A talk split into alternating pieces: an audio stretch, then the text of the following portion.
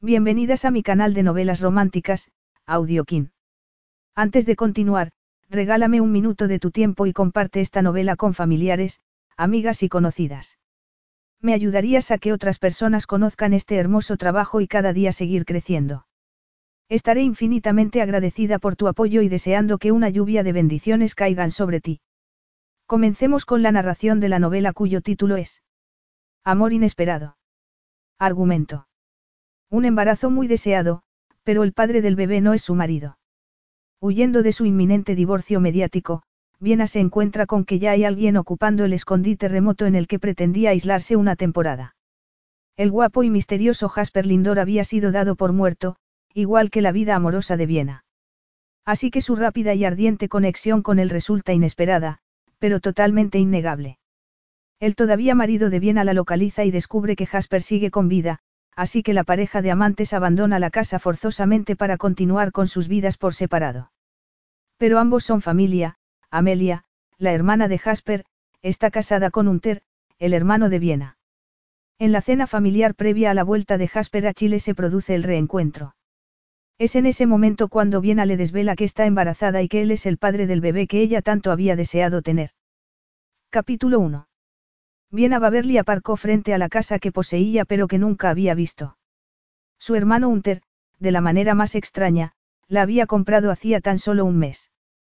¿Puedo usar tu empresa para comprar una casa sin decirte para qué la quiero? Había preguntado. No es nada ilegal, lo juro. Nunca pensaría eso de ti, pero creía que ya las estabas disolviendo. Se refería a las empresas fantasma que Unter había creado para proteger sus bienes mientras estaban en juicios con su madrastra. Sí, lo haré, pero me ha surgido algo, había dicho. ¿Y cómo es? A Viena le gustaba pensar que ella y su hermano tenían una relación muy cercana. Siempre se cubrían las espaldas el uno al otro, pero también se ocultaban cosas, normalmente para protegerse. Ella quería mucho a Unter y haría cualquier cosa por él, pero ese había sido un favor muy extraño. Tiene 50 años, había continuado él, dando por cerrado el trato con su hermana. Está muy bien ubicada y cuenta con paneles solares y un pozo de agua potable. Los actuales propietarios la gestionan como alquiler de vacaciones, así que está amueblada y en buen estado. No tendrás que ocuparte de nada. Yo pagaré todas las tasas e impuestos y te explicaré por qué la quiero en unos meses. Entonces podrás hacer lo que quieras con ella. Hasta entonces, no puedes mencionar esto a nadie, ni siquiera a Neal. Apenas había hablado con su futuro exmarido, así que había sido una promesa fácil de hacer. Lo sabe Amelia. Se lo diré. Unter había hecho una larga pausa. Cuando sea el momento adecuado.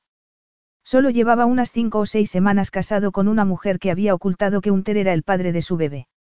La revelación del secreto había provocado un gran escándalo y la cancelación en el último momento de la boda de su hermano con una de las mejores amigas de Viena. Desde entonces, Unter y Amelia parecían estar enamorados el uno del otro. Sin embargo, que él ocultara algo tan grande a su recién estrenada esposa, le hacía saltar todas las alarmas. Necesito tu respuesta ahora, Vi, le dijo.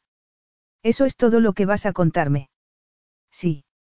Como también había cosas que ella no estaba preparada para decirle, se había sentido obligada a confiar en él, aunque apenas le diese información. Está bien. Sí. Adelante. Gracias. Sonaba aliviado. No te lo pediría si no fuera importante. Lo sé. Ella tampoco se habría apoyado en la asistente ejecutiva de Unter para llegar hasta allí sin que apareciera ningún rastro en sus propias cuentas si no hubiera sido importante. Con el tiempo, reembolsaría todos los gastos de sus dos vuelos charter, su tarjeta de crédito de la empresa y su teléfono temporal en la cuenta de Babecom, pero desaparecer del mapa era exactamente lo que necesitaba ahora. Cuando aterrizó en Nanaimo, en la isla de Vancouver de la Columbia Británica, la esperaba un todoterreno alquilado por la empresa con el depósito lleno y todos los víveres que necesitaría. No le había dicho a la asistente de Unter a dónde iba, pero le había pedido que le hiciera llegar su nuevo número de teléfono para que lo tuviera cuando lo necesitara. Cuando todo saliera a la luz. Eso ocurriría poco después de que Neal recibiera los papeles del divorcio. El equipo de relaciones públicas de Viena recibió instrucciones de pasar a la ofensiva en ese momento, con declaraciones de que el divorcio era un hecho consumado.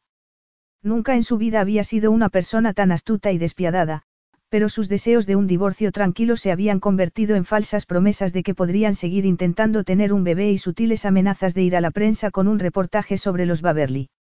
Eso había sido el año pasado, cuando Unter había estado inmerso en una dura batalla judicial con Irina, su madrastra.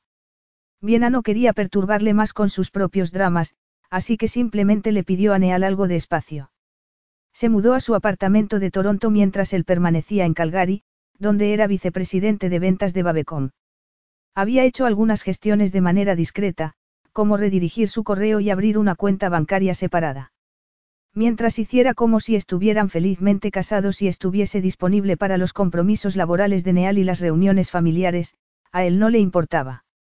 Sin embargo, Viena le contó a algunas personas que estaban separados. No a muchas, pero sí a las adecuadas para ejercer como testigos cuando llegara el momento. Sabía que Neal se haría la víctima y diría que todo había surgido de la nada. Diría que quería reconciliarse. Había demasiado dinero en juego para que se fuera en silencio. Demasiado caché en ser el cuñado de Unter Baverly. Su historia sería una mina de oro para la prensa. Bien allá había aceptado que el escándalo sería inevitable. Lo mejor que podía hacer era exactamente lo que había hecho. Había esperado a que Unter se fuera con Amelia de luna de miel para que la onda expansiva no les alcanzara demasiado. Y ahora ella pretendía ponerse a cubierto para capear el temporal. La dirección que figuraba en los documentos de la compraventa la había llevado a Tofino, uno de los lugares más húmedos de Canadá, situado en el extremo occidental del país, en el Océano Pacífico. Neal no tenía ni idea de la existencia de esa casa. Y solo su abogado conocía su actual paradero. Pronto se libraría del peor error de su vida. Sería libre para hacer lo que quisiera. Con un suspiro de alivio, salió del todoterreno. El viaje en coche había sido muy largo y agradeció poder estirar las piernas. Su primer contacto con aquel lugar fue por las fosas nasales, percibiendo un agradable y fresco olor a pino y cedro. Dejó todo en el vehículo, pues primero quería ver el interior. Se suponía que tenía energía solar y un pozo, así que supuso que tendría electricidad y fontanería en funcionamiento, pero traía consigo una estufa de propano y un gran bidón de agua, por si acaso. La casa era alta y estrecha, con algunas pasarelas de madera que parecían puentes levadizos de un castillo. Muchas de sus vidrieras estaban invadidas por las zarzas y toda clase de vegetación. Puede que el revestimiento fuera gris y que el tejado tuviera más musgo que tejas fruto del abandono durante años, pero tenía mucho potencial. En cualquier caso, se había enamorado al instante de aquel lugar. Introdujo la combinación numérica para abrir la puerta de entrada, pero no funcionó. Un poco enfadada, se encaminó hacia un pequeño puente que conectaba una puerta lateral con el garaje. Ambas puertas estaban cerradas, así que continuó hacia la parte trasera. Allí la cubierta se abría a un enorme salón comedor al aire libre con una gran barbacoa. Las impresionantes vistas del océano sobre las copas de los árboles la detuvieron en seco. Respiró profundamente y se dirigió a las dos puertas correderas con amplios ventanales. Ventanas limpias, observó con un escalofrío de premonición. Se dio cuenta de que la cubierta estaba limpia de acículas y los muebles estaban bien colocados con los cojines de rayas azules y amarillas en su sitio. La barbacoa estaba descubierta. Pero, de verdad estaba abierta aquella puerta. Su corazón dio un vuelco al darse cuenta de que podía entrar por allí. Esperaba ver daños por agua en el suelo.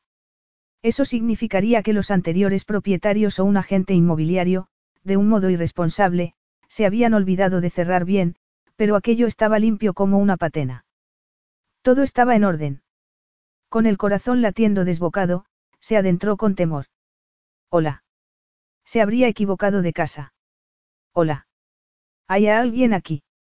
La planta baja era totalmente diáfana, con todo dispuesto alrededor de una enorme chimenea de piedra.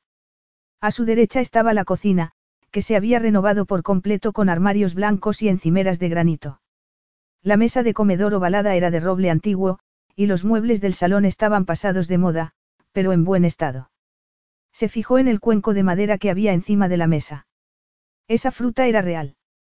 Dos plátanos verdes, una naranja y una manzana roja brillante con una pegatina. A través de la escalera abierta que subía desde el fondo del salón, pudo ver un escritorio en la ventana cercana a la puerta principal. Había un ordenador portátil sobre él, cerrado, pero enchufado, con una taza de café al lado. De repente, escuchó el ruido de unos pasos que provenían de las escaleras del sótano. Se le encogió el estómago y clavó la mirada en la puerta por la que pronto se asomaría el dueño de aquellos pasos. Aquella era su casa, pero en el último segundo decidió que lo mejor sería salir por donde había entrado. ¿Quién es usted? Una voz profunda y poco amistosa detrás de ella le erizó el vello. Se dio la vuelta esperando encontrarse con un ocupa desaliñado, pero se topó de frente con un treintañero en forma y bien cuidado, con una camiseta gris y pantalones cortos de gimnasia, que irradiaba la peligrosa energía de una tormenta que se avecina. La mirada azul de aquel hombre le penetró el alma, haciéndola estremecer. Él la escaneó de arriba abajo y alzó las cejas pidiendo una explicación. En un principio pensó en disculparse y escabullirse. No se le daba bien enfrentarse a la gente, pero tenía que empezar a defenderse. Era él quien tendría que darle una explicación. No, ¿quién es usted? Viena mantuvo un tono cortés pero frío. Esta es mi casa. No, no lo es. Sonaba tan confiado que hizo que la incertidumbre se apoderara de ella, poniéndola a la defensiva. Puedo mostrarte la prueba en mi teléfono, miró sus manos y solo encontró un llavero. Ella había dejado su teléfono en el coche. Esto es 1183 Baby Eudrive. Ese era el número que ponía en el poste al final del camino, dijo señalándolo. Él frunció el ceño sin comprender lo que estaba pasando. ¿Podría explicarme por qué está usted en mi casa? Dijo ella mientras se cruzaba de brazos. Eres Viena. El corazón le dio un vuelco. Había ido a aquel lugar esperando no ser reconocida. Jasper Lindor estaba a punto de empezar su entrenamiento diario en el sótano cuando oyó que alguien intentaba abrir la puerta principal. Él había cambiado el código el primer día que llegó allí. Luego escuchó unos pasos dirigirse hacia la puerta lateral y luego pasar a la cubierta del fondo. Lo habían encontrado o es que alguna persona se había perdido. Cuando oyó la llamada de una voz femenina, dejó escapar un suspiro apagado. Ella no trataba de ocultar su presencia, así que Jasper tampoco lo hizo. Subió las escaleras y se la encontró justo cuando ella estaba saliendo. Tenía un trasero espectacular. Esa fue su primera impresión. Los vaqueros ajustados que llevaba marcaban su forma de corazón. La camiseta sin mangas dejaba al descubierto unos brazos tonificados y bronceados. Su larga melena colgaba suelta hasta la mitad de la espalda. Tenía el pelo castaño con unos bonitos reflejos rubio ceniza. Sería una agente inmobiliaria. Debería haberla dejado marchar, pero las traiciones por las que había pasado recientemente le habían convertido en un tipo desconfiado. ¿Quién es usted? preguntó él mientras miraba de reojo a su alrededor buscando algún peligro. Se dio la vuelta y, era preciosa. Algo dentro de él se removió, tenía unos ojos verdes hipnóticos. No, ¿quién es usted? Preguntó ella de nuevo de manera condescendiente. Esta es mi casa. No, no lo es. Sabía quién era el dueño de esa casa, pero mientras ella le decía el número de la vivienda, su cerebro recordó las fotos que había visto en Internet. Viena. Ella se puso rígida. La confusión se reflejó en sus ojos mientras trataba de ubicarle. Te ha enviado Unter. Jasper pensó inmediatamente en su hermana y el bebé. ¿Ha pasado algo? Aquí las preguntas las hago yo, insistió Viena con tal altanería que a él le irritó.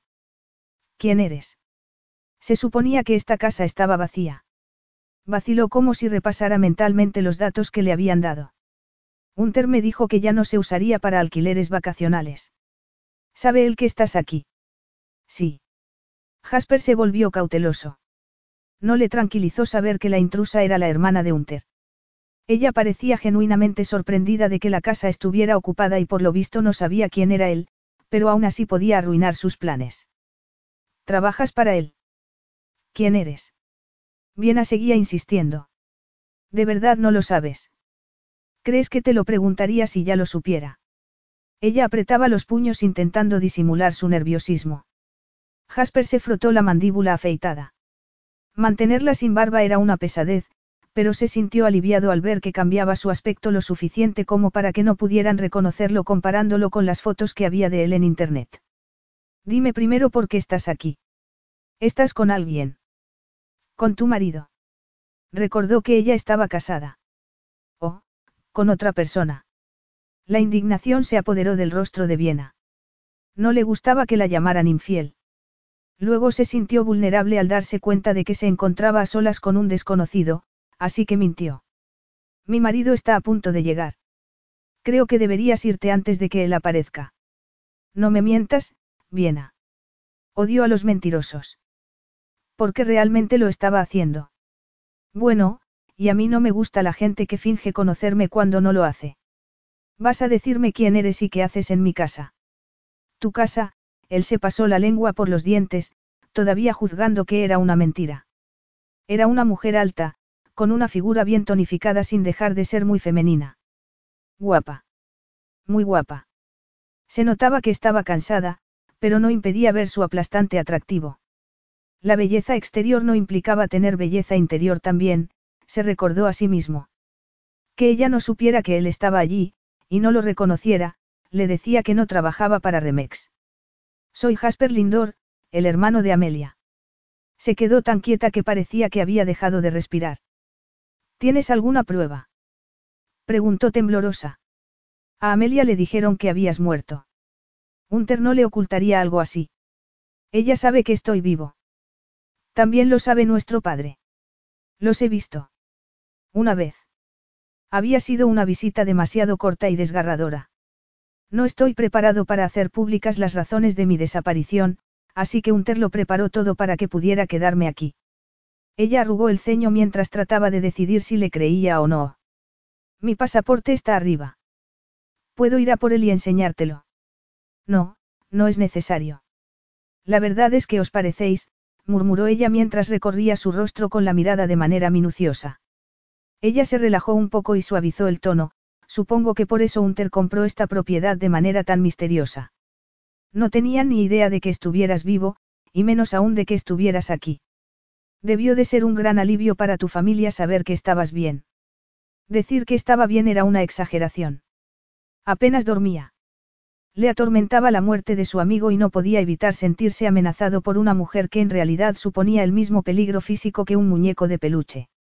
Nada de lo ocurrido podía cambiarse, pero estaba tomando medidas para lograr algo de justicia. Todo dependía de que mantuviera en secreto el hecho de que estaba vivo, y en Canadá, un poco más de tiempo. ¿Por qué estás aquí? preguntó él sin rodeos. A ella le cambió la cara de repente.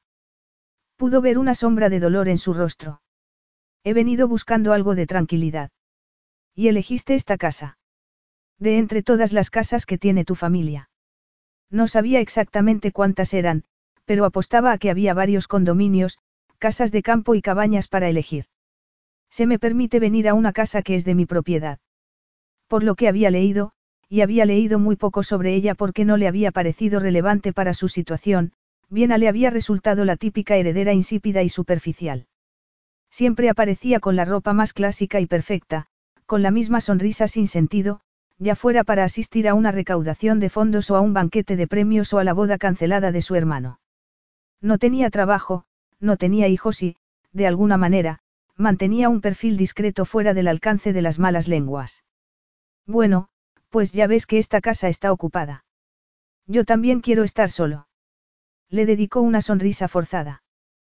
Por eso nadie sabe que estoy aquí. No habría venido de haberlo sabido, dijo poniéndose a la defensiva. Se cruzó de brazos y miró por encima del hombro hacia el todoterreno de la entrada. Pero no puedo ir a ningún otro sitio. Me reconocerían. Y los buitres vendrían a por mí. Buitres. Paparazzi. Curvó los labios con disgusto. Estoy en proceso de divorcio.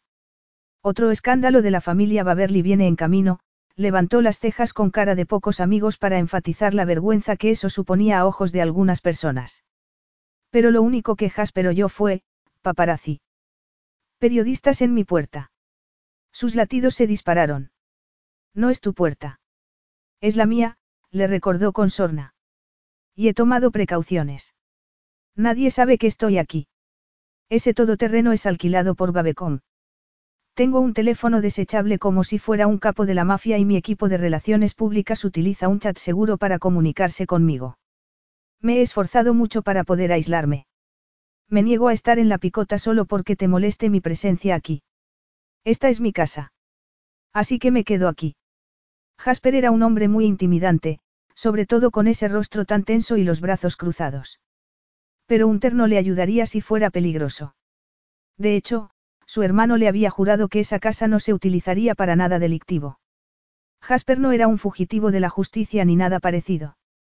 Somos adultos, señaló ella, intentando tener un tono más conciliador. Y también familia. Le ofreció una sonrisa de bienvenida. Realmente estaba feliz por poder conocer al hermano de Amelia, pero por alguna razón sus miradas chocaron. Sin embargo, la mirada de Jasper mostraba rechazo a su proposición. Pero Viena se resistía a ceder, negándose a correr como una cobarde. Era su casa. Señaló las amplias habitaciones que les rodeaban. Estoy segura de que podemos hacer que esto funcione. Ambos queremos estar aquí de manera discreta.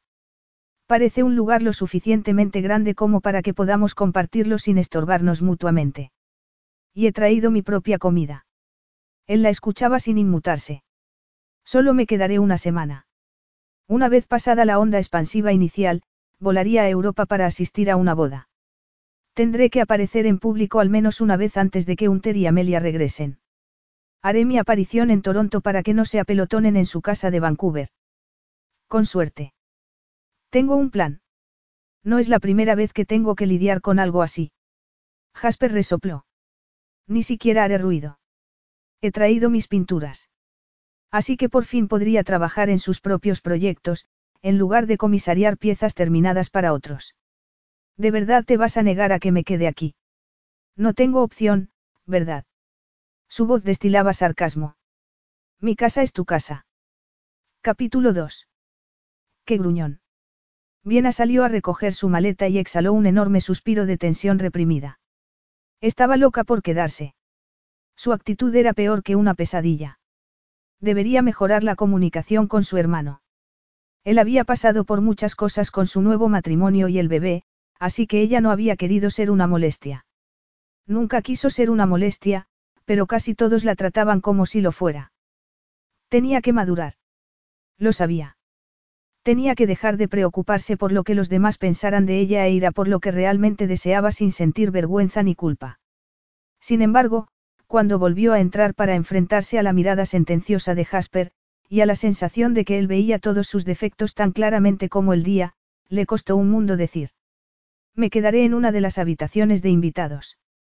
No te preocupes por mudarte de la grande. Su resoplido al pasar por delante de sus narices sugirió que no estaba preocupado, pero ella mantuvo la cabeza alta mientras subía su maleta. La dejó en un dormitorio que estaba unido a otro a través de un cuarto de baño. Una breve exploración le mostró un rincón de lectura en el rellano y luego se asomó a la suite principal, donde la decoración azul y amarilla era fresca y luminosa. La habitación estaba dominada por una cama tamaño king size con un gran cabecero acolchado. La luz entraba por las puertas de cristal que daban a un balcón con una vista maravillosa del océano. Aparte de una novela sobre la mesilla de noche y una camisa de franela colgada en el respaldo de una silla, la habitación parecía desocupada. Amelia siempre había hecho que Jasper pareciera tan humano. Sus historias siempre estaban mezcladas con la angustia de que él estuviera desaparecido, pero tenía que reconocer que el humor de Amelia había mejorado recientemente. Viena pensaba que su luna de miel tenía mucho que ver, sin embargo empezaba a comprender que quizá el cambio se había producido cuando Amelia se había enterado de que su hermano estaba vivo. Por el bien de Amelia, Viena estaba encantada de que Jasper hubiera sobrevivido a su desaparición, pero desde luego no se parecía en nada al hermano cariñoso que Amelia había descrito. Parecía amargado y brusco. Tal vez soy yo la que le hace ser así. Basta. Había ido a terapia. Reconocía el pensamiento autodestructivo cuando sonaba en su cabeza. Se obligó a bajar las escaleras y descubrió que Jasper había sacado ya del coche la mayor parte de su comida. ¿Cuánto tiempo te vas a quedar? Preguntó dejando la caja con aislamiento térmico que contenía carne y productos lácteos. Me gusta cocinar y sabía que tendría tiempo. La realidad de compartir una casa con él hizo que se le revolviera el estómago. Había sufrido los roces de un matrimonio difícil en el que se callaban más cosas de las que se reconocían en voz alta. Siempre se había sentido muy insegura. No físicamente, en ese momento no sintió ningún peligro por parte de Jasper. Pero emocionalmente sí. Volvía a sentir que cada palabra o acción podía ser un gran paso en falso. Había planeado cocinar pescado esta noche. Hay suficiente para dos, dijo Viena tratando de ser amable. Pensaba que íbamos a mantener la distancia entre nosotros, contestó Jasper mientras guardaba un paquete de café de comercio justo en un armario. Nosotros, no se atrevió a utilizar la palabra, familia, de nuevo. Somos cuñados. Deberíamos conocernos. Tal vez entonces dejaría de sentirse como si estuviera caminando sobre brasas. Ya te conozco, Viena, dijo con ironía. De verdad. ¿Cómo? Se estremeció bajo su mirada de láser, sintiéndose ofendida. ¿Cómo podía saber él algo sobre ella si ella misma no tenía ni idea? Hacía años que había dejado de intentar comprenderse. Internet, supongo. El veneno de las noticias falsas le escocía. Entonces, no tendré en cuenta lo que tu hermana ha dicho de ti y creeré todo lo que he leído. No había leído mucho. Amelia había insistido en que él no era el tipo de persona que abandonaba un trabajo o hacía que mataran a alguien, pero eso era lo que decían de él. Touche, dijo él como única respuesta. Ella seguía tensa, así que se puso a guardar cosas en la nevera. ¿Eres artista? Pintora. Preguntó él mientras sostenía una caja grande llena de pinturas. Viena no se sentía muy cómoda con él tocando sus cosas. Era algo muy íntimo y doloroso para ella. Escultora. Cruzó para quitarle la caja de las manos y guardarla con sus blocs y lápices de colores, trasladando todo el lote al extremo más alejado de la mesa del comedor. El martillo y el cincel no te molestarán, ¿verdad? No mientras suene mi heavy metal de fondo, dijo él siendo sarcástico. Voy a mover tu coche. Tomó sus llaves y salió por la puerta lateral, la que daba al garaje. Jasper regresó cuando ella ya estaba terminando de organizar la comida. ¿Hay un camino hacia la playa? Preguntó Viena. Me gustaría caminar un poco, me vendría bien después de tantas horas de viaje. Así podré estar a solas un rato. Te acompañaré. Está lleno de maleza. Podrías perderte. Estupendo. Era agosto, por lo que el ambiente era seco y cálido. Jasper recorría ese camino todos los días. Era bastante fácil de seguir, pero cabía la posibilidad de que ella se adentrara entre los helechos buscando algo de sombra y se desorientara. Lo último que necesitaba en ese momento era que su cuñada se perdiera en el bosque. ¿Por qué le molestaba tanto esa palabra? Estaban emparentados de manera política por el matrimonio de sus hermanos. Era un hecho real y, algún día, pronto, recuperaría su antigua vida. Visitaría a su hermana y a su bebé y se cruzaría con Viena y su marido. No, se estaba divorciando. Por eso estaba allí. Se estaba escondiendo. La prensa del cotilleo adoraba las rupturas de celebridades, pero ella no era una estrella del pop ni nada parecido. ¿Por qué era tan importante que se escondiera? Por lo que había leído. Bueno, ella lo había puesto en su sitio con eso, no. Él mismo había sido objeto de noticias falsas. ¿Qué te ha dicho? Preguntó Jasper por encima del hombro. ¿Quién? La voz de ella sonó más lejos de lo que él esperaba. Había pasado la mitad de su vida alejado de las ciudades, por lo que esquivar ramas o pisar raíces le resultaba tan fácil como pisar una acera plana. Se detuvo y la observó descender con cuidado por un corto desnivel, aferrándose a un árbol. La expresión de su rostro se había suavizado y ahora le parecía aún más atractiva. Mi hermana, aclaró, apartando sus pensamientos de donde no debían ir. Dijiste que no tendrías en cuenta lo que ella había dicho sobre mí y que creerías lo que habías leído en Internet. Oh. Um, no sé. Que todo lo que había publicado en Internet era falso, dijo con ironía. Que la cuidaste cuando tu madre falleció y le enseñaste a conducir. Cosas así. Dijo que probablemente habrías matado a Unter con tus propias manos si hubieras estado cerca cuando se quedó embarazada. Ella se rió, pero él creyó captar un atisbo de agonía en su expresión.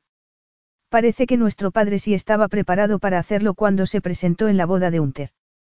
Jasper se sentía culpable por no haber estado presente en momentos cruciales para su familia. Tobias estaba bastante alterado. Su cara ahora mostraba cierta melancolía. Creo que es bueno que tengáis una relación cercana. Me da envidia.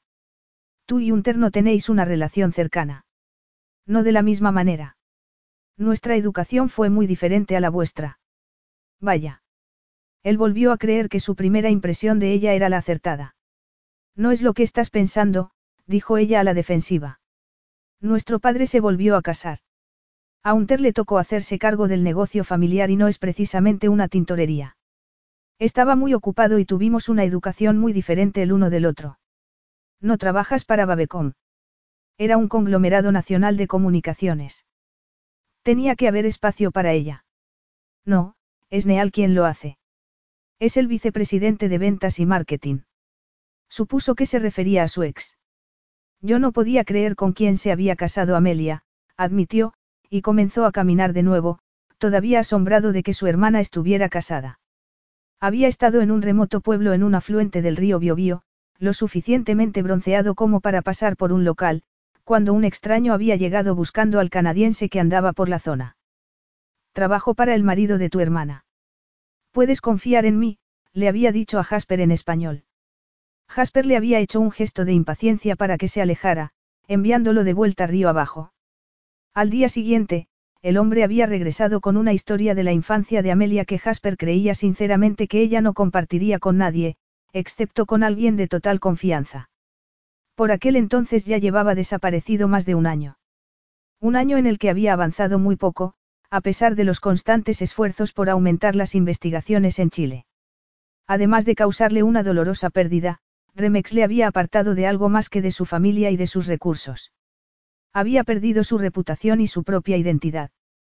Había sido un gran riesgo confiar en aquel desconocido, pero pensó en que su padre y su hermana estarían sufriendo creyéndole muerto. Así que había decidido subir a aquel jet privado y se había dedicado a leer sobre el marido de su hermana mientras volaba de vuelta a Toronto. Hunter iba a casarse con otra persona, recordó. Así de primeras no suena muy bien, la verdad. No me parece la mejor opción para mi hermana. Eso le reconcomía, aunque Amelia le había parecido feliz cuando la había visto. Hunter no habría llegado tan lejos si hubiera sabido lo de Peyton antes, insistió Viena. Eden también se ha casado con otra persona. Al final todo ha salido bien. Sí, a mí me ha ido muy bien, dijo irónicamente. Conseguí un vuelo gratis de vuelta a Canadá, pero no puedo evitar preocuparme de que se haya casado con él por mí. Jasper resolvía siempre sus propios problemas. Era la gente quien acudía a él en busca de soluciones. Le molestaba que su hermana hubiera tenido que acudir a su rescate y no podía evitar preguntarse qué le habría costado. Se casaron por el bien de Peyton, le aseguró Viena. Al principio fue difícil, pero nunca he visto a Unter tan relajado como lo está con Amelia y Peyton. No sé qué clase de padre pensé que sería. El nuestro era. Él se detuvo de nuevo, volviéndose para ver que sus mejillas estaban hundidas, su boca pensativa. ¿Qué? preguntó. Unter siempre me ha apoyado y se ha preocupado por mi bienestar, pero con ellos es diferente. Es muy abierto y cariñoso, más de lo que le he visto nunca. Es muy bonito. Su expresión se suavizó y su mirada se iluminó de repente, oh. Pasó junto a él hasta donde los árboles se abrían a la playa. Empezaba a pensar que tanto esfuerzo caminando no valdría la pena. Pero esto es precioso. Se hizo sombra con una mano sobre los ojos mientras observaba la cala formada por un brazo de tierra arbolado que se extendía hacia el sur. Más adelante, se veía una pequeña isla con exactamente tres árboles. Estaba lo suficientemente lejos como para que fuera inalcanzable a pie incluso con la marea baja. El cielo era de un azul intenso, y el sol brillaba en el agua verde, iluminando la espuma de las olas que llegaban. La arena era de color gris granítico y estaba llena de algas, completamente vacía, sin rastro de humanos. El viento le agitaba el pelo y le ajustaba la ropa por delante. Él la habría etiquetado como el tipo de persona que prefiere playas de arena blanca, con todo incluido, y no tanto de naturaleza salvaje, pero ella estaba embelesada. Él era un solitario y se había vuelto muy posesivo con aquella pequeña franja del paraíso, pero si tenía que compartirla, se alegraba de que fuera con alguien que la apreciara. Viena le miró y le sorprendió mirándola. Su alegría despreocupada se convirtió en incertidumbre. Apartó la mirada, reprendiéndose a sí mismo. Ella no. Por muchas razones. La tensión llenó el silencio entre ellos mientras caminaban por la arena virgen. Viena se dijo a sí misma que era la brisa que jugaba con su pelo, chocándolo contra su cara, lo que la hacía sentirse tan sensible. Era artista, le afectaba de forma natural lo que percibía a su alrededor. Por eso quería quitarse los zapatos, para sentir la arena en sus pies. Y por eso sus ojos querían ver los rayos del sol iluminando el cuerpo de Jasper y los ángulos de su rostro. Fue en ese momento cuando de repente se había sentido observada. Cuando había visto cómo la miraba. La mayoría de la gente solo conocía la versión de ella que quería mostrar. Viena se escondía tras capas de modales perfectos y ropa bonita, maquillaje impecable y pelo cuidadosamente peinado, protegiendo sus pensamientos y sentimientos con la imagen que creía que querían ver. Era la heredera de Babe como la esposa de Neal Briggs. La hermana de Hunter Baberly o la tía Viena de Peyton. Odiaba tener que poner todas esas fachadas. Era agotador, pero la desnudez de ser ella misma era mucho peor. Sin embargo, aquella playa salvaje y vacía la había sacado de su caparazón. Entonces se dio cuenta de que Jasper la había estado observando en su momento de descuido. ¿Cómo lo usaría contra ella? Lo dejaré para otro día, dijo ella cuando llegaron a un arroyo que atravesaba una amplia franja de arena. No podían cruzarlo sin empaparse hasta las rodillas, así que emprendieron el regreso.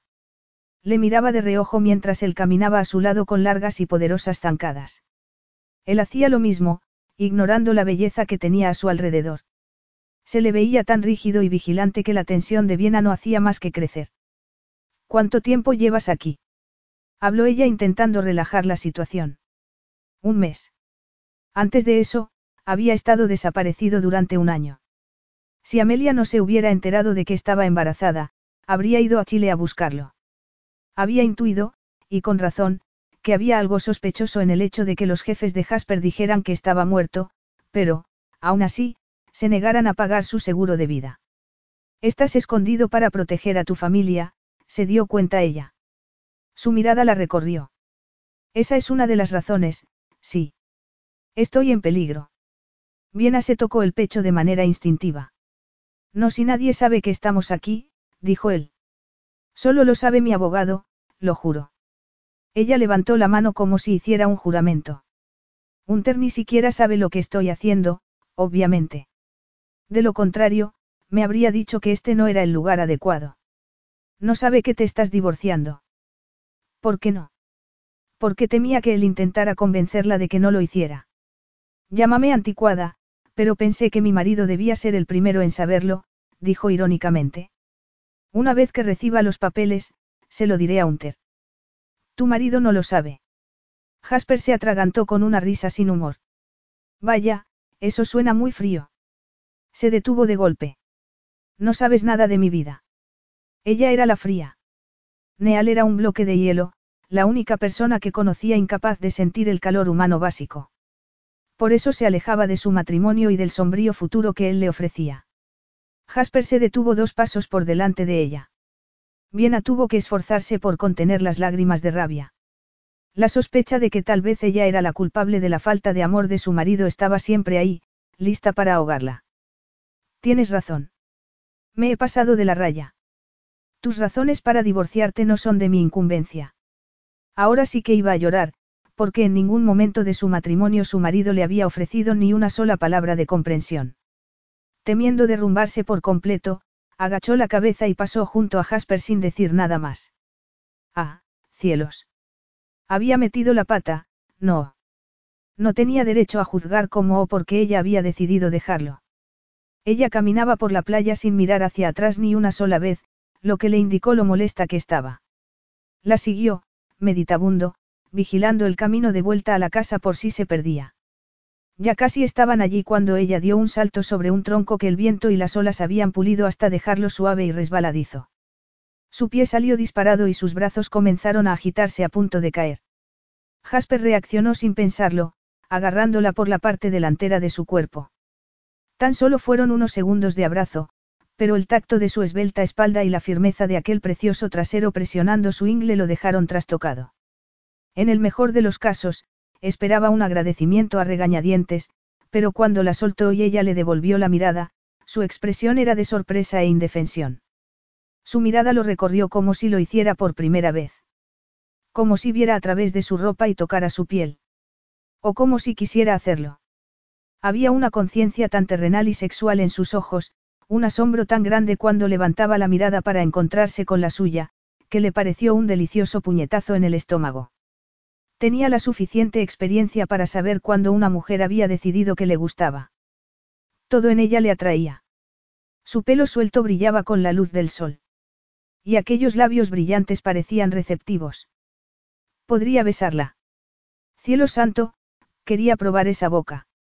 Las curvas de ella llamaban a gritos a sus manos para acariciarlas. No es infidelidad si está divorciada, señaló el diablo en su hombro. Podría pasar. Podrían hacerlo.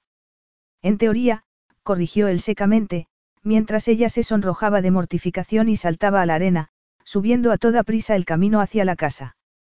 Probablemente, su huida había sido lo mejor. Una aventura con ella era una idea terrible. Capítulo 3. Viena siempre había encontrado una vía de escape en el arte. Su único recuerdo real de la vida de su madre fue el funeral que hicieron cuando la enterraron. Y no del sepelio, sino del momento posterior, cuando una de sus tías le entregó un cuaderno para colorear y unos lápices de colores. Mientras la familia y los invitados le habían dado sus condolencias entre colores apagados, hablando en tonos pesados y sombríos a su alrededor, ella había garabateado el naranja del atardecer y el azul del mar en su nuevo cuaderno. Todavía recurría a la ayuda de los colores cuando estaba agitada. Era más que un esfuerzo por crear orden cuando su vida estaba fuera de control. Se trataba de tomar algo difícil y desordenado y encontrar lo bueno en ello. La belleza. Teniendo en cuenta todo lo que había pasado a lo largo de su vida, debería ser una artista de renombre con varias exposiciones en su haber. Desgraciadamente, no lo había dejado todo y había agarrado su cuaderno de dibujo cada vez que su padre la había ignorado, su madrastra la había humillado o su marido la había decepcionado. La mayoría de las veces, había canalizado su energía emocional para crear una Viena mejor. Su yo inseguro siempre había razonado que en lo que tenía que trabajar era en ella misma, que así la gente la trataría mejor. Había aprendido a utilizar una paleta de maquillaje para parecer más guapa. Había aprendido a acompañar un vestido de alta costura con el bolso de diseño adecuado y joyas a medida. Podía arreglar las flores y organizar la fiesta perfecta y recuperarse de cualquier farsa en la que su madrastra participara. Había aprendido a decorar una casa para que la gente pensara que su vida en ella era de revista, incluso cuando la realidad era todo lo contrario. Sin embargo, no sabía cómo interpretar lo que había sucedido en la playa. Su pie había resbalado. No había prestado atención porque aquel hombre la desconcertaba. Y cuando él la había atrapado al vuelo, algo le había sucedido. Su piel había cobrado vida. Se sintió tan sensibilizada que prácticamente sintió las huellas dactilares de él sobre la piel desnuda de su brazo. La libido que nunca había sido muy fuerte, y que se había hundido en un verdadero coma durante su matrimonio, se había despertado de golpe. Sus pulmones habían tragado aire como si hubiera estado demasiado tiempo bajo el agua. Él la había soltado, lentamente, asegurándose de que hubiese recuperado el equilibrio. Pero no lo había hecho. Todo su mundo se había inclinado sobre su eje. Se había dado cuenta de que, al no estar casada, el pecho ancho de un hombre no era algo que se pudiera admirar objetivamente como artista. Era algo que podía ser atractivo en un sentido más físico. Un sentido carnal. Ella no tenía sentimientos carnales, pero él estaba tan cerca que deseaba extender sus manos y tocar sus pectorales.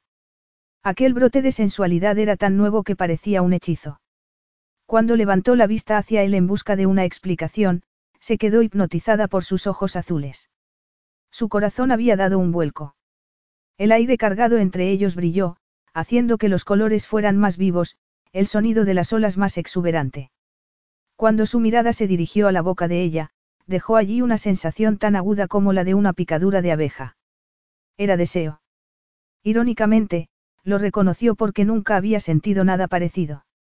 Siempre había estado convencida de que las películas y los libros exageraban en cuanto a la excitación, pero ese torrente de calor que había sentido era exactamente como lo habían descrito. Un fuego se había encendido dentro de ella. Ella había deseado cosas en esos breves segundos de abrazo. Cosas explícitas. Su boca. Su tacto. El derecho a tocarle de nuevo y saber cómo sonaba su voz cuando estaba excitado. Quería saber cómo olía y cómo se sentiría su cuerpo contra el suyo. Quería sentir su peso y la sensación de su empuje dentro de ella.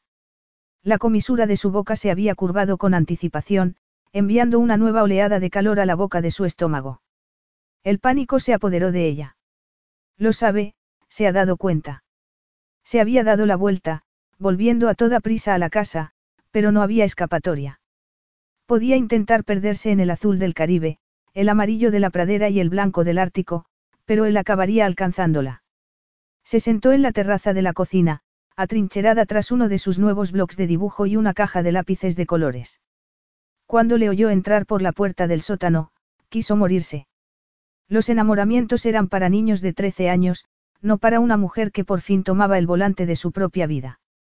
Sin embargo, él no subió enseguida y ella recordó las pesas que había visto en el sótano. Tuvo la sensación de haber interrumpido su entrenamiento cuando llegó, así que, cuando se dio cuenta de que él se quedaba allí abajo, se relajó y se centró en lo que estaba haciendo. Su objetivo en ese viaje era trabajar en un retrato de Peyton para Unter y Amelia. Por el momento, se familiarizó con los colores y estudió las fotografías que había llevado consigo específicamente para ese propósito. Pronto se vio inmersa en capas de color, jugando con la presión y el grosor de las líneas, despertando de su concentración solo cuando oyó que la ducha se abría en el piso de arriba. Estaría desnudo. No lo pienses. Cerró los ojos, tratando de no hacerlo, pero su imaginación de artista visualizó una vívida imagen de espuma recorriendo el vello del pecho de Jasper, bajando por su abdomen hasta el pliegue entre su muslo y... Para. Ahora volvía a pensar en lo evidente que había sido en la playa. Quería esconder la cabeza entre sus brazos y sollozar de vergüenza. La ducha se cortó. Pasó frenéticamente las fotos, tratando de encontrar algo que la distrajera en ellas. Esa misma valdría. Una del perro de su vecino. Se obligó a concentrarse en reproducir el pelo ondulado de sus orejas y su adorable inclinación de cabeza por la curiosidad. Consiguió concentrarse en el dibujo, pero cuando la puerta de la casa se abrió a su lado, se sobresaltó y se sentó erguida. Estoy empezando con la cena, dijo. ¿Quieres una copa de vino? Estás cocinando. La expresión de él era impasible. No iba a reírse de ella ni hacerla sentir pequeña por lo de la playa. A menos que prefieras el pescado crudo, pero no soy un chef de sushi. Yo en tu lugar no me arriesgaría. Hizo una mueca cómica de autodesprecio con la boca. Oh, um, sí al vino, por favor.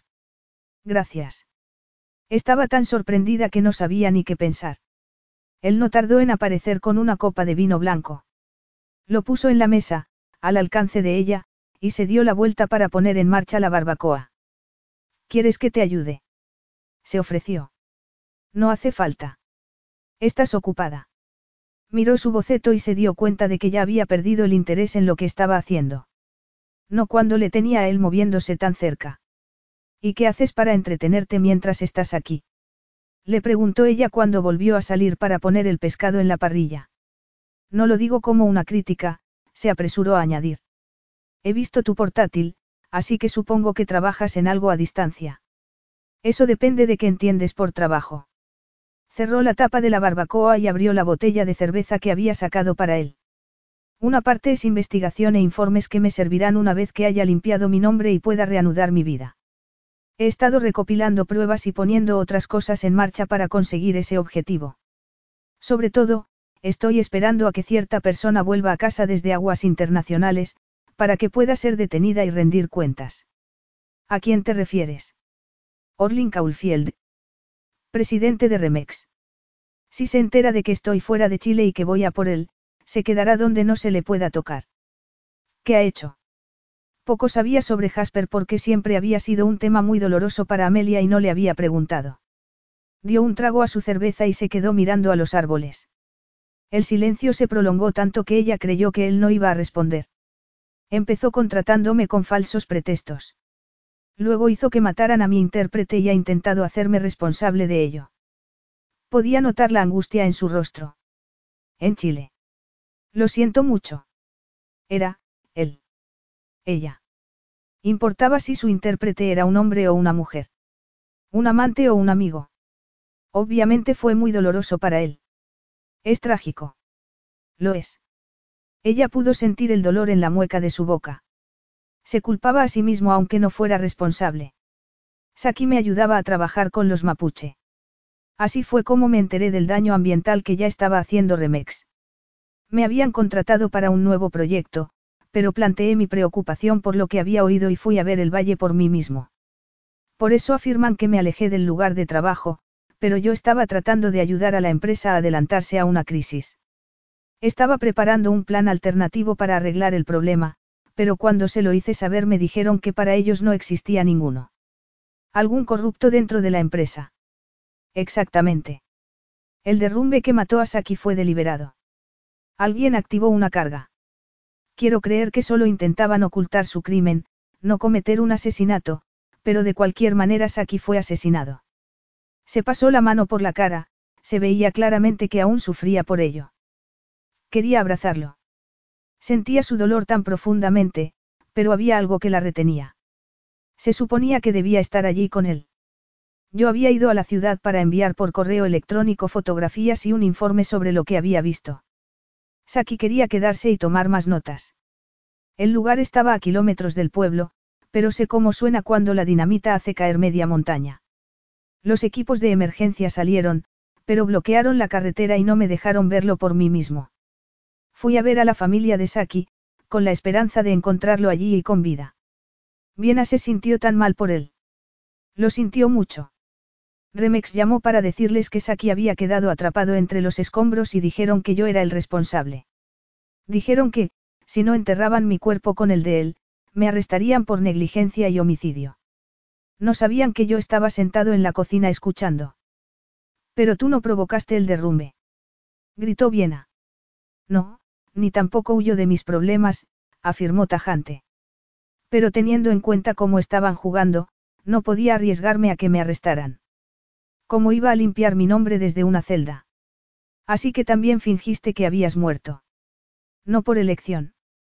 Los primeros días estuve en el monte, evitando el arresto, pero le di todo lo que tenía a la hermana de Saki. Ella lo llevó a los periódicos, pero Remex lo paralizó diciendo que era un engaño. Dijeron que yo no podía haberlo escrito porque estaba muerto. Fue una jugada genial, porque les permitió paralizar mis documentos y marcar mi pasaporte si intentaba cruzar una frontera o volar. Odiaba que mi padre y Amelia creyeran que estaba muerto, pero, dado que Remex ya había matado a Saki, pensé que era más seguro para ellos. No pensé que esto se prolongaría durante un año. Bien había sido denigrada de muchas maneras, pero nunca acusada de un crimen. No podía imaginar cómo se habría sentido ante ese nivel de persecución. ¿Y qué hiciste? ¿Dónde estuviste todo ese tiempo? La familia de Saki quiere que se haga justicia por su muerte tanto como yo. Me quedé con algunos de sus familiares, ayudándoles en su granja mientras intentábamos que la policía investigara, pero Remex tiene los bolsillos llenos. Empapelaron el país con una campaña de desprestigio, e incluso me achacaron sus delitos medioambientales, cosas que ocurrieron antes de que yo pusiera un pie en ese país. Como se suponía que estaba muerto, me bloquearon mis cuentas. De todas maneras tampoco podía usarlas porque así podrían rastrearme. No quería poner en riesgo a la familia de Saki. Ni tampoco a la mía. No podía permitirme subestimar lo que remexaría porque, aunque la muerte de Saki fuera un accidente, Obviamente no quieren que salga a la luz que fueron ellos los que la causaron. Y tú puedes hacer que arresten a ese tal Orlin. ¿Cómo pretendes conseguirlo? Esa información no puedo dártela, dijo con tristeza. No te ofendas, Viena, pero no quiero que arruines mi única oportunidad de atrapar al cretino que intenta inculparme. No me ofende, tranquilo, mintió, y dejó caer su mirada. Jasper se despertó a las dos de la mañana. Tanto tiempo de celibato y tener de repente una mujer tan cerca, estaba acelerado, aunque trataba de ignorar sus impulsos. No es que ella hubiera hecho algo para provocarlo. Durante la cena, solo hablaron de cosas de poca importancia e inofensivas. Había intentado dar un paso atrás mentalmente después de hablar de Saki. Bien parecía haberse relajado un poco, y con su conversación más distendida consiguió que apartara la ira y el dolor de su mente. Comenzaba a verla de otra manera. Era una sensación lo suficientemente perturbadora como para que buscara la distancia con ella después de la cena. Así que se puso sus auriculares y comprobó sus compras fantasmas de acciones de Remex. Que no la viera no significaba que no fuera consciente de su presencia en la casa. Ella aún permanecía en sus pensamientos cuando se fue a la cama. No paró de dar vueltas, sintiendo una excitación inquieta. ¿Qué tenía esa mujer? Estaba acostumbrado a pasar largas temporadas sin compañía femenina. Cielos, había vivido solo durante semanas. Lo prefería así. Venir de una familia unida no significaba que fuera un animal de manada. En el fondo, era un lobo solitario. Y no es que no hubiese tenido relaciones. Pero estaban condenadas a no tener futuro debido al trabajo que había elegido. La mayoría de las personas que se casaban lo hacían porque querían pasar tiempo con esa persona, no para vivir solos, esperando que el otro volviera a casa. Además, no estaba preparado para dejar entrar a nadie en su vida. Saki había sido la primera amistad cercana que había tenido en mucho tiempo y, en realidad, Jasper no había tenido elección. La naturaleza de Saki era mucho más abierta que la suya, de hacer bromas y llevarlo a su casa para comer con su familia. Era joven y ambicioso y estaba ansioso por aprender todo lo que Jasper pudiera enseñarle. Jasper se había visto a sí mismo en Saki y no podía dejar de odiarse por haberle contratado, arrastrándole sin querer a algo que había acabado costándole la vida. La culpa por no haber visto el peligro y no haber insistido en que Saki lo acompañara a la ciudad aquel día lo corroía por dentro. Por supuesto, sabía que no había causado la muerte de Saki, pero su sentimiento de culpa se había incrementado al ver que Remex le había atado las manos para que no revelara lo que realmente había pasado. La familia de Saki no había tenido recursos para buscar justicia por su cuenta. Eran humildes agricultores que se habían mantenido a flote con la ayuda económica de Saki. Lo mejor que Jasper pudo hacer por ellos fue ayudarles a conseguir el pago del seguro de vida. Aunque en realidad la familia no quería dinero. En lo único que pensaban era en recuperar a su hijo. Ver lo devastados que estaban y lo mucho que lo echaban de menos le carcomía el alma a Jasper. Esta era la verdadera razón por la que perseguía una vida solitaria. La pena era horrible. Era mejor contenerse para no arriesgarse a sufrir un dolor tan intenso. El crujido en una tabla del suelo le hizo levantar la cabeza. El sonido venía de fuera. Echó las sábanas hacia atrás y se puso los calzoncillos. Cuando abrió la puerta, el pasillo estaba vacío. Miró hacia la lámpara que brillaba en el rincón de lectura. Viena levantó la vista de donde estaba arrodillada ante una estantería baja. Ella se quedó quieta y él también. Ninguno de los dos parecía respirar. ¿Qué estás haciendo? Preguntó él tras un breve silencio. No podía dormir, y antes de acostarme vi estos libros, dijo mientras levantaba una novela romántica. Cielos, ¿cuál podría ser la causa de que ambos sufrieran insomnio? se preguntó con cara de circunstancias, incluso mientras se imaginaba bajándole uno de los tirantes del camisón que ella llevaba puesto y besando su piel. Tenía claro que no iba a encender mi teléfono mientras estuviera aquí, pero olvidé traer algún libro. El de los vampiros no está mal. Él apoyó su hombro en la pared. El del duque es aburrido.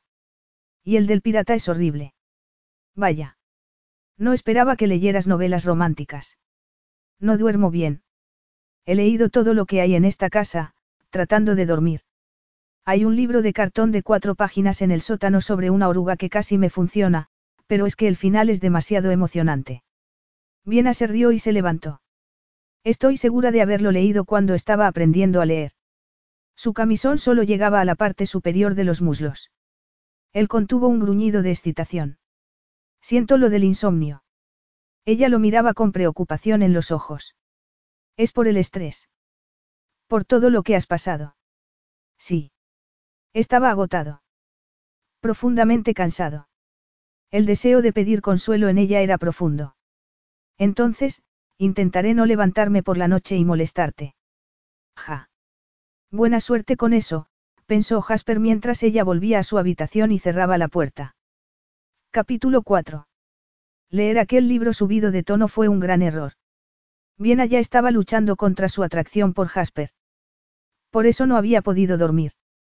Sus tórridos pensamientos se habían vuelto aún más libidinosos gracias a algunos capítulos del libro que él le había recomendado porque se sentía como si estuviera leyendo una carta de amor erótica al saber que él había leído esas mismas escenas provocativas. Pronto tuvo que dejarlo de lado porque lo único que podía imaginar era a Jasper manteniéndola cautiva. En sus pensamientos la había coaccionado para que realizara actos obscenos para mantenerse con vida, haciéndola arrodillarse en un cojín a sus pies mientras él se bajaba los calzoncillos, para luego sucumbir a su fuerza cuando la presionó sobre los codos y las rodillas para que pudiera cubrirla y penetrarla durante todo el tiempo que quisiera. Enterró un gemido de lujuria en su almohada, renunciando al sueño por completo una vez que la luz se coló por la rendija de sus cortinas. Estaba fuera, en la cubierta, haciendo lo posible por garabatear metafóricamente sus fantasías lascivas cuando él la sacó de nuevo de su trance. Más café. Oh. Su sacudida fue menos por el susto que por la emoción. La de tenerlo cerca de nuevo. Estaba detrás de la puerta acristalada sosteniendo la jarra, impasible y educado. Sí, por favor, dijo Viena mientras le acercaba su taza vacía. Él deslizó la puerta para abrirla un poco más y le sirvió el café. He hecho una quiche, por si te apetece, invitó ella, tratando de ignorar sus músculos bronceados. Gracias. Llevó la jarra a la cocina y volvió con su propia taza y una porción de la quiche que ella había preparado. Se acomodó en una silla frente a ella. Te concentras mucho cuando trabajas, ¿verdad? Su mirada se dirigió al amplio cuaderno de bocetos que ella sostenía. Por eso mis notas no eran las mejores en el colegio. Me ponía a hacer garabatos y, al rato, todo el mundo entregaba un examen y yo lo único que tenía era una caricatura del gerbo de la clase. Eso no es una caricatura. Es Peyton. Había visto en qué estaba trabajando. Empezó a inclinar el bloque hacia su pecho para ocultarlo, siempre sentía la necesidad de proteger su trabajo. Supongo que no la has visto mucho. Ese pensamiento le rompió el corazón. Miró la página que había llenado con diferentes perfiles y expresiones de un bebé. Acariciar su cuerpecito era la alegría más pura que bien había experimentado. La sostuve durante unos minutos la única vez que la vi. Había una nota en su voz que era difícil de ubicar. Tal vez añoranza. Bien arrancó impulsivamente la página de su libreta y se la ofreció. Ya que no tienes ninguna foto de ella. Fírmalo primero. Para su disgusto, se sonrojó. No era lo suficientemente bueno como para que mereciera una firma, pero garabateó su nombre en la parte inferior. Gracias. Lo tomó y pasó más tiempo estudiándolo de lo que la hacía sentir cómoda. Estaba a punto de empezar a poner excusas sobre lo difícil que era captar el brillo de los ojos de Peyton cuando él preguntó. ¿Vendes tu trabajo? No, se rió nerviosa. Ni siquiera terminé la carrera de Bellas Artes. El arte no es una ingeniería. No necesitas un diploma para que te paguen por ello, dijo secamente. Especialmente cuando tienes tanto talento. El talento era muy subjetivo. No le he dedicado mucho tiempo desde que lo dejé. Perseguir el arte me parecía, no sé. Inútil. Agarró los trozos de papel que se habían quedado en la anilla en espiral del bloc. Iba a empezar el tercer año cuando me comprometí y todo el mundo me decía, ¿qué vas a hacer con un título de bellas artes? ¿Para qué vas a perder el tiempo? Así que lo dejé. Hunter dijo eso. No, él era el único que me animaba a seguir, pero pensé que Neal y yo íbamos a formar nuestra familia enseguida, así que tenía sentido centrarme en mi matrimonio. O eso creía. Tenía 20 años. ¿Qué se podía esperar? Bromeó, tratando de ocultar lo mucho que le seguía doliendo haberlo dejado por él. Por una vida que había sido una pantomima. ¿Cuánto tiempo estuvisteis casados? Seis años. Podría callarse y haberlo dejado ahí, pero estaba cansada de fingir que había estado enamorada. Fue más una fusión que un matrimonio. Le lanzó una mirada, esperando que la juzgara de nuevo. Pero él no cambió su expresión. No tengo mentalidad de negocios. No como Unter. Y nuestro padre no me quería allí de todos modos. Él no veía sitio para una chica en la empresa. Era bastante sexista en ese sentido, la verdad. Y pensé que, si me casaba para beneficiar al negocio, mi padre estaría contento. Y no lo estaba. No especialmente. Debería haber escuchado a Unter y haber seguido estudiando. Pero él tenía una conexión con mi padre. Yo no, y quería una. Lo que no me di cuenta fue que mi padre no estaba interesado. No conmigo. Le costó que no le temblara la voz. A eso me refería ayer cuando dije que habíamos tenido una educación diferente. Y no habéis tenido hijos. ¿O si los tienes? No he visto nada en internet que haga pensar que sí. No, nada de niños. Ese era un tema que le dolía demasiado. Sé que la gente dirá que es una suerte una vez que escuchen que estamos divorciados. Que ningún niño ha salido dañado por la ruptura de este matrimonio, dijo con amargura. Sin embargo, para mí no tiene nada de suerte. Por lo que veo, he metido la pata. Lo siento. Tú querías una familia, reconoció él con mala cara. Sí, me hubiera gustado. Pero no puedo. Tengo lo que se llama un útero hostil. Nunca he oído hablar de eso. Significa que no puedo quedarme embarazada. No sin ayuda. Y eso le vino bien a Neal, porque realmente no quería tener hijos. Era la primera vez que lo decía en voz alta, pues siempre había mantenido esa hiriente verdad sin decirla, de modo que la tía y supuraba bajo su piel, como un insulto a sus problemas de fertilidad. Era la razón por la que le había pedido el divorcio la primera vez. Me dijo que quería una familia antes de casarnos, pero es el tipo de vendedor que te dice cualquier cosa para cerrar un trato. Ella dibujaba en su cuaderno mientras hablaba, evitando mirar a Jasper. Después de casarnos, no paraba de convencerme de que lo pospusiéramos. Pasado un tiempo accedió a intentarlo, pero pasó un año y medio sin éxito. Yo estaba desolada cada mes. En cambio él estaba aliviado. Me di cuenta. Bien a cambio de colores y siguió pintando. Quería intentar la fecundación in vitro, pero él ponía un montón de excusas y faltaba a las citas. Seguía sin mirar a Jasper, no quería ver su reacción. Seguramente se había apagado por su exceso de información o la miraba con lástima, pero el silencio era una cosa más que ella había soportado por el bien de Babecom. Estaba muy cansada de sufrir en silencio. Tal vez solo quería justificar su divorcio ya que se sentía muy culpable por haber roto con todo. Finalmente, asumí que era mejor no tener hijos con un hombre que no los quería. En ese momento, mi padre acababa de morir y Unter estaba atravesando un proceso judicial con nuestra madrastra, así que no le dije que Neal y yo estábamos separados. De todos modos, quería ocultarlo a la prensa. Empecé a aceptar trabajos de comisariado en Toronto y pasaba la mayor parte del tiempo allí. A Neal no le importaba. Debió de ser duro para ti que Amelia se quedara embarazada tan fácilmente. Todo lo relacionado con el embarazo es duro para mí. Ahora, al menos, podré encontrar a alguien que quiera lo que yo quiero. Tal vez lo haga por mi cuenta. Criar un hijo siendo soltero es difícil. Se le cayó el lápiz. No es que hable por experiencia, dijo él secamente, atrapando el lápiz mientras rodaba por la mesa hacia él. Aunque quizás sí lo sea un poco. Le ofreció el lápiz. ¿Qué quieres decir? Preguntó mientras se inclinaba para tomar el lápiz de su mano. Mi padre trabajaba haciendo turnos cuando yo era pequeño. Incluso cuando estaba en casa, a menudo se quedaba dormido porque había tenido turno de noche, y era mi madre quien se hacía cargo de todo. Parecía estricta, pero era necesario, sobre todo cuando Amelia era pequeña. Mi familia era de clase media, sin problemas económicos, pero sin lujos. Mi padre trabajaba como comerciante y mi madre en el taller de costura. Ella no podía con todo, así que yo recogía la compra, aprendí a cocinar algunas cosas y me encargaba de acompañar a Amelia al dentista después del colegio. ¿Cuántos años tenías cuando se murió tu madre? Preguntó con cierto temor. Estaba terminando el instituto. Me habían aceptado en la VC, pero no podía irme y cruzar todo el país. Mi padre tenía que trabajar, y Amelia tenía solo 11 años, así que me quedé para ayudar y estudiar en la universidad local hasta que pudiera trasladarme. Geología. Adivinó. También geografía y empresariales. Lo dejé cuando mi padre pasó a ser capataz y empezó a trabajar a jornada completa.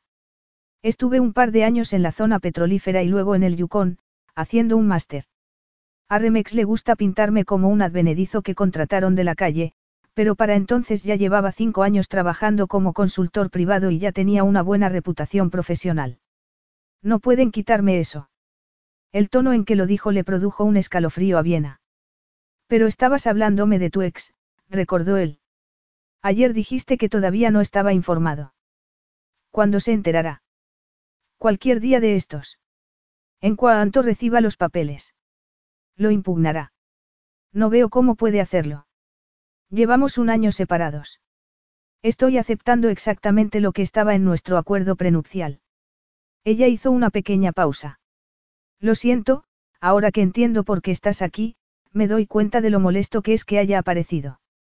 No quería poner en peligro lo que estás haciendo, pero me pareció la única manera.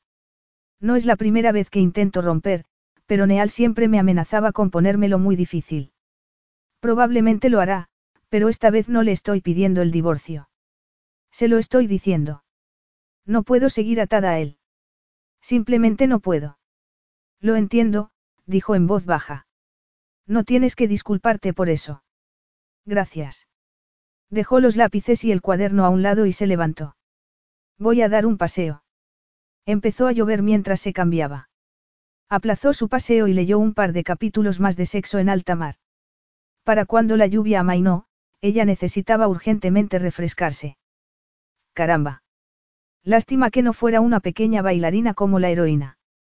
Jasper era fuerte, pero no creía que él pudiera sujetarla apoyada en una pared con las manos en su trasero mientras estaba de pie con la cabeza enterrada entre sus muslos. Sin embargo, ella quería averiguarlo. Jasper, voy a bajar a la playa, llamó mientras bajaba las escaleras al trote. Iré contigo. Cerró su portátil. No hace falta. Se giró al final de las escaleras para enfrentarse a él en su escritorio.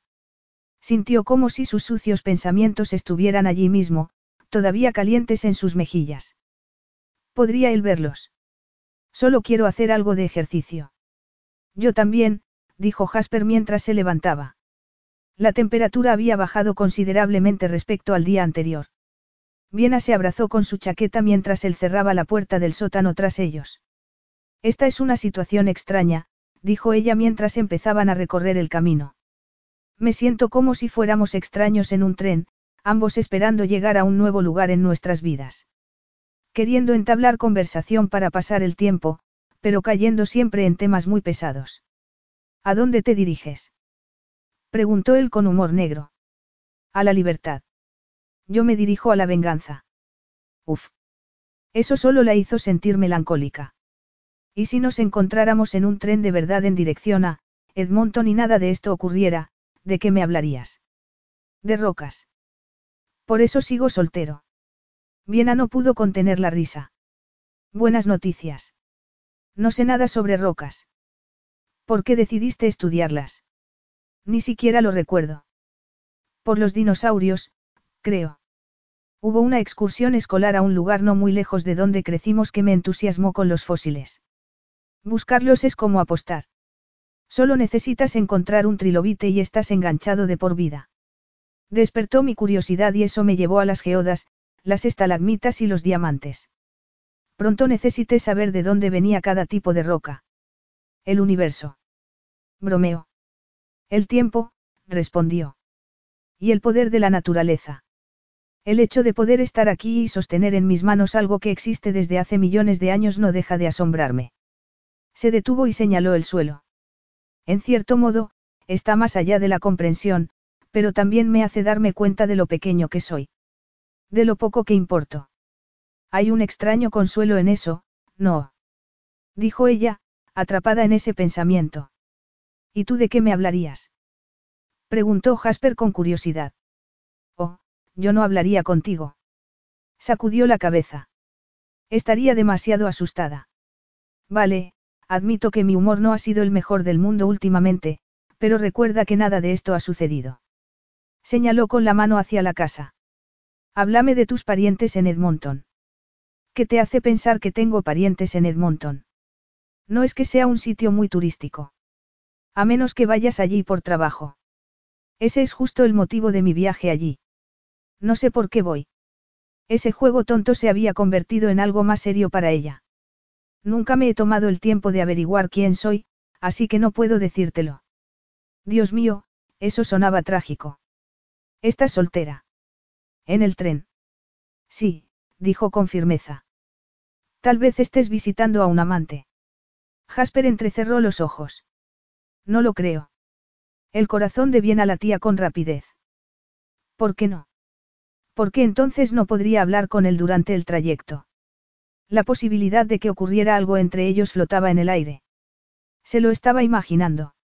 Viena se lamió los labios de manera nerviosa. La mirada entrecerrada de Jasper seguía la punta de su lengua, haciendo que el deseo le abrasara en el estómago. Deberíamos hablar de ello, dijo él sin dejar de mirarla. ¿Qué? Ella estaba muy nerviosa y se cruzó de brazos de manera protectora. Sobre el hecho de que somos dos personas compartiendo una casa, ¿Y si eso es todo lo que compartiremos? Ella abrió la boca, pero no le salían las palabras. No pretendo presionarte, continuó él hablando en voz baja. Mueve la cabeza y no volveré a sacar el tema. No podía moverse. Estaba paralizada por la nostalgia y el miedo al rechazo. Durante unos instantes, solo se escuchó la lluvia en los árboles. Él se acercó y le colocó un mechón de pelo suelto detrás de la oreja. Luego recorrió su cuello con el dorso de la mano y la dejó en su hombro. El contacto de su mano en su piel desencadenó un escalofrío que recorrió el cuerpo entero de Viena. ¿Quieres hablar de eso conmigo? Preguntó Jasper. No sé cómo, admitió ella en un susurro tenso. Hablar, o hacer. Él seguía con la mano en el hombro de Viena. Hacer. Ella temblaba ligeramente, estaba nerviosa y excitada a partes iguales. No he estado con nadie excepto con, no quería decir su nombre. No en ese momento. Quiero decir físicamente, aclaró, muriéndose de vergüenza. No quiero saltar de un compromiso a otro. Ni tampoco quiero aprovecharme de ti para tomar impulso. No. Jasper comenzó a acariciarle el cuello. Me encantaría que te aprovecharas de mí ahora mismo. Ella tragó. ¿Y si es horrible? No quiero sentarme frente a ti en la cena de Navidad algún día y recordar lo incómoda que ha sido esta semana. No lo será. ¿Cómo lo sabes? Él deslizó la mano detrás de su cuello mientras acercaba lentamente su cabeza a la de ella. Cuando apenas se rozaron sus labios, ella lo agarró de la sudadera, atrayéndolo más cerca. Jasper la abrazó dándole besos suaves y lentos. Poco a poco sus bocas comenzaron a explorarse cada vez con más ímpetu. Se devoraban de tal forma que Viena creyó que perdería el conocimiento. Dejó de respirar y solo sentía fuego y anhelo recorriendo su cuerpo. Notaba las manos de Jasper en su espalda y su erección contra el abdomen. Hacía mucho tiempo que no se sentía deseada. En realidad nunca se había sentido así. Pero ahí estaba la prueba. Él sí la deseaba. Acabaron apoyados en un árbol. Él deslizó una mano por dentro de los vaqueros de Viena y agarró su trasero de manera posesiva. Hizo que ella levantara una pierna y lo rodeara por la cintura con ella. Ahora sus caderas se encontraban pegadas y el bulto de su deseo era más evidente aún. Se balanceaban instintivamente buscándose mientras no paraban de besarse y explorarse con las manos. Para Viena llegar al clímax siempre fue algo difícil, pero ahora estaba tan excitada que le daba miedo llegar a alcanzarlo tan pronto. Él dejó de besarla de repente. Bien abrió los ojos aturdida, preparándose para recibir un golpe que la devolviera a la tierra. ¿Te arrepientes? preguntó Jasper. Nunca me he sentido así en mi vida. Deberías sentirte así siempre. Jasper volvió a recorrer con su boca el cuello de Viena antes de decir. Vuelve a la casa conmigo. Déjame seguir haciéndote sentir así, susurró erizándole la piel. Ella asintió y se dejó llevar de vuelta hacia la colina. Capítulo 5. Entraron por el sótano, donde se quitaron los zapatos embarrados. Jasper colgó su sudadera mojada en un gancho. Viena hizo lo mismo con su chaqueta, vaciló brevemente y luego se desabrochó los vaqueros. Observó con atención cómo se los quitaba y los arrojaba a la lavadora. Son bonitas. A Viena se le puso la piel de gallina cuando él pasó un dedo por el encaje de sus braguitas rozando la piel de su cadera. Yo. Te cuesta hablar, ¿verdad? Se burló mientras la miraba fijamente. Él no dejó de acariciarla debajo de la tela. Yo, trató de recordar lo que quería decir. No tengo preservativos. Me he hecho pruebas médicas hace poco y no puedo quedarme embarazada, pero... Hay algunos en el baño de la suite. De repente, se alejó de él y corrió hasta el final de la escalera que llevaba a la cocina. Cuando se detuvo y miró hacia atrás, él estaba quieto, mirándola con las manos en las caderas. Sí, será mejor que corras, porque voy a comerte entera, dijo él con diversión y deseo. Viena soltó un pequeño grito mientras subía corriendo las escaleras. Los pasos de Jasper resonaban con firmeza a pocos metros. Mientras él la perseguía, Viena dejó atrás su ropa interior en un impulso de picardía. Él se rió cuando encontró sus braguitas en la escalera, aceleró el paso para alcanzarla y ella se tropezó intentando escapar.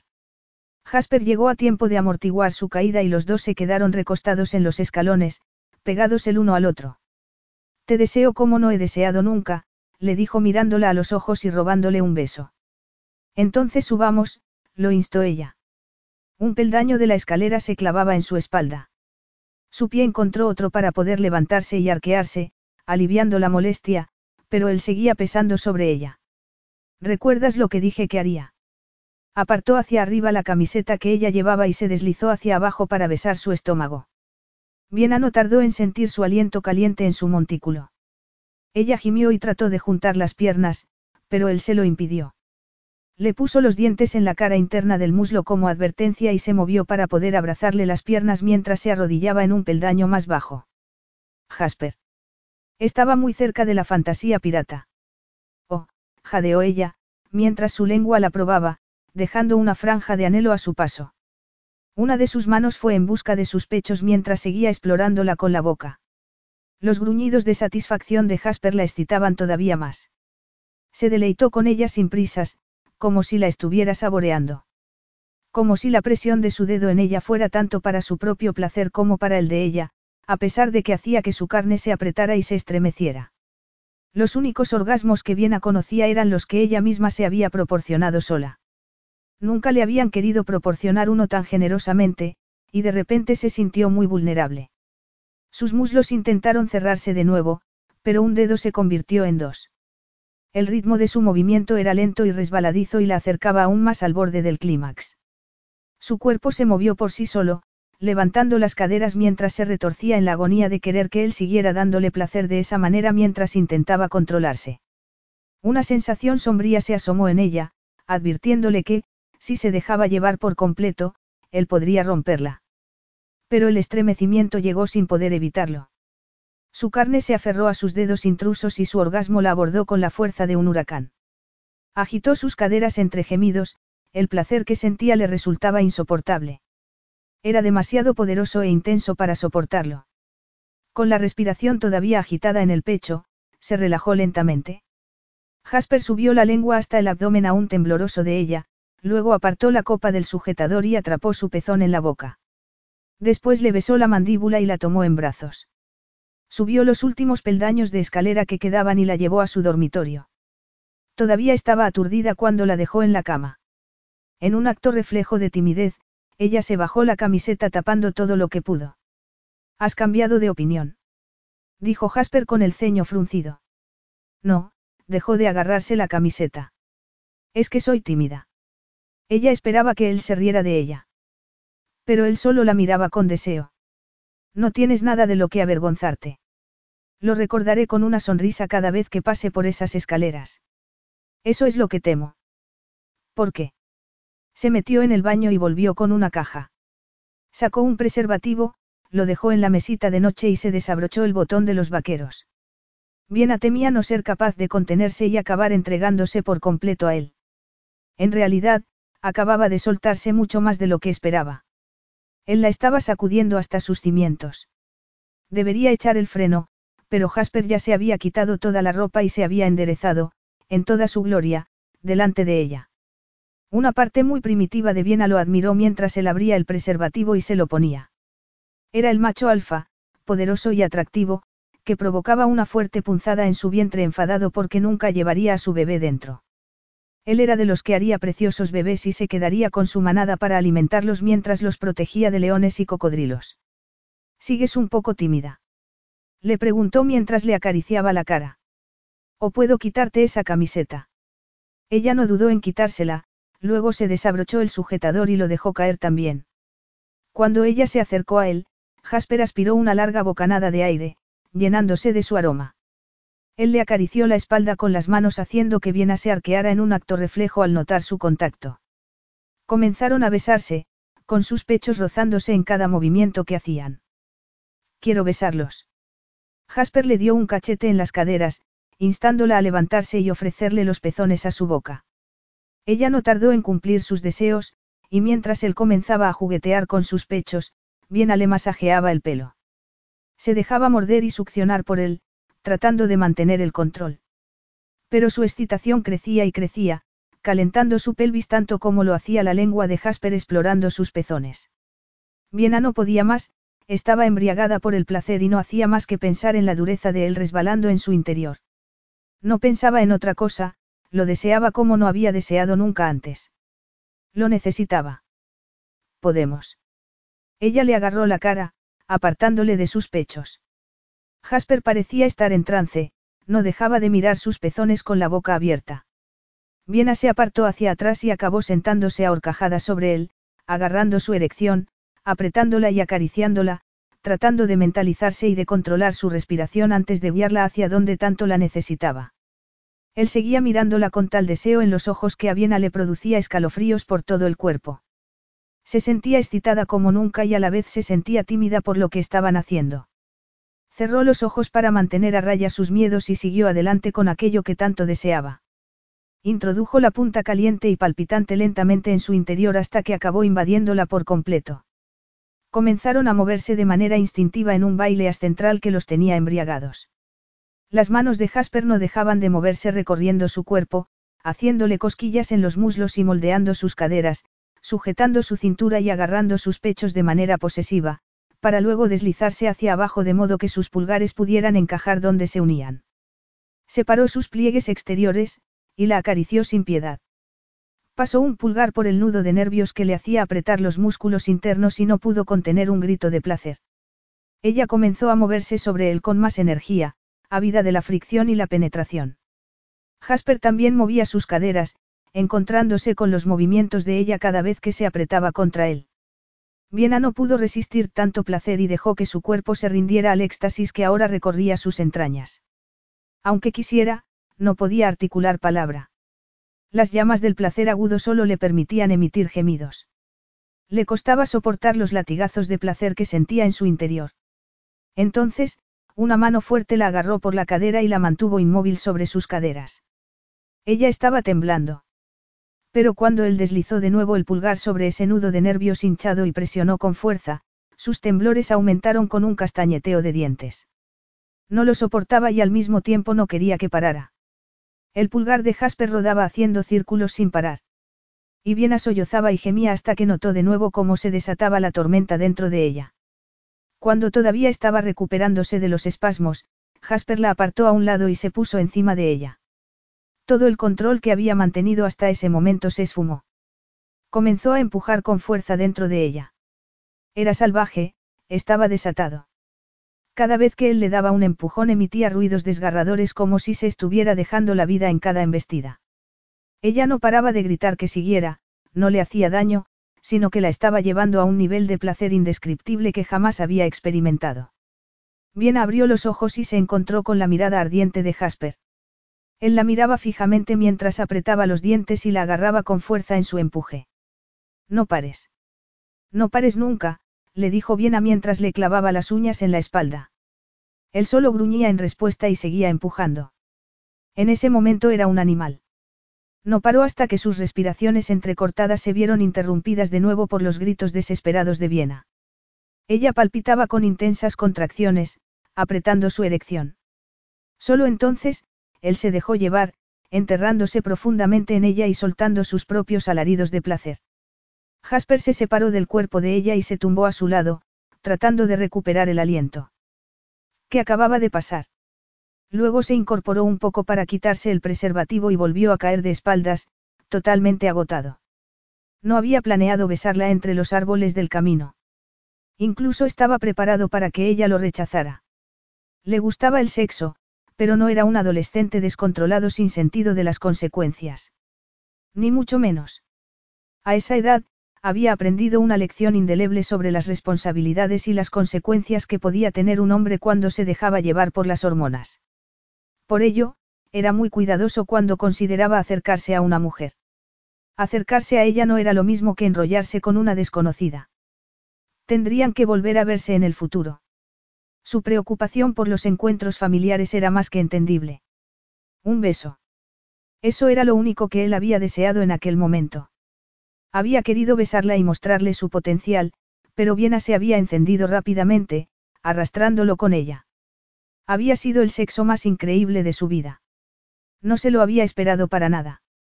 Si notaba la química e incluso pensó que tendrían algún momento incómodo por la novedad entre ellos. Pero jamás imaginó tener semejante conexión con alguien. Sin embargo, tenía la necesidad de borrar el recuerdo del anterior hombre de su vida. Nunca se había considerado alguien inseguro, pero, más que por su ego, necesitaba que ella se sintiera tan profundamente atraída por él como él por ella.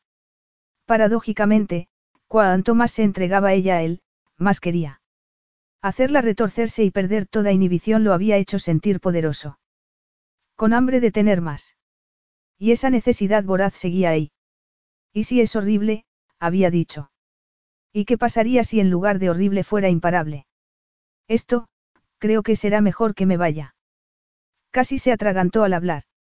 Empezó a toser y se sentó en la cama. ¿Estás llorando? Jasper se incorporó de golpe y la agarró de un brazo. ¿Te he hecho daño? No, ella bajó a los pies de la cama y siguió sentada agarrando una almohada en su regazo. Me siento tan estúpida. ¿Por qué?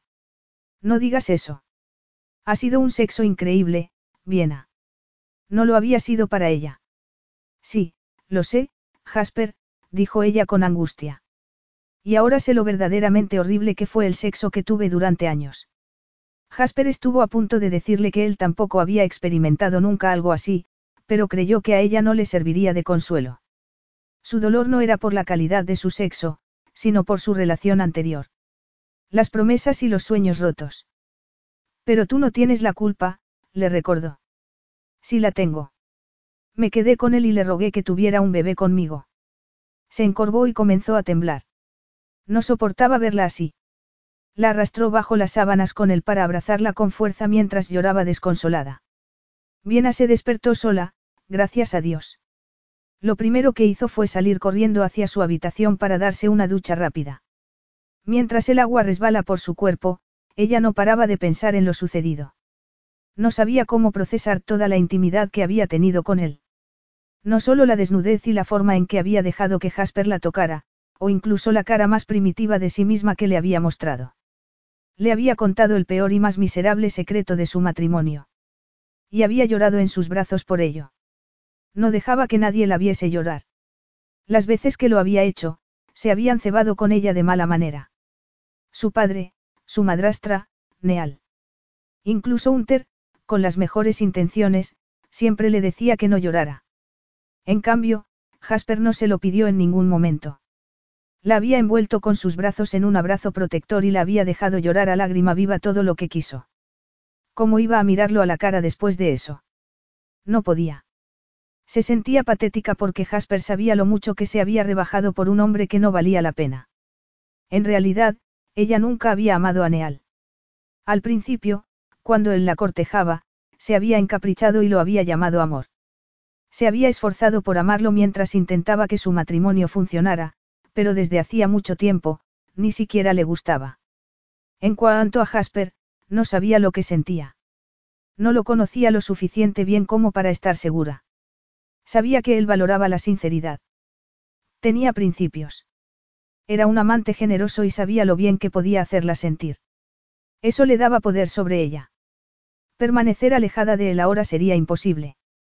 Incluso cuando se estremeció de vergüenza al recordar lo que le hizo en las escaleras, el calor libidinoso volvió a sus entrañas, palpitando con culpabilidad donde había estado su boca, deseando sentirlo de nuevo. Salió de la ducha gritándole a su cerebro para que frenara esos pensamientos y se secó. Se vistió con unas mallas y una chaqueta larga holgada. Después, se obligó a bajar las escaleras. Jasper estaba cocinando de nuevo. ¿Por qué tenía que ser tan increíblemente considerado y sexy? Hola, dijo Viena tímidamente. Él la miró con una cara indescifrable que hizo que su corazón diera un vuelco. Tu divorcio está en todos los titulares nacionales. Agarró una copa de vino vacía y la puso sobre la isla. Tu teléfono ha estado sonando. Señaló con un gesto de cabeza la mesa. Oh. El estómago de Viena se retorció. Miró hacia donde había dejado su teléfono, justo al lado de sus materiales de pintura. Creí que habías dicho que lo tenías apagado. Sirvió el vino y devolvió la botella a la nevera. Ese es el nuevo, murmuró Viena. En realidad no era de usar y tirar. Era un smartphone último modelo que había mantenido encendido y cargado, pensando precisamente en lo que estaba sucediendo. Si está sonando, es que le han dado mi número a Unter. ¿Querrá hablar conmigo? Se acabó. Ya está hecho. Pero no lo estaba. No realmente. Quedaba mucho por recorrer antes de que se acabara todo. Miró el teléfono con anticipación y temor. Vas a decirle que estás aquí. Jasper dio un sorbo al vino, con expresión impenetrable. No si no quieres que lo haga. Se sentó en el lado más alejado de la mesa, para que solo se viese una pared a su espalda. Respiró y se recompuso, tratando de ocultar todos sus miedos y recelos tras una máscara, y luego pulsó la tecla de videollamada. Hunter contestó al primer tono. Pasaré a verte después de que hable con ella, decía su hermano antes de centrar su atención en la pantalla y dirigirse a ella. Vi. Hola. Ella forzó una sonrisa brillante. ¡Qué vista tan bonita! El agua azul verdosa se extendía detrás de él hacia una isla. ¿Qué tal el viaje? Genial. ¿Qué otra cosa podía decir estando en Bora Bora? Se encogió de hombros y le preguntó, ¿estás bien? Por supuesto. Ella era consciente de que Jasper estaba escuchando y podía oírle mentalmente decir, no mientas, Viena. Odio a los mentirosos. Vi. El ceño de Unter se frunció. Lo sé. Lo siento. Debería haber hablado contigo primero para que no te pillase por sorpresa. Neal no quería que nadie supiera que estábamos separados, pero tampoco quería el divorcio. Era la única manera. No te disculpes. Pídeme cualquier cosa que necesites. Unter imprimió a su voz una dulzura que ella solo le había oído utilizar con su bebé. Lo que acabas de hacer, solo eso en realidad. Viena luchaba por controlar sus emociones. Que me digas que no me vas a repudiar. Intentó que pareciera que estaba bromeando, pero el temor a que eso pasara había sido real. Eso nunca, juró su hermano. Sin embargo, estoy preocupado. La prensa irá a por ti y yo no estoy ahí para. No. Le cortó Viena.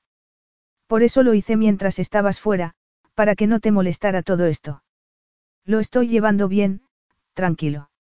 Nunca eres una molestia para mí, Vi, insistió él, aunque parecía contrariado. Escucha. Me molestaría más que siguieras casada con alguien que te hace sentir miserable. Eso era un guiño a la persona que realmente tenía la culpa de lo frágil que era su sentido de la autoestima. Su padre había seguido casado con Irina a pesar de los constantes escándalos y aventuras. Ella era la razón por la que el apellido Baverly seguía estando en boca de todo el mundo. Por suerte, finalmente salió de sus vidas, se volvió a casar y ahora vivía en Palm Springs, torturando a otro desventurado y a su familia. ¿Dónde estás? preguntó Unter. Necesitas más seguridad. ¿Qué puedo hacer por ti desde aquí? Nada. De verdad. El equipo B habrá recibido mis instrucciones. Me pondré en contacto con ellos en breve, y ya he pedido un equipo de seguridad para cuando vuelva a Toronto. Por el momento, estoy perfectamente bien. No vayas a Toronto. Quédate con nosotros. O podemos encontrarnos en la cabaña. Estás en Calgary. No reconozco lo que hay detrás de ti. Me iré a Alemania antes de que vuelvas. Oh, probablemente no lo sepas. Kim y Mika se van a casar. ¿En serio? Se tomó un momento para asimilar la noticia de que la mejor amiga de Eden se casaba con el hermano de esta. Nunca pude entender a esos dos, pero felicítales de mi parte. Viena resopló. No sé si eso es lo más adecuado. Eden no parecía guardarle rencor a Amelia por haber destruido su boda con Unter. La única vez que Viena había podido ponerse al día con ella le había parecido que Eden estaba realmente feliz por haberse casado con Remy. El hecho de que Viena hubiera sido invitada a la boda de Mika le hacía ver que no la culpaba por las acciones de Unter. Quizá una felicitación por parte de Unter y Amelia fuera un bonito gesto que cerrara ese episodio de una vez por todas. Haré que preparen un comunicado a tu favor ahora mismo, dijo Unter, volviendo al asunto en cuestión. Seguro que no necesitas más seguridad ahora mismo. ¿Dónde estás? Volvió a preguntar deliberadamente. Prefiero que de momento no hagas nada. Y sin mirar a Jasper ni un segundo, continuó, mi abogado sabe dónde encontrarme si es necesario. No confío en este teléfono. Esta tampoco es una línea segura, refunfuñó Unter, levantando la mirada de la pantalla. Y Amelia me está esperando en la playa, así que debería irme. Llámame para cualquier cosa que necesites. Entendido. Lo haré. Dale a Amelia un abrazo de mi parte. Y muchos besos para Peyton. Ahora mismo está cubierta de arena, así que me pides demasiado, dijo con humor. Entonces, insisto. Y, dudó, incapaz de recordar la última vez que se lo había dicho, pero escuchar lo unidos que estaban Jasper y Amelia le hizo desear una mejor relación con su hermano. Te quiero. Hunter se quedó en shock por un segundo. Yo también te quiero, Vi. Siempre te apoyo. Espero que lo sepas. Lo sé. Incluso estaba empezando a creerlo de verdad. Adiós. Capítulo 6. Viena se aclaró la garganta tras finalizar la videollamada, visiblemente emocionada por el apoyo de su hermano. Jasper le acercó una copa de vino. Gracias, murmuró ella mientras bebía un sorbo. ¿Realmente pensaste que se opondría a tu divorcio? Todavía estaba asombrado por eso. Hunter nunca me ha defraudado, pero ha invertido mucho en la empresa, emocional y económicamente. Luchó mucho para apartar a Irina y todavía está reparando el daño que ella hizo. Y mi papel es el de apoyarle, se supone que debo facilitarle las cosas, no dificultarlas. Siguiendo casada con un hombre que le había mentido sobre uno de los pilares básicos del matrimonio. O querías hijos o no los querías. No había nada malo en ninguna de las dos opciones, pero una pareja debía estar de acuerdo en eso. Y no te preocupes por lo que he dicho, en realidad creo que tenemos una conexión segura, pero pediré a mi equipo que lo compruebe igualmente. Jasper asintió con la cabeza y volvió al pollo con limón que estaba preparando. Cuando se despertó con ella en sus brazos, todavía no se había dado cuenta de lo mucho que le estaba afectando todo. Se consideraba una buena persona que se preocupa por los demás. Sin embargo, empezaba a sentirse demasiado protector con Viena, lo que no tenía sentido para él, teniendo en cuenta que se conocían desde hacía muy poco. Había tenido la tentación de quedarse en la cama con ella, no solo por la sensación de su calor contra él, sino porque tenía la necesidad de saber que se encontraba bien. Agobiado por los cambios que empezaba a notar en él, había bajado a la cocina. Fue en ese momento cuando vio los titulares de las noticias. Ahora entendía por qué ella se había tomado tantas molestias para esconderse. Al principio le había parecido una exageración para algo tan normal en los tiempos que corrían. Pero, aparentemente, no lo era para un Baverly. Los titulares eran asquerosamente sensacionalistas, ninguno de ellos halagador o empático con una mujer que simplemente quería dejar una mala relación. En cambio, su marido no salía mal parado. Ella era el centro de atención y todo estaba orientado a destruirla. En realidad se alegraba de que su divorcio ya se hubiese hecho público.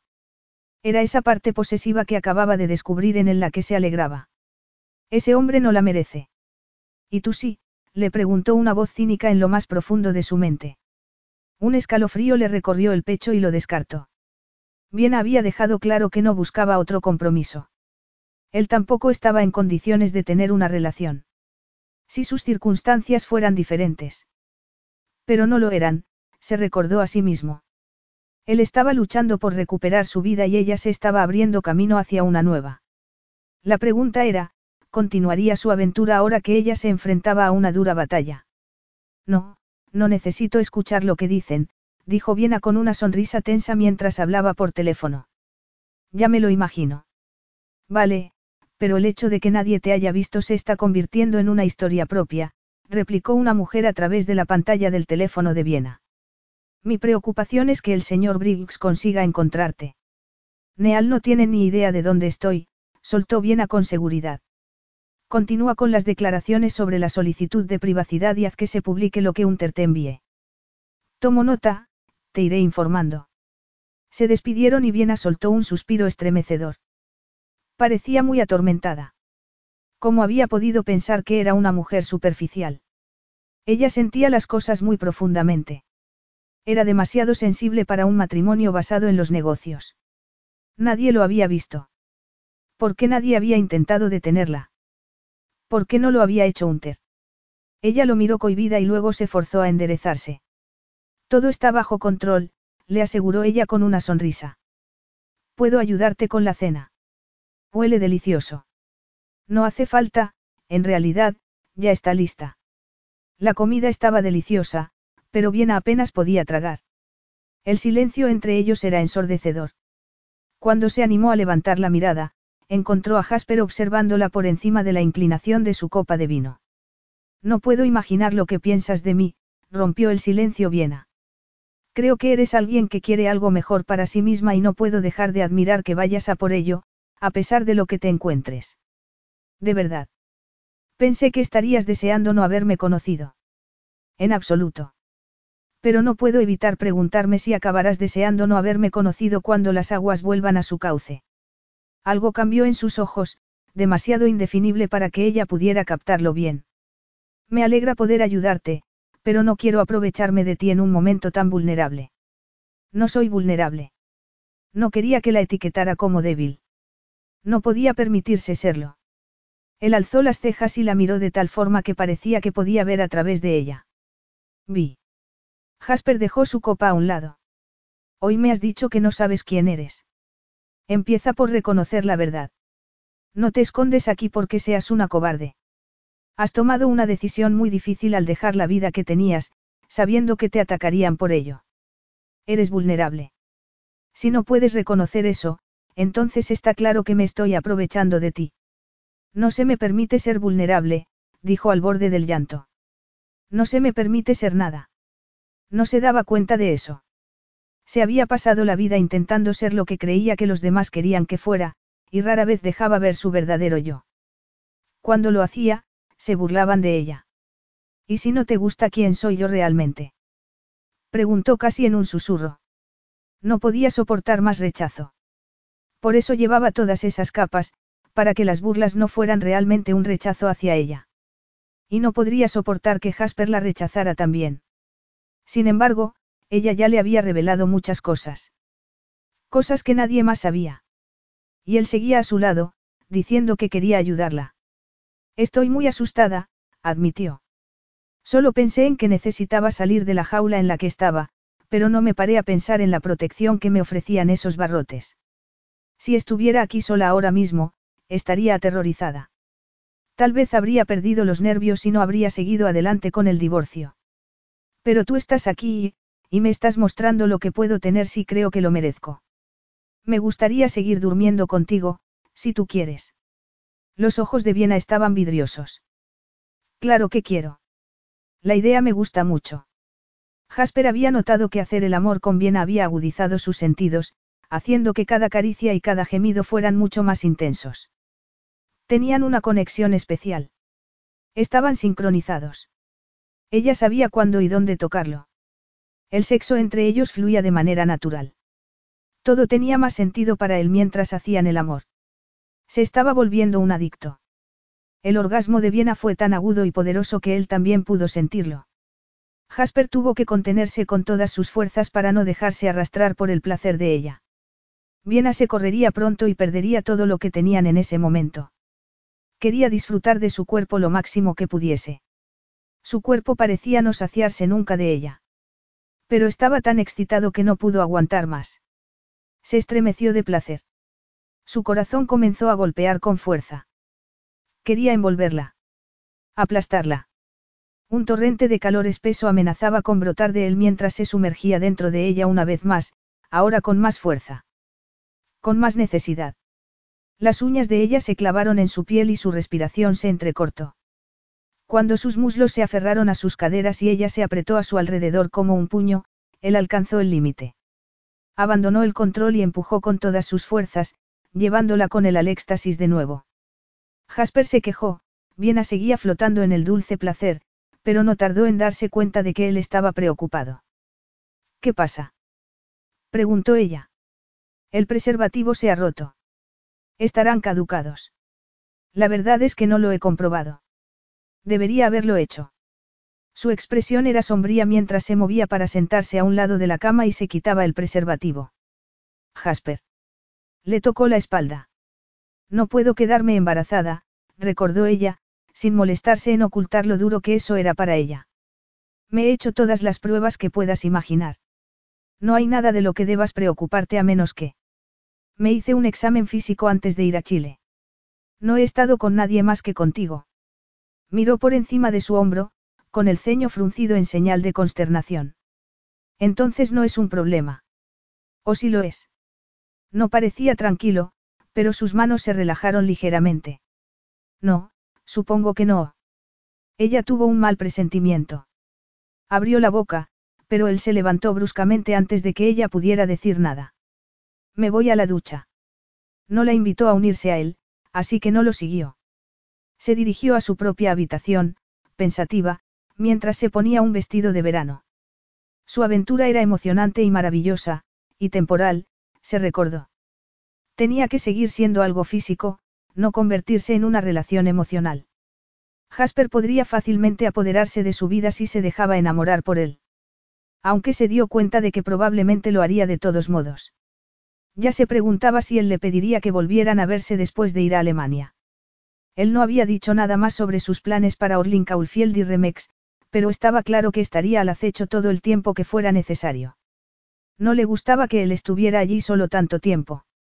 Se preguntó si podría hacer algo por él mientras ella se iba fuera. Un ruido de grava en el exterior le hizo soltar el cepillo para asomarse a la ventana que había dejado abierta para que entrara el aire fresco. Vio un todoterreno aparcado. Neal. ¿Qué? Oyó que el agua seguía corriendo en el baño, pero no le gritó a Jasper, pues no quería que Neal la oyera hablar con nadie. Bajó volando las escaleras y se apresuró a salir por la puerta principal para encontrarse con su ex en el camino hacia las puertas de entrada. Hola, cariño, la saludó él mientras se quitaba las gafas de sol. ¿Cómo me has encontrado? preguntó Viena. Mi corazón me guió hasta ti, por supuesto. No dejaba de sonreír maliciosamente. Nunca le había tenido miedo. Era un hombre que conseguía lo que quería diciendo lo que tenía que decir, pero vaciló un poco al darse cuenta de que estaba muy enfadado. Lo digo en serio. Viena subió el tono. Quiero saber cómo me has encontrado. Te lo dijo Steven. Si era así, el empleado de Unter podía darse por despedido. El señor Chow sigue siendo fiel a la corona, no te preocupes. No, compré unas pegatinas muy útiles el año pasado. Te ayudan a llevar la cuenta de las cosas que se pierden fácilmente. Neal levantó su teléfono. Me has rastreado. Había quitado una pegatina de su llavero antes de irse, pero no se le había ocurrido revisar su equipaje o su bolso en busca de dispositivos que Neal pudiera haber colocado. Eso es acoso, Neal. Relájate, se burló. No habría tenido que usarlas si me hubieras dicho a dónde ibas, ¿verdad? No tengo que decirte a dónde voy. Estamos separados. Nos estamos divorciando. Vuelve a tu coche y sal de mi vida o llamaré a la policía. Era un farol. Sus pensamientos saltaron inmediatamente a Jasper. No podía llamar a la policía. Se arriesgaría a exponerlo. Neal la vio titubear y resopló, confundiendo su vacilación con una falta de temple. Buen intento, pero no nos vamos a divorciar, Viena. Estábamos bien viviendo separados y estoy dispuesto a continuar con eso, después de nuestra reconciliación en público, por supuesto. Será mejor que entremos para hablarlo.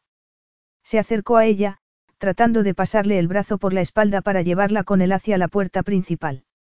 Ella le quitó las manos de encima, apartándose, pero no pudo evitar que él entrara. Fuera. Exigió. ¿Quién alquiló este sitio para ti? Miró el escritorio donde el portátil de Jasper estaba cerrado y cargándose. Chow. Hunter. No pude encontrar nada en el extracto de tu tarjeta de crédito. Mi tarjeta. Ella había abierto nuevas cuentas y no había usado las cuentas que tenían conjuntas en meses.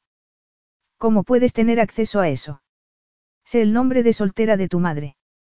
Se lo diré a mi abogado. No podía creer hasta qué punto podía llegar a ser tan rastrero. También era consciente de la presencia de Jasper en el piso de arriba. ¿Y si empezaba a revolver los cajones y Neal lo oía? Él miró hacia la cocina y se detuvo. Son dos tazas de café. Giró su mirada en la otra dirección. Y un par de zapatos muy grandes. Lentamente, levantó la mirada hacia la parte superior de la escalera. Y se quedó muy quieto. Viena se quedó helada. Con horror, vio aparecer los pies descalzos de Jasper bajando las escaleras. Capítulo 7. Al salir de la ducha, Jasper oyó el tintineo de la puerta principal al abrirse. Voces. Viena sonaba enfadada. Angustiada. Mientras se ponía unos pantalones cortos oyó que Viena decía el nombre de Neal. Su ex estaba allí. El odio comenzó a hervir en sus entrañas. Se lo diré a mi abogado. El tono agitado de la voz de Viena le llevó a la parte superior de la escalera a tiempo de ver a un hombre detenerse a los pies de esta y tomar nota de que no estaba sola. Los planes de Jasper para Orlin Caulfield y Remex peligraban. ¿Quién eres tú? Preguntó Neal mientras Jasper bajaba las escaleras, sin camisa y sin zapatos, y sin romper el contacto visual con ese pedazo de basura humana. No iba a dejar que Viena se enfrentara sola a ese imbécil. Todo bien, vi. Jasper se detuvo en el último escalón. No era necesario que bajaras. Neal ya se iba. Los ojos de Viena decían, lo siento. Vaya. Neal se metió las manos en los bolsillos con cara maliciosa. ¿Recuerdas que hay una cláusula de adulterio en nuestro acuerdo prenupcial? Tu hermanito mayor la puso. Lo recuerdo. La barbilla de Viena se levantó. Y también recuerdo por qué se hizo. He sido fiel desde nuestra boda. Se puso una mano en el pecho en un gesto teatral. No es adulterio, estamos separados, dijo ella con tono de enfado. Veremos si los tribunales están de acuerdo. Oh, adelante. Atácame con tus abogados. No me importa. ¿Y los periódicos? Eso sí te importa. Neal estaba disfrutando. Jasper se dio cuenta y quiso arrancarle de un puñetazo esa sonrisa de satisfacción. Ella no te dejó por mí, dijo Jasper con rotundidad. Simplemente se fue. Se alejó de ti. Neal no respondió a eso. Apretaba la mandíbula mientras sostenía la mirada de Jasper, luego sus ojos se entrecerraron. Te conozco. Y ahí estaba. Bien había dicho que se dedicaba a las ventas. La gente que trabajaba en ese campo tendía a recordar caras y nombres. Eres el hermano perdido de Amelia. La pirámide de cartas comenzó a derrumbarse. Eso les va a encantar a los accionistas, se dirigió Neal a Viena. Dejaste a tu marido por una aventura con tu cuñado. El que está prófugo por, ¿qué has hecho? Jasper bajó el último peldaño de la escalera. Y le hubiese arreado un puñetazo a Neal en toda la cara si no se hubiese apartado hacia atrás asustado. Tócame y te denunciaré por agresión, tartamudeó Neal. Has entrado en esta casa sin ser invitado. Amenazando a sus ocupantes. Creo que se consideraría defensa propia. ¿Te gustaría averiguarlo? Neal curvó el labio, pero tenía el corazón de un cobarde. Con su bravuconería mucho más mermada, se acercó a la puerta. Os dejo, tortolitos. Le regaló una última sonrisa de satisfacción a Viena. Abróchate el cinturón, cariño. Va a ser un viaje movidito. Viena se aseguró de que el todoterreno se marchaba, y luego se volvió para encontrarse con la cara de enfado de Jasper. Puso rastreadores en mis cosas. Eso es un delito, no. Él no decía nada. No tenías que haber bajado, continuó ella mientras el silencio de Jasper le ponía los nervios de punta. Quiero decir que no tenía que haberte visto. Yo podría haber, no sabía que podía haber hecho. Agarrar las llaves e irse. Y si Neal hubiera atravesado la casa y se hubiera encontrado con Jasper arriba de todos modos. Él me hará la vida imposible. Podría estar publicando algo ahora mismo. No podemos quedarnos aquí. Viena quería echarse a llorar. Hacía tan solo una hora estaban haciendo el amor. Felices. Lo siento mucho, Jasper. Yo también, dijo con tristeza. Viena se sentía culpable. Si se hubiera conformado con la vida que tenía, sin buscar más, no habría hecho que lo descubrieran. Ella había arruinado sus planes. La vida de Jasper podría estar en peligro. Tengo que hacer algunas llamadas, dijo ella mientras buscaba su teléfono. Si se apresuraba a intentar arreglar aquel desastre, tal vez Jasper no la odiaría tanto. Tengo que informar a Unter y a mi abogado. Pediré que emitan un comunicado de inmediato. Solo tenemos una oportunidad para adelantarnos a lo que pueda decir Neal. Diremos que está tergiversando las cosas. Solo somos dos familiares en la misma casa de vacaciones. No hay nada más entre nosotros. Cuando Viena volvió a entrar en la cocina, tras haber estado hablando por teléfono fuera de la casa, Jasper no se había movido del sitio. Seguía teniendo la misma cara de enfado. Yo, carraspeó nerviosa. Haré que mi equipo organice los vuelos y la seguridad para los dos. Jasper seguía de pie, como si fuera una estatua. Viena sabía que no tenían futuro. En realidad, ella era un lastre para él. Y el sexo había sido solo eso, sexo y nada más. Me siento responsable de haber descubierto tu tapadera, dijo temblorosa. Me gustaría mitigar el daño si es posible. Dime qué necesitas y haré que mi equipo te lo consiga. La respuesta de Jasper fue un ruido ahogado que no supo cómo interpretar. Tragó, pero el duro nudo en la garganta permaneció. Si prefieres hacer otra cosa por tu cuenta, entonces ella se sentiría de nuevo rechazada. Llama a Hunter, dijo él bruscamente. Asegúrate de que Amelia y el bebé estén protegidos. Llamaré a mi padre y haré mis propias gestiones. No le culpaba por distanciarse, realmente no lo hacía. Me iré lo antes posible, contestó destruida por dentro y asintiendo con la cabeza. Viena se fue 30 minutos después. Jasper se dijo a sí mismo que era lo mejor. Prefería pasar por aquello solo, como había hecho durante la mayor parte de su vida adulta. No era porque no quisiera ayudar a Viena con su divorcio. No es que se arrepintiera de cómo había llevado las cosas con Neal, pero debería haberlo asustado más para que la dejara en paz. Realmente su mayor preocupación era que si los relacionaban públicamente eso podría ponerla en el mismo peligro que a su familia y a él. Con la bilis en el fondo de la garganta, había llevado su bolsa al garaje y asintió secamente cuando ella se despidió de él. No se detuvo a verla marchar. Él tenía su propia crisis y era vital para él que centrara sus pensamientos en gestionarla. Tras una breve llamada a su padre, advirtiéndole de que tomara precauciones, llamó a su abogado para informarle de que era necesario actuar antes de lo previsto. Tal vez no podría atrapar a una Orlin Caulfield, pero sí a algún que otro pez gordo y escurridizo. Hizo las maletas mientras realizaba su siguiente llamada, solicitando a su asesor financiero que reactivara todas sus cuentas. La mayor parte de sus posesiones se habían trasladado a fideicomisos mientras él había estado desaparecido. Amelia había sido capaz de hacer todo eso, lo que había resultado ser una jugada genial, protegiendo su saldo de criptomonedas cuando el resto del mundo se había desplomado. Había utilizado parte de esos fondos para comprar acciones de Remex bajo una empresa fantasma, pero ese no era el objetivo de sus inversiones. Jasper siempre había tenido ventaja cuando se trataba de leer un estudio de viabilidad para una empresa minera. Había ido aumentando su cartera desde su época universitaria y podía aprovechar fácilmente lo que tenía para conseguir el dinero que pudiera necesitar para un vuelo. O para comprar un jet privado, si llegaba el caso. Viena no sabía de qué tipo de recursos disponía porque no se lo había contado. Su padre y su hermana probablemente ni siquiera sabían el alcance de los mismos. Prefería vivir con sencillez, en lugar de derrochar su dinero, pero lo tenía en abundancia. Siempre había trabajado duro para demostrar lo que valía. Entonces Orlin Caulfield había acabado con la vida de su amigo, como si Saki no tuviera importancia. También había intentado sacrificar a Jasper de la misma manera, todo para aferrarse a sus propias riquezas y cubrirse las espaldas. Jasper detestaba a la gente como él. Y deseaba que se atragantase con sus propias triquiñuelas, y podría haberlo conseguido si hubiera sido capaz de esperar hasta que Orlin estuviera de vuelta. Cielo santo.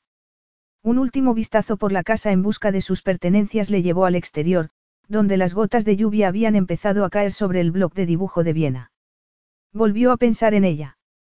Estaba dando más importancia a su aventura de la que tenía. Se habían juntado en un momento de gran presión para los dos. Y liberar esa presión había estado extraordinariamente bien. Eso es todo. Una gota de lluvia cayó sobre su cabeza, sacándolo de sus pensamientos. Llevó el bloque y los lápices al interior de la casa, pensando en dejarlos sobre la mesa, pero cuando metió sus cosas en el coche, el bloc de dibujo estaba entre ellas. Una semana más tarde, Jasper se encontraba fuera de la sala de juntas de Remex, leyendo las noticias en su teléfono mientras esperaba a que la junta se reuniera. Lo que estáis viendo es el rencor de un ex enfurecido, había dicho Viena sobre las acusaciones de Neal cuando dio una rueda de prensa poco después de abandonar Tofino. No puedo ni quiero hablar en nombre del señor Lindor, salvo para confirmar que él y yo nos alojábamos en la misma casa de verano por el mismo motivo. Ambos queríamos privacidad en un momento difícil. Neal se adelantó y reveló la infertilidad de Viena. Según Amelia, Viena no tardó en responder haciendo que Neal fuera despedido de Babecón por romper un acuerdo de confidencialidad sobre la privacidad familiar. Había perdido todos sus beneficios de un plumazo, incluyendo su apartamento, el coche de la empresa y el teléfono móvil. Jasper se sintió muy orgulloso de ella por cómo había conseguido atacar a ese cretino. Ahora Viena estaba en Alemania. Pudo verla en las fotos que se habían publicado de una boda a la que ella había asistido como invitada. Se celebró en un lujoso hotel palacio y en todas las instantáneas aparecía sonriente y preciosa. Diferente. No era la mujer que había caminado descalza por la casa, con el pelo recogido en una coleta baja y la cara sin maquillaje. Llevaba un vestido elegante y diamantes en las orejas. Un hombre con smoking, Remy Silvain, decía el pie de foto, la rodeaba con un brazo mientras se sonreían con afecto. No era de su incumbencia, se dijo Jasper a sí mismo cuando notó los celos brotar en su estómago. Y apagó el teléfono. Bien había seguido adelante con su vida. Bien. No tenía nada que objetar. No se habían hecho ninguna promesa. Pero igualmente lo corroía por dentro. Señor.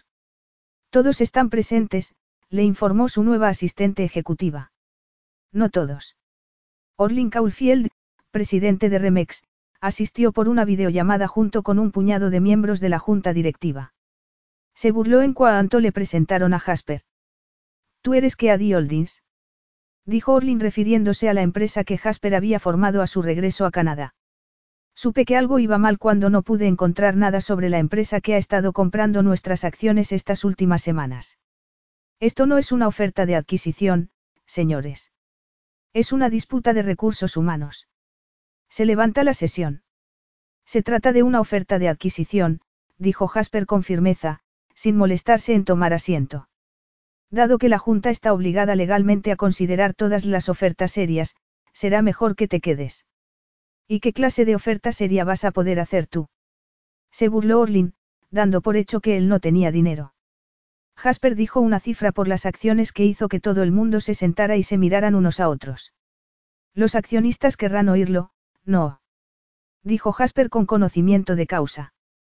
Tampoco voy a poner muchas condiciones. Tan solo una auditoría medioambiental de los últimos cinco años. Y una investigación independiente sobre la muerte de Saki Melilla. Averiguar quiénes eran los culpables era tan fácil como observar quién se quedaba petrificado. Un par de pantallas se volvieron negras, perdiendo la conexión. Esto es una de tus tretas, acusó Orlin. Estás a punto de encontrarte en medio de una infracción de seguridad muy grave. Una que podría terminar en cargos criminales contra ti. No, Orlin. Contra mí, no, contra ti. Jasper se apoyó en la mesa y miró el círculo de expresiones incómodas que le rodeaban.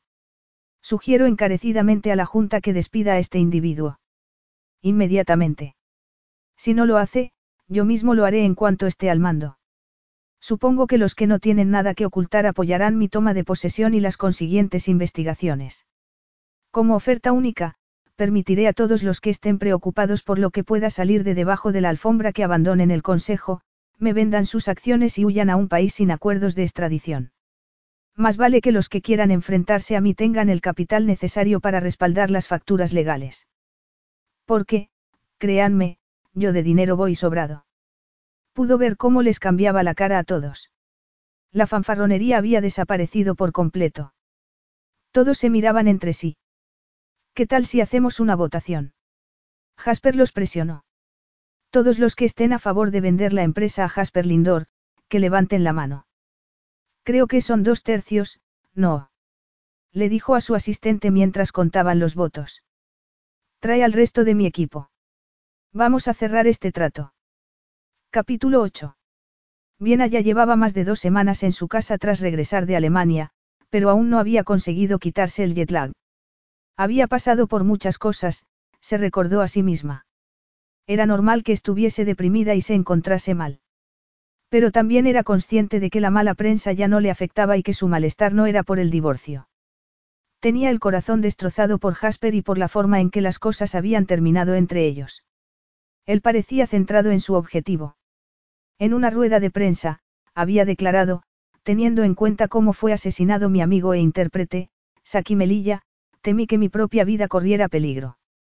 Ahora que estoy de vuelta en Canadá, estoy deseando trabajar con Remex para encontrar a los verdaderos responsables de la muerte de Saki y hacerles rendir cuentas. Jasper había comprado la empresa y solicitado que se hiciera una investigación independiente, lo que se debería haber hecho desde el primer momento. Al parecer, él había sido uno de los primeros en adquirir criptomonedas y había hecho discretamente una fortuna que había invertido en la minería a lo largo de los años. La junta directiva de Remex aprobó su compra y su nombramiento como presidente gracias a sus logros de trabajo. Orlin Caulfield fue destituido de la empresa y citado para desentrañar lo ocurrido. Al parecer, estaba cooperando y mostrándose muy preocupado porque saliera a la luz la verdad. También seguía fuera del país.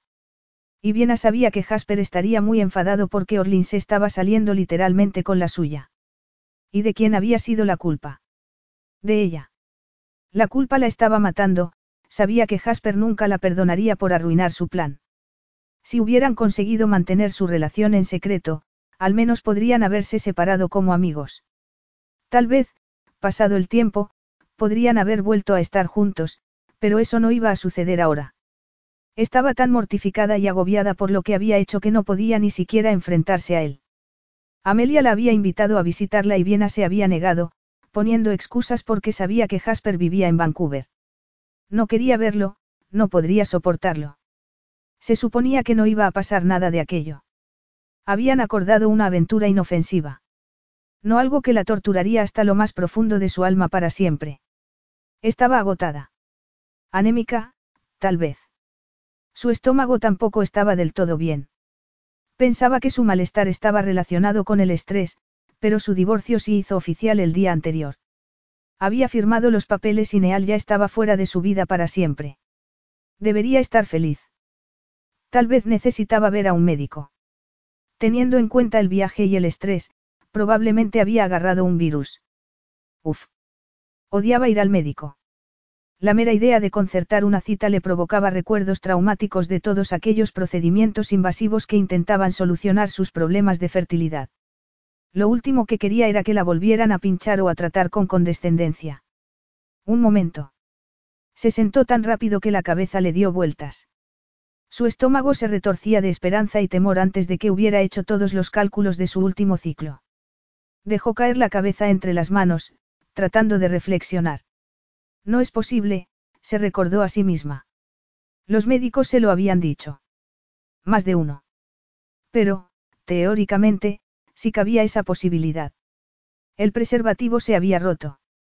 No, estar embarazada de Jasper sería un desastre. Él se había enfadado cuando se dio cuenta de que se había roto. No querría un bebé con ella. Podría estar embarazada, su corazón comenzó a revolotear en una mezcla desenfrenada de excitación y temor. Aún le quedaba alguna prueba de embarazo en el baño. El pulso le latía tan fuerte que temía levantarse por si se desmayaba. Tras unas cuantas respiraciones profundas, se levantó para averiguarlo.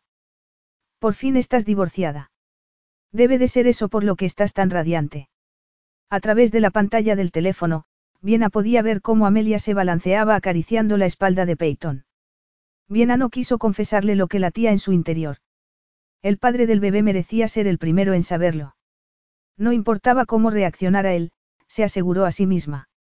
Estaba absolutamente preparada para criar al bebé sola. Sin embargo, se lo diría porque se enteraría igualmente a través de la familia. Podría haber retrasado el momento un poco, pero Amelia le había mencionado que Jasper se iría a Santiago de Chile la semana siguiente. Oh. Vas a quedar con él antes de que se vaya.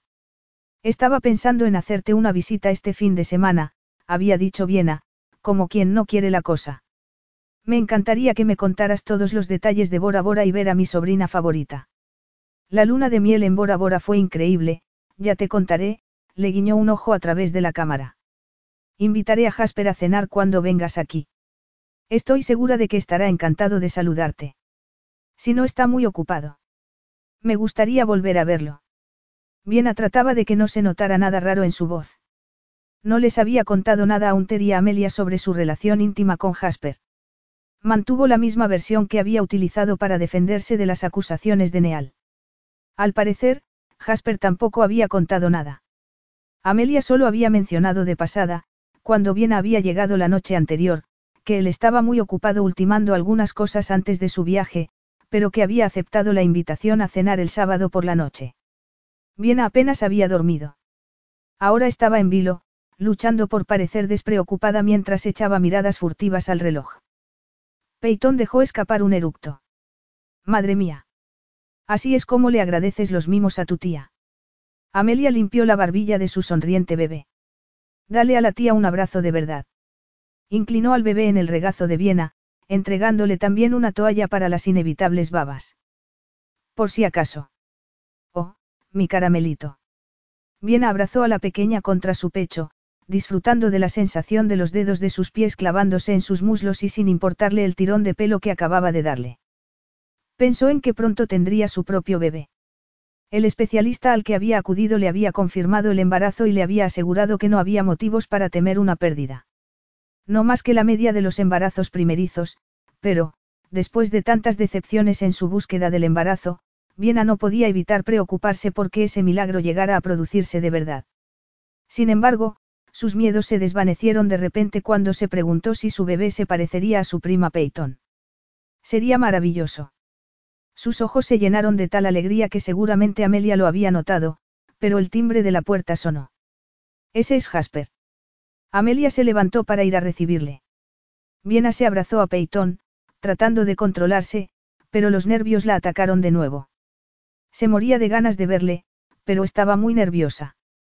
¿Cómo reaccionaría él ante ella y, más aún, ante sus noticias? Les oyó intercambiar unas palabras en la puerta. Solo con oír su voz de lejos notaba escalofríos en la espalda. Amelia le condujo al salón y Viena se quedó sin aliento al verle. Unter está en su oficina, decía Amelia. Se está poniendo al día con el trabajo. Bajaré y le diré que es hora de unirse a la fiesta. No hay prisa, dijo Jasper, pero Amelia ya estaba bajando las escaleras al trote, dejando un espeso silencio tras ella. Viena, dijo Jasper con una lejana inclinación de cabeza a modo de saludo, quedándose junto a las ventanas en lugar de sentarse cerca de ella. Me alegro de volver a verte. No la llamó Vi. Ahora era Viena. Llevaba un nuevo corte de pelo y se había dejado crecer la barba, pero la llevaba bien arreglada. Su camisa y los pantalones de traje le hicieron preguntarse si había venido directamente de la oficina, ya que esa ropa parecía mucho más formal que la que ella estaba acostumbrada a verle. Era la ropa lo que le hacía parecer tan distante. Se parecía al hombre cercano que había conocido, al hombre al que había deseado volver a ver, pero su expresión parecía la de otra persona muy distinta. Le parecía aún más reservado que en los primeros momentos en que se habían conocido. Cuando él miró a Peyton, una pequeña sonrisa asomó a sus labios. Yo también me alegro de verte. Yo, miró por encima del hombro, consciente de que Amelia volvería con un ter en cualquier momento. Necesito decirte algo. Él levantó las cejas sorprendido. Ella se levantó con Peitón en brazos. Se acercó con cierto temor hacia él, buscó al hombre que le había mostrado aquellos breves momentos de ternura y comprensión, pero se encontró con su mirada todavía hostil. Es difícil de decir. Volvió a mirar por encima del hombro. Yo. Las voces de Amelia y Unter subían por la escalera de caracol. Tuvo la tentación de aplazar su confesión, pero para eso había ido hasta allí. Para decírselo. Necesitaba que él lo supiera. Estoy embarazada, susurró. ¿Qué estás? Las cejas de Jasper se alzaron y se balanceó perdiendo el equilibrio por un segundo, luego se mantuvo tan quieto que fue como si se hubiera convertido en una piedra. Solo el movimiento de sus fosas nasales le indicó que seguía respirando. ¿Cómo? ¿Y por qué me lo dices? Estás diciendo que yo soy. Se llevó un dedo al pecho, señalándose, y luego dejó caer la mano, dejando a medias sus palabras cuando aparecieron Amelia y Unter. La otra pareja se detuvo al percibir la tensión. Viena no sabía qué hacer, excepto mirar a Peyton. Sintió la mirada indignada de Jasper atravesándola, y la de su hermano rebotando de un rostro a otro sin entender qué estaba pasando. Jasper, dijo Unter en un tono que parecía de advertencia. También trabajas el fin de semana. Lo estaba hasta hace un rato, dijo Jasper, estrechando la mano de Unter en señal de saludo. ¿Qué te apetece beber? Unter se dirigió a la barra. Me hace mucha gracia que ya os conozcáis, dijo Amelia, agarrando a Peitón de nuevo en brazos, sin dejar de prestar atención a Viena y Jasper. Es un sueño hecho realidad para mí teneros a los dos aquí. Lo sabéis. Cuando Jasper aún estaba desaparecido, soñaba con que un día se uniría a mi nueva familia para cenar. Y aquí estamos. A veces los sueños se cumplen. Les dedicó una enorme y emotiva sonrisa. No podemos quedarnos, dijo Jasper con rotundidad. ¿Qué? Jasper. La cara de Amelia cambió de repente.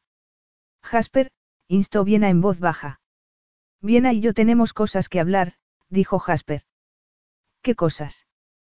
preguntó Amelia. Podéis hacerlo en mi oficina. Unter hizo un gesto hacia las escaleras. No, iremos a mi casa. Lo siento, Amelia. Jasper intentó besar su mejilla, pero Amelia lo rechazó apartándolo con una mano. Hice el pastel de carne de mamá. Tú me lo pediste, dijo con fastidio. Menos mal que se puede congelar, murmuró él. Vamos. Hizo un gesto con la cabeza a Viena. Te llamaré más tarde, prometió Viena dándole un beso en la mejilla. Si sobrevivía. Luego cruzó la mirada con su hermano y salió por la puerta después de Jasper. Podríamos haber hablado allí, dijo Viena en el lado del copiloto mientras Jasper conducía hacia su ático. ¿Qué van a pensar? ¿A quién le importa lo que piensen los demás? Ella se asustó por su tono de voz y dio un salto en el asiento. Eso es injusto, Jasper. Nunca he podido permitirme el lujo de que no me importe lo que alguien piense de mí. Pensaba que no podías quedarte embarazada. Todavía estaba en shock. Se sentía engañado. Detrás de ese enfado, había un montón de sensaciones que intentaba mantener a raya mientras asimilaba la noticia. No te he mentido. Por el amor de Dios. Neal, dejó la frase a medias y se cubrió los ojos con angustia. Él juró en silencio. Sabía a qué se refería. La forma en que Neal había aireado ese detalle concreto de su matrimonio había sido excesivamente cruel, sobre todo cuando Jasper había sido testigo de lo devastada que estaba Viena por no poder quedarse embarazada. Sabía lo mucho que se había esforzado por intentar tener un bebé. Estaba buscando las palabras adecuadas para disculparse cuando ella gritó. ¿Quieres ir más despacio? Se agarró a la puerta del coche. Dejó de apretar el acelerador, pero se saltó las normas de tráfico para tomar un atajo y así llegar antes a su edificio. Aparcó y se acercó a su puerta, pero ella la abrió de golpe y salió del coche sin decir ni una palabra. Caminaron por el aparcamiento hacia el ascensor. Viena tenía muy buen aspecto. Eso era lo que había pensado cuando la vio en el sofá de su hermana, con el pelo suelto y sonriendo cálidamente al bebé. Ahora se fijaba en la forma en que sus vaqueros le marcaban el trasero. Ya se había recreado mirando cómo se adaptaba a la forma de sus pechos la blusa que llevaba. A primera vista, le había parecido tan solo una blusa holgada y cómoda, pero acababa de darse cuenta de que se trataba de una blusa de premamá. ¿Cómo iba a procesar todo eso? Durante el último mes, se había sumergido en el trabajo, ultimando la adquisición de Remex mientras gestionaba la investigación necesaria sobre la muerte de Saki. Culpaba a Viena del hecho de que Orlin se hubiera escaqueado de afrontar las consecuencias de sus crímenes. No exactamente. Neal había hecho una jugada rápida y fue él quien desenmascaró a Jasper, no Viena. A pesar de la lucha de última hora por un nuevo plan, Jasper pudo avanzar en la limpieza de Remex. Ahora que tenía pleno acceso a sus finanzas, también se había asegurado de que a la familia de Saki no les faltara de nada. Lo que sí le molestaba era la insistencia con la que Viena permanecía en su mente. Le perseguía en sus noches de insomnio e incluso su hermana no ayudaba nada a sacársela de la cabeza. Había aceptado la invitación a cenar porque sería de mala educación no hacerlo. Quería quitárselo de encima de una vez. Entre él y Viena habían conseguido convencer a Unter y Amelia, y al mundo en general, de que tan solo habían compartido una casa durante un par de noches. No había nada de malo en ello. Podrían mantener el engaño durante una cena. Él se iría a Santiago de Chile en una semana, así que no volverían a cruzar sus caminos en mucho tiempo. Esperaba que ese encuentro le demostrara que lo que habían tenido en aquella casa había sido tan solo un espejismo. Debería haber sabido que se estaba engañando a sí mismo cuando una inquietud nerviosa se apoderó de él mientras contaba las horas para verla. Cuando entró en la casa de su hermana, sintió la presencia de Viena tan claramente que fue como si la hubiera olido. Cada parte de él había despertado de una manera que no había vuelto a sentir desde el día en que la conoció. También se había dado cuenta de que ella tenía los ojos muy abiertos por la aprensión. Se preparaba para enfrentarse a él, temerosa de lo que pudiera decir o hacer. No había hecho nada. O mejor dicho, había intentado ser lo más neutral posible, pero mientras su hermana se alejaba y Viena se acercaba a él, su cuerpo se había tensado reaccionando ante ella y los recuerdos juntos. Era la lujuria brotando de nuevo en su interior.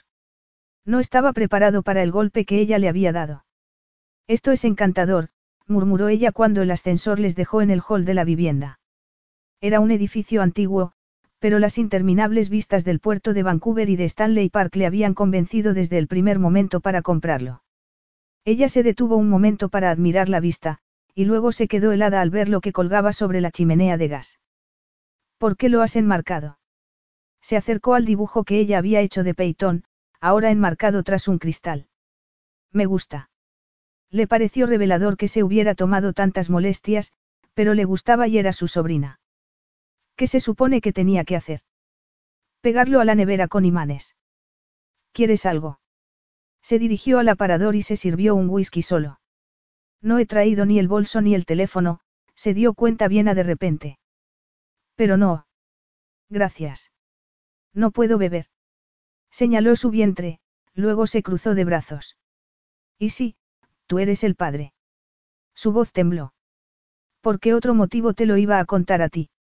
Se le ocurrían cientos de millones de razones. Era sorprendente la cantidad de mujeres que habían empezado a lanzarse a por él ahora que se había convertido en uno de los solteros más ricos de Canadá. Has estado por Europa.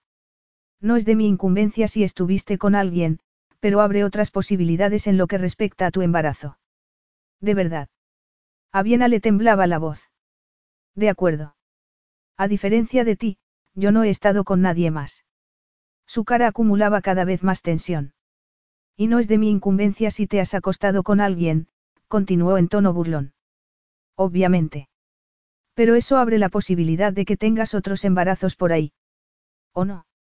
Suponía que se merecía que le devolvieran sus palabras de esa manera. Todavía le dolían. Yo tampoco he estado con nadie, dijo rotundamente. Tomó un largo trago de whisky. Cuéntame cómo sucedió. Ella se rió sin humor. El preservativo se había roto. Lo recordaba perfectamente. Ella le había dicho que no podía quedarse embarazada, así que él se despreocupó del incidente con el látex. El especialista no pudo explicar por qué ocurrió contigo y no con Neal, dijo en voz baja y preocupada. Tal vez la falta de estrés. En cuanto me separé de él, empecé a comer y a dormir mejor. Era más feliz. O al menos estaba más aliviada. El médico dijo que eso podría haber dado a mi cuerpo la oportunidad de estabilizarse en lo que respecta a las hormonas. Sanar. Señaló que el mundo está lleno de bebés concebidos después de que a la madre le dijeran que era estéril y decidiera dejar de intentarlo. La naturaleza es misteriosa. A veces es cuestión de quitarse la presión, dijo. Y cada pareja tiene una química diferente. Sus mejillas se tiñeron de rosa. Sí, tenían un nivel diferente de química. Jasper sentía su atracción incluso en ese momento tan tenso entre ambos. No era que no quisiera el bebé. Más bien era que no quería quererlo y luego descubrir que ella no lo quería a él. No hay una explicación real de por qué me quedé embarazada, pero lo estoy. Y es tuyo. De acuerdo. Y. Le zumbaban los oídos y se esforzaba por escuchar lo que ella aún no había dicho. No quería preguntar en caso de que la respuesta no fuera la que él quería oír. ¿Qué quería oír? Ya sé que no es algo que tú hayas querido. Viena trataba de mantenerse fría, pero su voz delataba su nerviosismo. Solo te informo porque tienes derecho a saberlo. ¿Saber qué? Respira, se recordó a sí mismo. No estoy tratando de obligarte. Tengo recursos de sobra para criarlo yo sola, continuó ella. Los tienes. Se sentía entumecido. Como si estuviera fuera de su cuerpo. Sí. Dios mío, sí. ¿Cómo puedes siquiera cuestionar eso cuando sabes lo mucho que quiero un bebé? Sus ojos estaban empañados. Quiero tanto a este bebé. Jasper seguía asimilándolo y estaba en una especie de estado de shock. Era real. Se iba a convertir en padre. Pensar en ello le devolvió a la tierra. Su vida cambiaría por completo. Esperaba que te alegraras. Ella se puso en las mejillas. Al menos que te alegraras por mí. Pero no que te enfadaras. No quiero que te cause problemas, Jasper. No es mi intención. Te lo juro. Por eso lo criaré sola. No tendrás que involucrarte para nada. De hecho, si no quieres decirle a nadie que eres el padre, por mí está bien. Entiendo. Ni en broma, vi. Si vas a tener un bebé, entonces vamos a tener un bebé. Esta vez me implicaré al 100%. Capítulo 9. ¿Qué? Estaba desconcertada. Pasó de la alegría porque él parecía querer al bebé a una tremenda confusión. ¿Qué quieres decir con, esta vez? Oh, Dios mío. Ya tienes un hijo. Los celos empezaron a echar raíces en la mente de Viena. Pero no tenía sentido sentirse posesiva porque él no era suyo. Aunque sí eran padres del mismo bebé. En cuanto se enteró, quiso decírselo. No sabía cómo reaccionaría. En el fondo de su corazón, esperaba que él compartiera con ella su alegría, pero también estaba preparada para un rechazo rotundo. En realidad, ni siquiera había pensado en el papel que él desempeñaría en la vida de su hijo, más allá de ofrecerle la posibilidad de elegir si quería participar. Nunca se le había ocurrido que él podría tener ya un hijo. No, murmuró, vaciando su vaso y dejándolo a un lado. Ese otro embarazo se interrumpió. ¿Cuándo? Soltó, y luego continuó sin esperar a que él respondiera, me gustaría saber qué pasó, si estás dispuesto a contármelo, claro, es evidente que te afecta, viendo cómo has reaccionado con la noticia de mi bebé, ella se dejó caer en el sofá, aturdida por la novedad inesperada. Sí, es cierto que me afecta, reconoció Jasper. Sucedió justo después de perder a mi madre.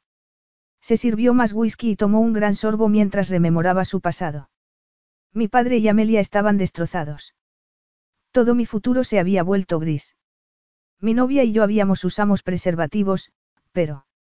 Por eso estabas tan disgustado ese día, se dio cuenta Viena. Corrimos un riesgo estúpido, murmuró él. Juré que no volvería a ser tan descuidado. Ese día iba a decirte que te conseguiría una de esas píldoras si querías. Pero me dijiste que no podías quedarte embarazada y sabía lo mucho que te afectaba el tema. No me atreví a decir nada más al respecto. Se pasó la mano por la cara. ¿Cómo tengo tanta suerte? Su tono sugería que no se sentía muy afortunado. Eso le dolió. Ella, en cambio, se sentía como si hubiera ganado la lotería. La había ganado. ¿Estás resentido por lo que ella decidió hacer? Preguntó con cuidado. No, de verdad que no. Su cuerpo, su elección. Yo apoyo eso hasta el final. Ella tenía 17 años, igual que yo. Era demasiada responsabilidad en ese momento. Se tocó la nuca. Hubo una parte de mí que se sintió aliviada de que no fuera mi decisión. Lo admito. Tal vez, si las cosas hubieran sido diferentes, hubiésemos acabado casados y teniendo una familia más adelante, cuando ambos estuviésemos preparados para ello. Estabas enamorado de ella. Las raíces de los celos seguían extendiéndose por todo el cuerpo de Viena, haciendo que su corazón se retorciera de dolor. No más que cualquier otro adolescente. Nuestros sentimientos podrían haber madurado, pero no tuvimos la oportunidad de averiguarlo. Ella se fue a vivir con su tía.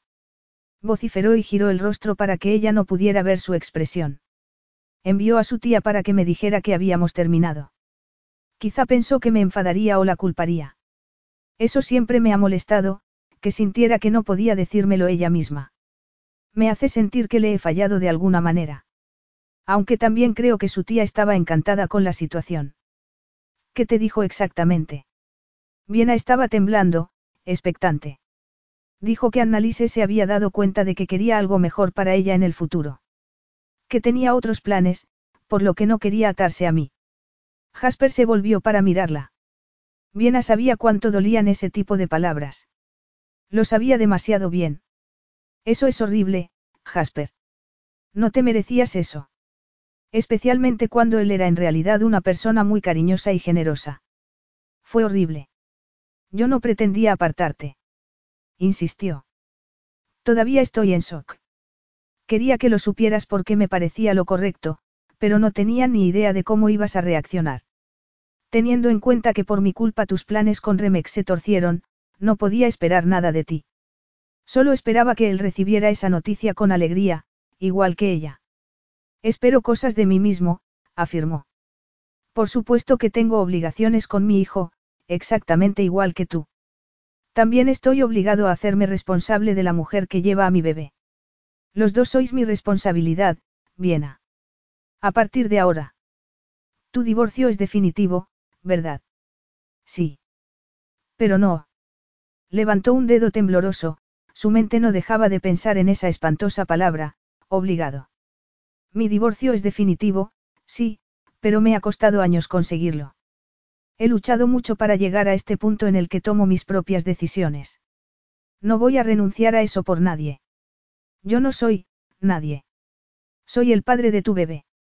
Y tal vez deberías ir haciéndote a la idea de que tener un bebé te cambia la vida por completo. Ya lo sé. Estaba preparada. No estoy diciendo que tú no puedas participar, Jasper. Pero tampoco puedo decirte ahora cómo van a ser las cosas exactamente porque ni siquiera he tenido tiempo de pensar. ¿Qué hay que pensar? Tú quieres el bebé. Yo quiero el bebé. Es antropología básica que nos mantengamos unidos y hagamos todo lo posible para que nuestro hijo tenga lo mejor. ¿Cómo? ¿Qué estás sugiriendo? Un matrimonio sin amor. Ya he pasado por eso y no, no puedo, Jasper. No puedo. Y tampoco puedes hacerme creer que es lo tú quieres. No después de lo que acabas de decir. Su voz se quebró y tuvo que apartar la mirada. Todavía estaba enamorado de Annalise. Un poco. Ese pensamiento le carcomió el alma. En tu matrimonio faltaba algo más que amor. Por todo lo que me contaste, faltaba el respeto básico. Nosotros tenemos eso. ¿En serio crees que lo tenemos? Acabas de acusarme de acostarme con cualquiera y de intentar endosarte la paternidad del bebé a ti. Jasper suspiró y se pellizcó el puente de la nariz. Me había pillado desprevenido. Te confieso que tengo problemas de confianza desde que la gente que me contrató matara a mi amigo e intentara incriminarme por ello. Pero eso no es culpa tuya, así que te pido perdón por lo que dije. La destrozó por completo cuando fue justo y reconoció sus propios errores. Viena volvió a enterrar la cara entre las manos, tratando de pensar en una razón para mantener las distancias con él. Los dos queremos este bebé, Vi. Eso no significa que tengamos que ser una pareja. Funcionamos muy bien como pareja. Demasiado bien. Ella le miró con desaprobación por recordar la química sexual que había entre ellos. Fue un golpe bajo que desencadenó un cosquilleo en sus muslos. La mirada de Jasper parecía insistir en que recordara cómo habían concebido aquel bebé. Parecía prometer más de ese placer. Todo el que pudiera soportar. El matrimonio entre Amelia y Unter está funcionando, señaló. ¿Por qué Unter se enamoró de Amelia? se burló. ¿Cómo no amarla? Es perfecta. No como yo. Sintió un golpe en lo más profundo de su corazón. Ella quería ser amada. Realmente lo quería. Es cierto que no soy tan cariñoso ni adorable como mi hermana. Siempre he preferido vivir solo, pero no voy a alejarme de mi hijo. Le debemos a nuestro bebé un esfuerzo para criarlo juntos. ¿De verdad esperabas que no quisiera tener nada que ver contigo o con el bebé? Entonces, ¿por qué me lo dijiste? La estaba obligando a decir el verdadero motivo por el que había ido hasta allí para hablar con él. Miró al techo, reconociendo que podría haber esperado meses para decírselo. Podría haber mentido durante años, afirmando a cualquiera que le preguntara que el padre era alguien de Europa o incluso un donante. La verdadera razón por la que había querido decírselo era porque quería una excusa para verlo. Para verlo a él. Ella quería saber si él la amaba. La había amado sexualmente, pero estaba convencida de que él ahora lo que realmente quería era al bebé. No a ella. Aún así, no quería hacerlo sola. Quiero que te involucres, dijo con miedo. Solo que no sé hasta qué punto. Bueno, pues yo te digo que puedes contar conmigo al mil por cien. Por favor, piensa en lo que dices, Jasper. No sabes cómo es mi vida en realidad. Se levantó con paso agitado. Los Baverly somos un desastre. Pregúntale a tu hermana a qué se enfrenta cada día. Eso es lo que te preocupa. ¿Crees que me da miedo que la prensa diga algo malo sobre mí? Te prometo que lo harán, dijo con la angustia de la experiencia. Realmente no me importa. Este bebé se ha convertido en mi mayor prioridad. Así de fácil. Ella negó con la cabeza y extendió una mano. Te has enterado hace solo 20 minutos. ¿Y hace cuánto que lo sabes tú? La desafió, buscando su mirada. Las cosas han pasado muy rápido. Podemos tomarnos un tiempo. Suplicó. De hecho, lo más aconsejable es mantener en secreto el embarazo durante tres meses por sí, ni siquiera quería decirlo. ¿Estás preocupada? ¿Cómo te sientes? De repente él se acercó a ella, alarmado como si ella pudiera desmayarse en cualquier momento y él tuviera que sostenerla. Lo siento. Tenía que habértelo preguntado antes. Todo está bien. No te preocupes. Se rió con nerviosismo y desconcierto por la preocupación repentina de Jasper. ¿Hay algo que no me estás contando? Frunció el ceño. Nada. Lo juro. El médico ha dicho que todo es normal. Se frotó distraídamente una mano, como si de repente le picara. Pero soy consciente de que mi cuerpo no suele cooperar con el embarazo. Tengo miedo de encariñarme y que luego todo se desmorone de nuevo. No estoy siendo racional, lo sé. Levantó la mirada, avergonzada por sus miedos. Tu precaución es comprensible. Si quieres mantener esto entre nosotros por ahora, yo te apoyo. Bien asintió. ¿Y físicamente? ¿Cómo te sientes? Me siento bien. Lo normal para el inicio de un embarazo, supongo. Tengo náuseas y estoy cansada. Algunas comidas tienen un sabor extraño. Pero nada que no pueda soportar. Bien. Jasper se quedó pensativo. No me importa tener que esperar para contarlo, e incluso podemos ocultar esto a la familia por ahora si es lo que prefieres, pero quiero pensar que todo irá bien y que daremos la bienvenida a este bebé juntos en mayo. Viena empezó a temblar con fuerza en cuanto lo dijo. Yo nací en mayo. La expresión de su cara se suavizó. Tauro. Testarudo. Eso me han dicho. Pero me niego a creerlo. Ambos se rieron, dando un pequeño respiro a su tensa conversación. Pasaremos juntos este embarazo, así que, cualquier cosa que ocurra, nos ocurrirá a los dos. No tendrás que afrontarlo sola. Bien hacía un esfuerzo por controlar las lágrimas. Quiero involucrarme con este bebé tanto como tú. Ella tragó saliva y parpadeó con los ojos vidriosos. Sus palabras eran más que alentadoras, sobre todo teniendo en cuenta lo sola que se había sentido en todas sus decepciones pasadas. Además, deberíamos aprovechar este tiempo para conocernos antes de que el bebé lo cambie todo. ¿Quieres que vivamos juntos? Aquí. Echó un vistazo al ático, pensando que podría gustarle, especialmente con Amelia y Unter tan cerca. De vez en cuando aquí. Aunque al principio tendrá que ser en Santiago de Chile. Espera. ¿Qué? ¿Estás segura de esto, Vi? Hunter se apoyó en la puerta de la habitación de invitados que ella utilizaba cuando le visitaba en Vancouver. La fidelidad a mi esposa me exige creer que Jasper es una excelente persona, pero tú acabas de salir de un matrimonio difícil. Pasaste un par de días con él hace un mes y ya estás dispuesta a irte con él a Santiago de Chile. También le conoces. De eso se trata. Sonrió alegremente, negándose a mostrar sus recelos. La noche anterior habían vuelto para cenar como estaba planeado y habían anunciado que Viena acompañaría a Jasper a Santiago. No habían mencionado nada del bebé. Unter y Amelia se sorprendieron, pero Amelia se había recuperado rápidamente, diciendo lo emocionada que estaba de que estuvieran juntos. Podríamos habernos conocido mejor en Tofino si hubiéramos tenido la oportunidad, le dijo bien a Unter. Como Jasper tiene que estar en Santiago durante un tiempo, y yo tengo flexibilidad, tiene sentido que me vaya con él. Estoy deseando alejarme de la atención mediática de aquí y trabajar allí con mis pinturas. Si las cosas no funcionan, volveré a casa. Por favor, que funcione. ¿Por qué estaba tan enfadado ayer cuando os fuisteis?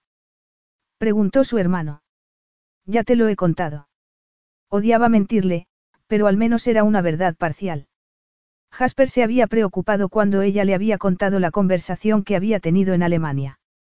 Cuando estuve en la boda, les mencioné a Mika y a Remy que algo raro estaba pasando con Remex. Pensé que era de buena educación advertirles si por casualidad habían invertido allí. Jasper me dijo que no estaba bien que yo iniciara una campaña de rumores mientras él adquiría acciones. Remy nunca revelaría su fuente. No creo que Mika lo haga tampoco. De todos modos, ninguno de los dos tenía acciones. Mika vendió las suyas hace años. ¿Cómo fue la boda? Preguntó Unter con leve interés. Preciosa. No pudo evitar sonreír al recordarlo. Kim y Mika parecen muy felices. ¿Y Eden? Una sombra de preocupación se reflejó en la expresión de Unter. También la vi muy feliz. Bien doblaba ropa para meterla dentro de su maleta. Te pido disculpas de nuevo por haberte emparejado con ella y prometo no seguir haciendo de casamentera con nadie. Menos mal. Estoy seguro de que te morirías de hambre, bromeo. ¿Quieres que baje eso? Señaló con la cabeza su maleta mientras la cerraba. Gracias. ¿De verdad te preocupa que me vaya a Chile con Jasper? Se mordió la comisura del labio. No es que me preocupe exactamente. Levantó la maleta. Preferiría tenerte cerca. Te echaré de menos si estás tan lejos. Toronto está cerca. Cinco horas son menos que dieciséis. Al menos voy a Toronto cada pocos meses. Me gusta este blandengue sentimental en el que te estás convirtiendo. Le dio un ligero golpe en el pecho. Quiero que seas feliz, Vi. ¿Estás segura de lo que vas a hacer? No lo estaba, pero, solo había una forma de averiguarlo. Ella asintió con la cabeza y Unter llevó su maleta hasta el coche de Jasper. Capítulo 10. Jasper fletó un jet privado y contrató a una enfermera para que viajara con ellos y proporcionara atención a Viena hasta que encontrara un médico en Santiago. Aún estaba asimilando que iba a ser padre. Siempre había tenido dudas sobre la idea. Al crecer, había asumido que formaría una familia estable y cariñosa con una esposa e hijos. Luego había perdido a su madre, había visto el dolor de su padre, y había sido juzgado y considerado poco digno para ser marido y padre él mismo. Eso lo había dejado tocado. Y por eso había sido tan cuidadoso en los años siguientes, negándose a ponerse de nuevo en la situación de un embarazo sorpresa. A pesar de eso, no tenía el menor conflicto sobre si quería aquel bebé. En realidad estaba deseando tenerlo ya. Estaba preocupado por Viena, lo que le hacía ser aún más protector y desear que el embarazo pasase rápido para poder ocuparse de su bebé. Que ella se fuera con él para intentar formar una familia era lo mejor para su hijo. Pero tenía ciertos recelos sobre su relación. Venían de mundos muy diferentes y lo único que compartían era un bebé. Y la pasión con la que lo habían concebido. Intentaba no pensar en eso, aunque sin duda era algo que flotaba entre ellos constantemente. Podría tener sexo. Todavía no se lo había preguntado. ¿Puedo preguntarte algo? Le dijo Viena en voz baja. La enfermera estaba viendo una película con los oídos tapados por unos auriculares con cancelación de ruido. Dime. ¿Por qué? No sabía ni cómo decirlo. Me pregunto hasta qué punto eres rico y por qué no me lo habías dicho. Sé que es una grosería, pero tuve la impresión en Tofino de que no tenías tanto dinero como para comprar Remex.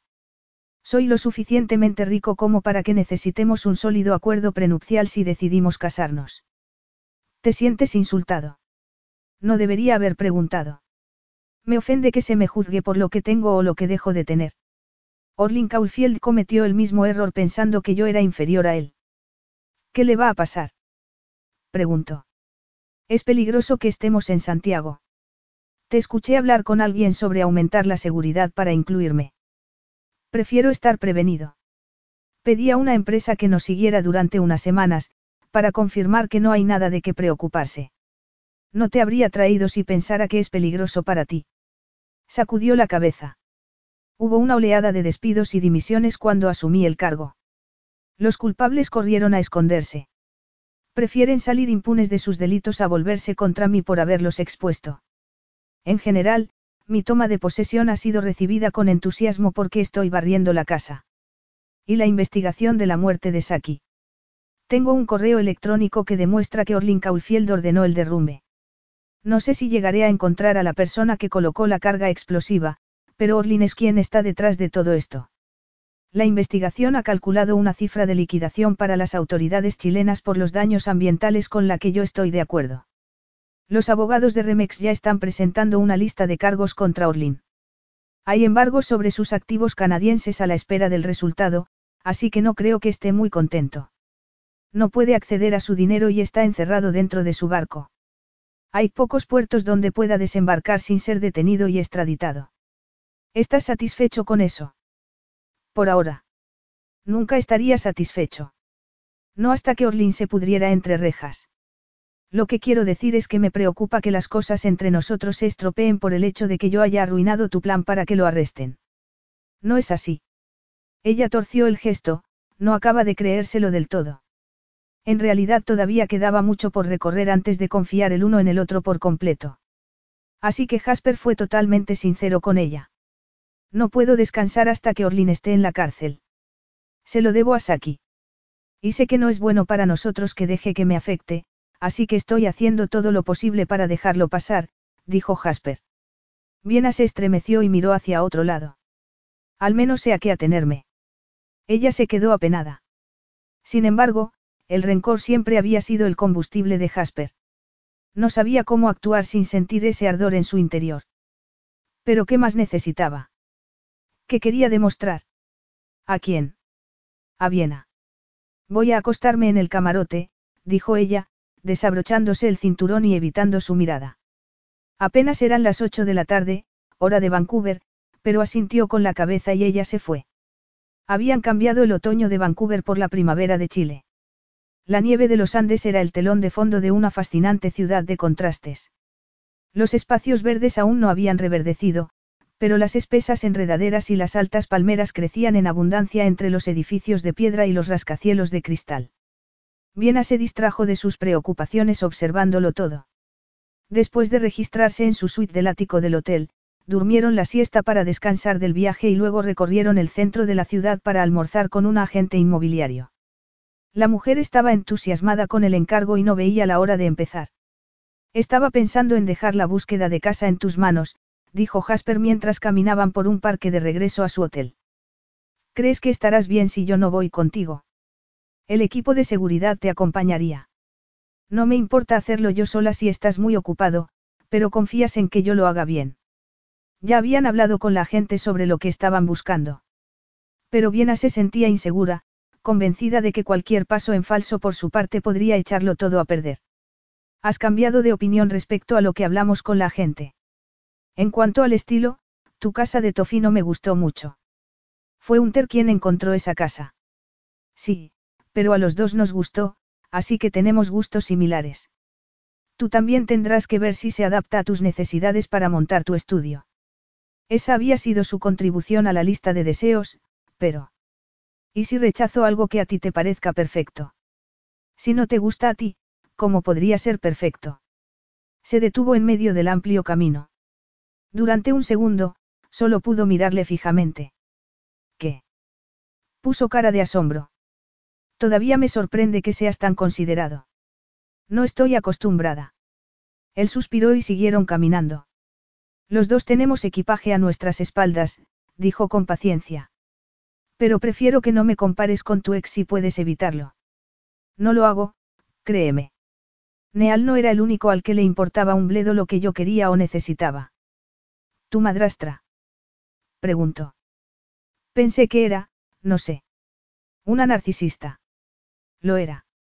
Y también tenía una relación demasiado complicada con el alcohol y las sustancias prohibidas. ¿Por qué tu padre siguió casado con ella? No lo sé. Pero su razón no importa, solo que lo hizo.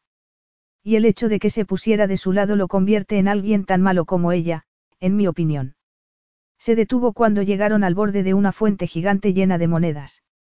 Lo hace incluso peor, porque debería haberme protegido de ella, pero él se puso de su lado. ¿Y dónde estaba Unter? Era un niño también. Ella no aceptaría ni una sola palabra mala sobre su hermano. Debería acostumbrarse a eso.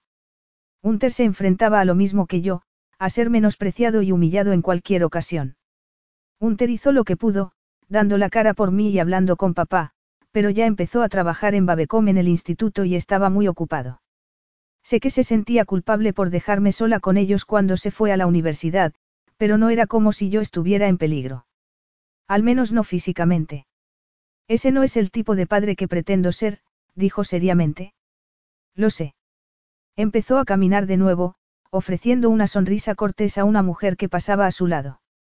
Pero arrastró horribles problemas de autoestima.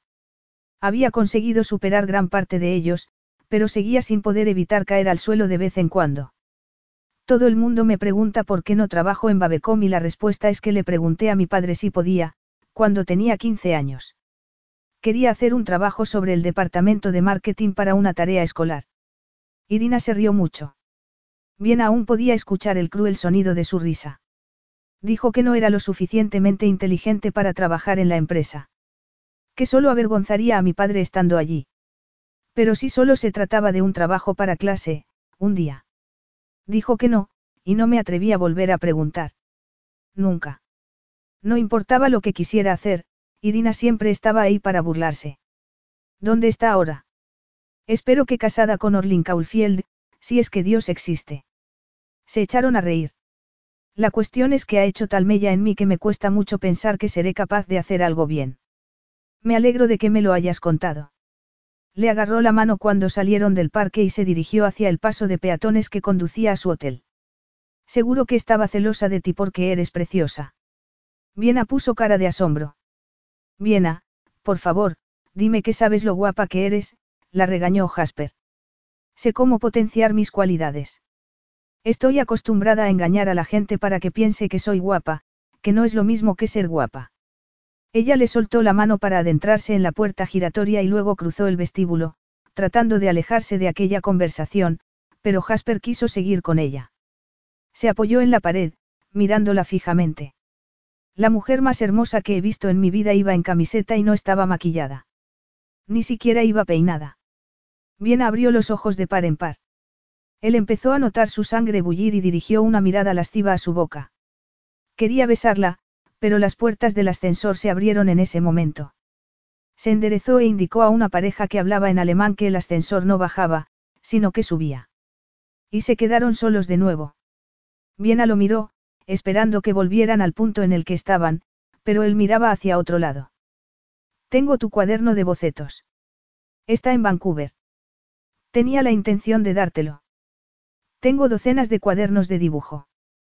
Puedo comprar más, no te preocupes. Entraron en su espaciosa suite. Estaba decorada con buen gusto en blanco, azul y plata. Las cortinas estaban abiertas y se veían unas vistas preciosas de Santiago y las montañas. La cama gigante seguía con las sábanas arrugadas de la siesta cuando habían llegado. La usarían para algo más que para dormir. Viena miró de nuevo a Jasper, preguntándose si sacarían ese tema en algún momento. Él la estaba mirando. Preguntó ella, fijándose en su chaqueta para ver si se había manchado durante el almuerzo. He estado pensando en preguntarle algo a la enfermera. La enfermera tenía su propia habitación en un piso inferior. Habían acordado que le haría algunas comprobaciones a diario a Viena y que después tendría libertad para hacer sus cosas, siempre y cuando estuviese disponible al teléfono por si surgía alguna urgencia. Pero se me acaba de ocurrir que no importa si ella dice que puedes tener sexo. La cuestión es si tú quieres hacerlo. Entiendo si tienes reservas, dado lo delicado que es. Jasper, interrumpió Viena con absoluto asombro, ¿en serio me has traído hasta aquí creyendo que no podríamos tener sexo? Sus mejillas comenzaron a arder. Quiero decir, supuse que lo haríamos, pero, se aclaró la garganta. Quiero decir, que no he venido hasta aquí para no tener sexo. No. Caminó hacia ella. Más bien parecía estar al acecho. A Viena se le aceleró el pulso. Buscaba en los rasgos de Jasper alguna señal de que eso era algo más que sexo para él. Lo cual no era realista. Ella sabía que no lo era. Solo habían pasado unos días juntos, pero él había llenado sus pensamientos durante el mes que habían estado separados. Empezaba a sentir que lo conocía lo suficientemente bien como para saber que estaban a un paso de, al menos ella. Sin embargo, Viena realmente quería creer que él sentía lo mismo. No te preocupes, Vi. Él malinterpretó su expresión y la acercó a su cuerpo, alisando su pelo detrás de la oreja. También puedo ir despacio y con cuidado. No sé si te has dado cuenta, pero no he presentado ninguna queja. De hecho, te dejé cinco estrellas. Eras tú. No estaba seguro de si Tofino Babe eras tú o, ay. Él agarró la mano que le pellizcaba el estómago y la comisura de su boca se convirtió en una sonrisa muy sexy, una que hizo que ella se quedara sin aliento por lo guapo que era. No tengo por costumbre ir puntuando, pero por supuesto que te llevas todas las estrellas. No hay suficientes estrellas para valorar lo mucho que me gusta el sexo contigo. Se trataba solo de sexo, entonces. El corazón de Viena se precipitaba hacia el abismo. Podemos tomarnos nuestro tiempo, ya sabes. Tenemos mucho. El dedo de él seguía recorriendo la oreja de ella, haciendo que se le erizara el vello de la nuca. Dime qué necesitas. Viena abrió la boca, pero las palabras no salían. Él apenas la tocaba y ella ya quería fundirse con él. Puso la mano en su pecho, sin poder resistirse a recorrer con sus dedos los duros músculos de sus pectorales bajo la tela. Jasper bajó la cabeza para acercar sus labios al cuello de Viena. Al principio, lo único que sintió fue su aliento. Un remolino caliente contra la piel sensible, y luego el leve roce de sus labios. Ella gimió y se le doblaron las rodillas. Jasper apretó sus brazos alrededor de ella con más fuerza. Todavía no te he besado. Viena lo sabía. El efecto que tenía en ella era devastador. Pero sucumbía igualmente ante él. Sin embargo, Jasper estaba decidido a tomárselo con calma. Viena quería saber si él estaba tan excitado por ella como ella por él, pero Jasper se negaba a precipitarse. Él deslizó sus manos en lentos círculos por toda su espalda y sus caderas, rozando sus labios con besos que le provocaban dolorosas cosquillas por dentro de lo tiernos que eran. Jasper, susurró en una pequeña súplica. Déjame hacerlo así, la reprendió con voz suave, mientras sus manos rozaban el satén de su chaqueta, soltando el botón a la altura de su ombligo y abriéndola hacia los lados. Esto me ha estado volviendo loco, gruñó refiriéndose al top que ella llevaba, sujetando su cintura con las manos y deslizando el pulgar por la banda elástica bajo sus pechos. Esto es un sujetador. ¿Llevas uno debajo? No, se contestó a sí mismo mientras sus pulgares subían la tela, descubriendo sus pezones. Con cuidado. Aspiró un poco de aire. Están muy sensibles. Jasper suavizó las caricias. Acercó la boca a su frente para darle un dulce beso y luego se dirigió a su oreja para atrapar con los dientes el lóbulo de Viena. Todas las noches pienso en volver a tocarte, confesó él. Pienso en aquellas escaleras y en nuestro beso en el bosque cuando quise fundirme contigo contra ese árbol. No fue suficiente. Nada de eso lo fue. Quería esto. Más tiempo contigo. Quiero mucho más. Movida por la pasión del momento, le agarró la cabeza y pegó sus labios a los de él, recorriendo con la lengua las comisuras de su boca. Jasper gruñó y enredó sus dedos en el pelo de ella.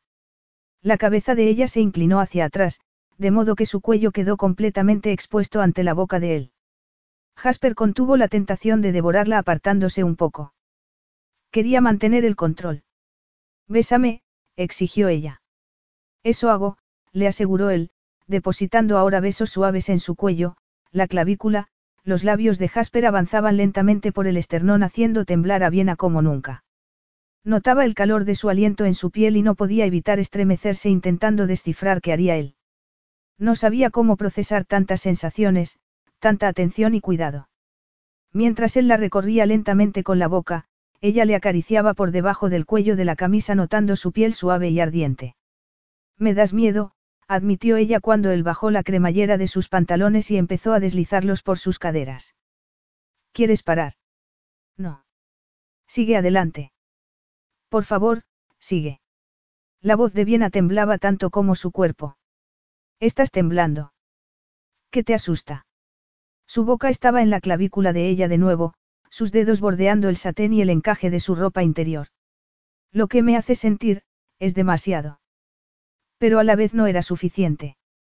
No podía soportar la espera, estaba ansiosa por sentirle dentro de ella. Su cuerpo lo pedía a gritos. Le desabrochó el cinturón y le abrió la bragueta, luego deslizó la mano dentro de los calzoncillos.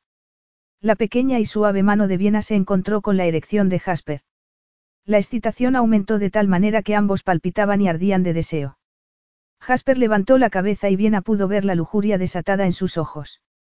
Ahora él buscaba sus labios para besarla y enredar por fin sus lenguas y fundir sus salivas. Se besaban con ansiedad, querían comerse el uno al otro. Él la sujetaba con fuerza mientras se devoraban, al tiempo que comenzaba a explorar con un dedo bajo la tela de sus braguitas. Cuando encontró el calor, levantó la mirada para ver la reacción de ella, tras lo cual siguió besándola con voracidad mientras la acariciaba con los dedos de las formas más descaradas. ¿Estás a punto? Déjame ver. Su voz era ronca.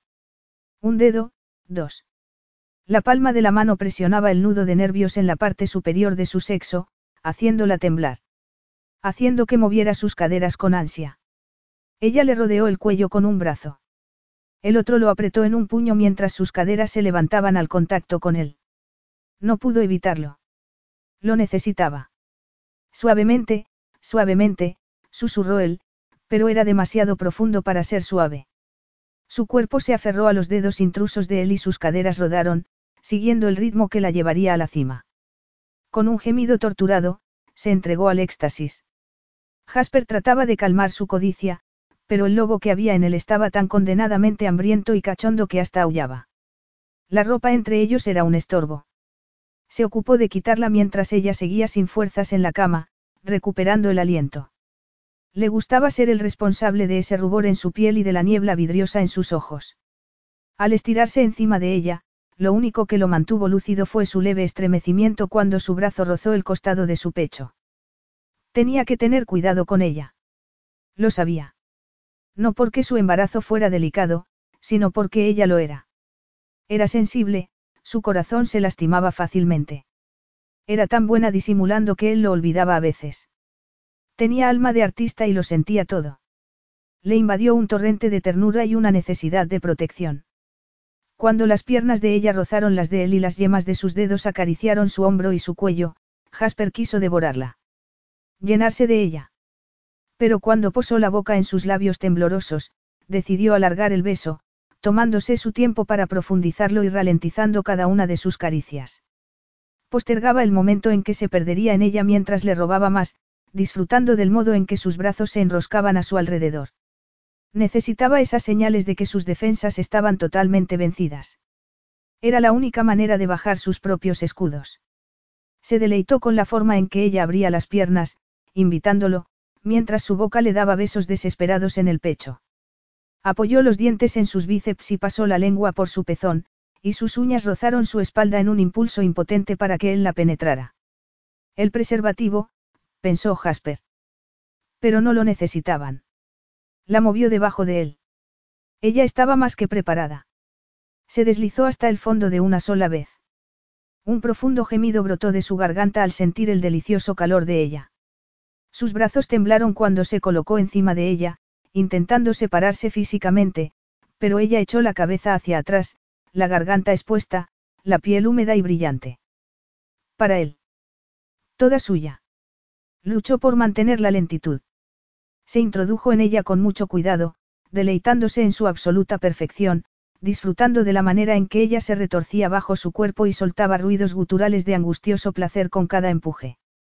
A pesar de tomárselo con calma, a pesar de concentrarse en conducirla inexorablemente hacia la culminación, su control se volvió resbaladizo y débil. Un cosquilleo eléctrico le recorrió la columna vertebral. Necesitaba concentrarse para aguantar y esperarla. Ese suave acto de amor debería haber dado lugar a una suave liberación, pero cuando ella se retorció bajo él, y su boca se abrió en un grito silencioso, él sintió la intensidad de su clímax en sus convulsos apretones. El placer de ella desencadenó el de él. Un orgasmo le atravesó con una fuerza cataclísmica, brutal en su fuerza e implacable en su duración. Estaba perdido, totalmente loco por ella, pero en esos momentos de euforia le importaba un bledo. Capítulo 11. Era tan bueno como lo recordaba. Eso era lo que pensaba Viena después de varios días de hacer el amor casi constantemente. El sexo con Jasper era mejor de lo que recordaba porque ambos estaban conociendo sus cuerpos, aprendiendo a llevar al otro más allá de su resistencia al placer. Esa mañana, ella se había unido a él en la ducha y le había hecho perder la cabeza, dejándolo hundido contra la pared de azulejos, recuperando el aliento y prometiéndole una sensual compensación cuando él llegara a casa más tarde. Nunca se había sentido tan segura de su sexualidad.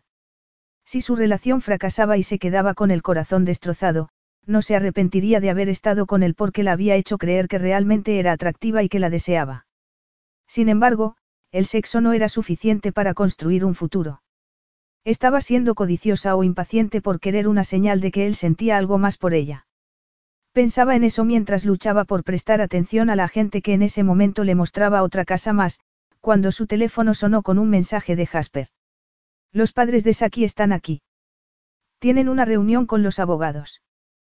¿Te parece bien cenar con ellos esta noche? Por supuesto, respondió ella. Viena no estaba segura de qué esperar de la cena, pero Jasper se mostró retraído cuando volvió al hotel para cambiarse y recogerla. Normalmente su beso de bienvenida se convertía en algo más, pero él solo le dio un breve beso en la mejilla y le preguntó cómo le había ido el día. Hoy no ha habido suerte, pero la gente ha dicho que se está haciendo una idea más clara de lo que buscamos. Me enseñará más casas en los próximos días. Bien. Estaba tan distraído que rozaba lo hiriente, pero ella estaba bastante segura de que su estado de ánimo no era por ella. Suponía que ver a los padres de su amigo fallecido era difícil para él. Se puso un vestido azul de cuello redondo y se recogió el pelo en un moño. No hablaron nada hasta que estuvieron listos para irse. Estás muy guapo, le dijo Viena mientras le hacía un pequeño ajuste en el alfiler de la corbata. Tú también. La miró de arriba abajo y luego tomó su mano para dirigirse al coche que ya los estaba esperando. Los padres de Saki ya estaban en el restaurante cuando les indicaron una mesa en un patio al aire libre. Las notas de un acordeón flotaban en el aire cálido, mientras que los hilos de luz tenue daban una atmósfera mágica y relajante.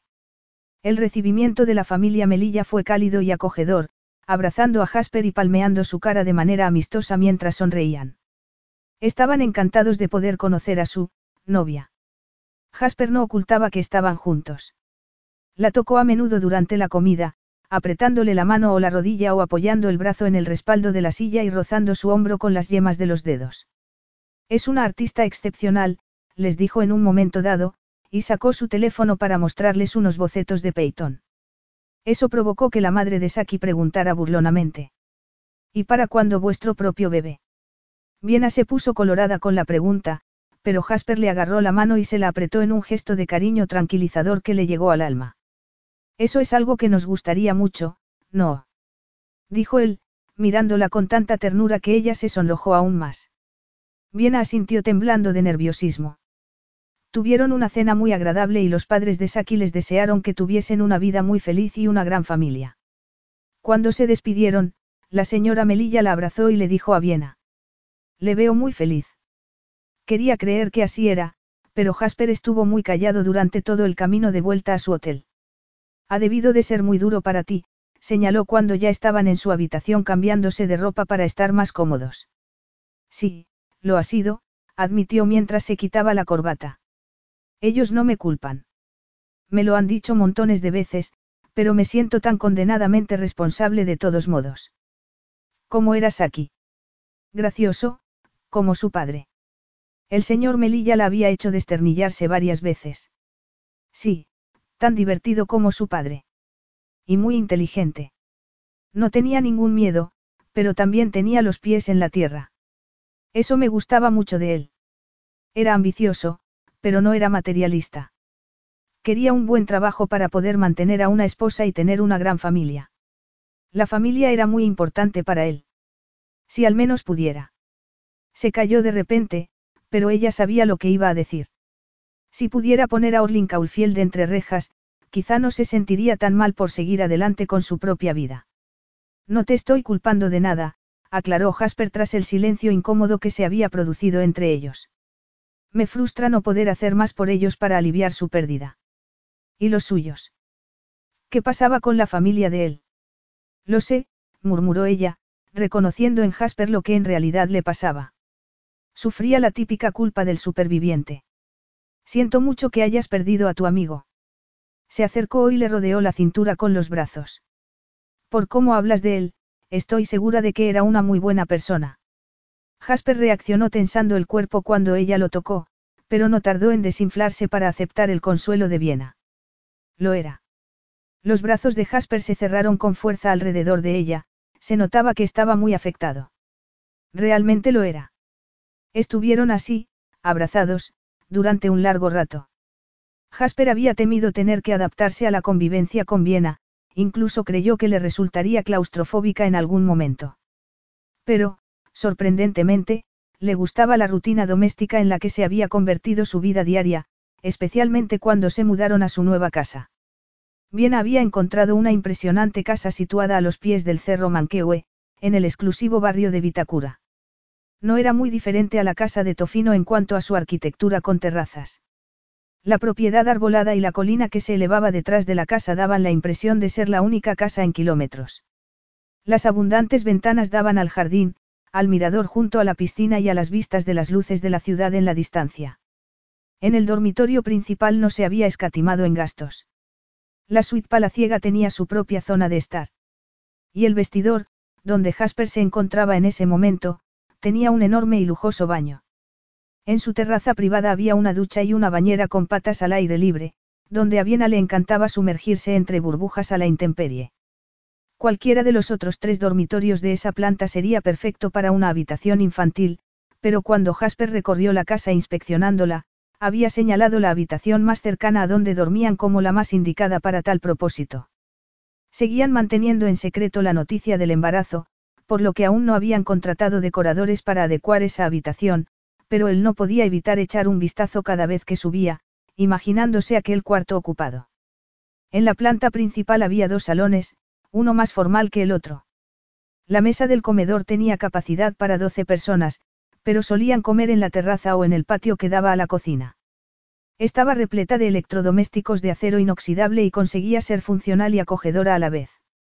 La planta baja tenía una bodega, que era excesiva para sus necesidades, al igual que la sala de cine con bar. Lo estaban convirtiendo en una suite para invitados con una pequeña cocina para que la familia se sintiera cómoda durante largas temporadas. Por último, el gimnasio de la casa ya se había vaciado para que Viena pudiera utilizarlo como estudio.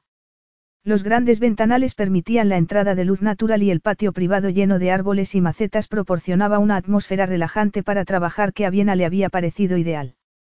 Mientras él terminaba de abotonarse la camisa frente al espejo, pudo ver a Viena reflejada durmiendo en la cama, tras haber hecho el amor a primera hora de la mañana. El sexo era cada vez más asombroso, lo que evidentemente hacía que su convivencia fuese mucho más agradable. También ayudaba que cada uno tenía su propio espacio y tiempo para dedicar a sus intereses. Él seguía reestructurando Remex, contratando y reuniéndose con funcionarios e implementando nuevos procedimientos. Se había puesto en contacto con algunos de sus clientes en Canadá, hablándoles de varios artistas que había encontrado en Chile, continuando el trabajo de comisariado que había estado haciendo en su país. Viena insistía en que el arte era una sabia inversión y también había comenzado una colección para el que había recibido muchos cumplidos cuando habían celebrado una fiesta de inauguración de la casa el fin de semana anterior. Ese había sido un cambio muy grande para Jasper. Seguía sintiéndose un hombre de clase media, pero dada su condición de propietario de una empresa minera internacional, se sentía obligado a agasajar a ejecutivos y dignatarios. Bien había dicho que la inauguración de la casa era una excusa perfecta. A él no le había hecho ninguna gracia, pero ella se había encargado de todos los preparativos y había sido un éxito rotundo. Todo el mundo había hablado maravillas de Viena. Tu esposa es encantadora, le habían dicho. Jasper no quiso corregir a nadie. Cuanto más lo pensaba, más quería que lo fuera de verdad. Su esposa. Lo cual era extraño para él, ya que siempre había renegado del matrimonio. Teniendo en cuenta sus malas experiencias con el tema, Jasper había sido muy reacio.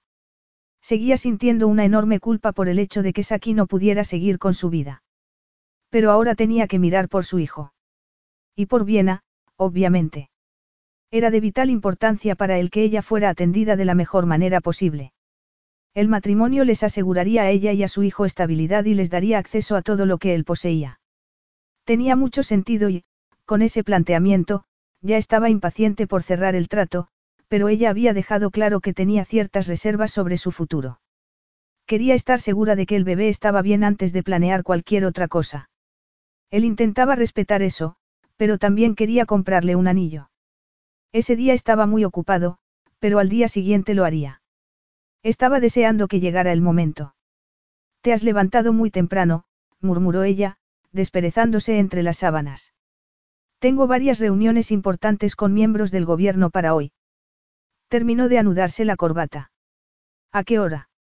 Estaré ocupado todo el día. Pero estaré en casa a la hora de siempre. Oh. Pensé, ella se sentó. Bueno, Lo que tienes que hacer hoy es importante, obviamente. Lo era.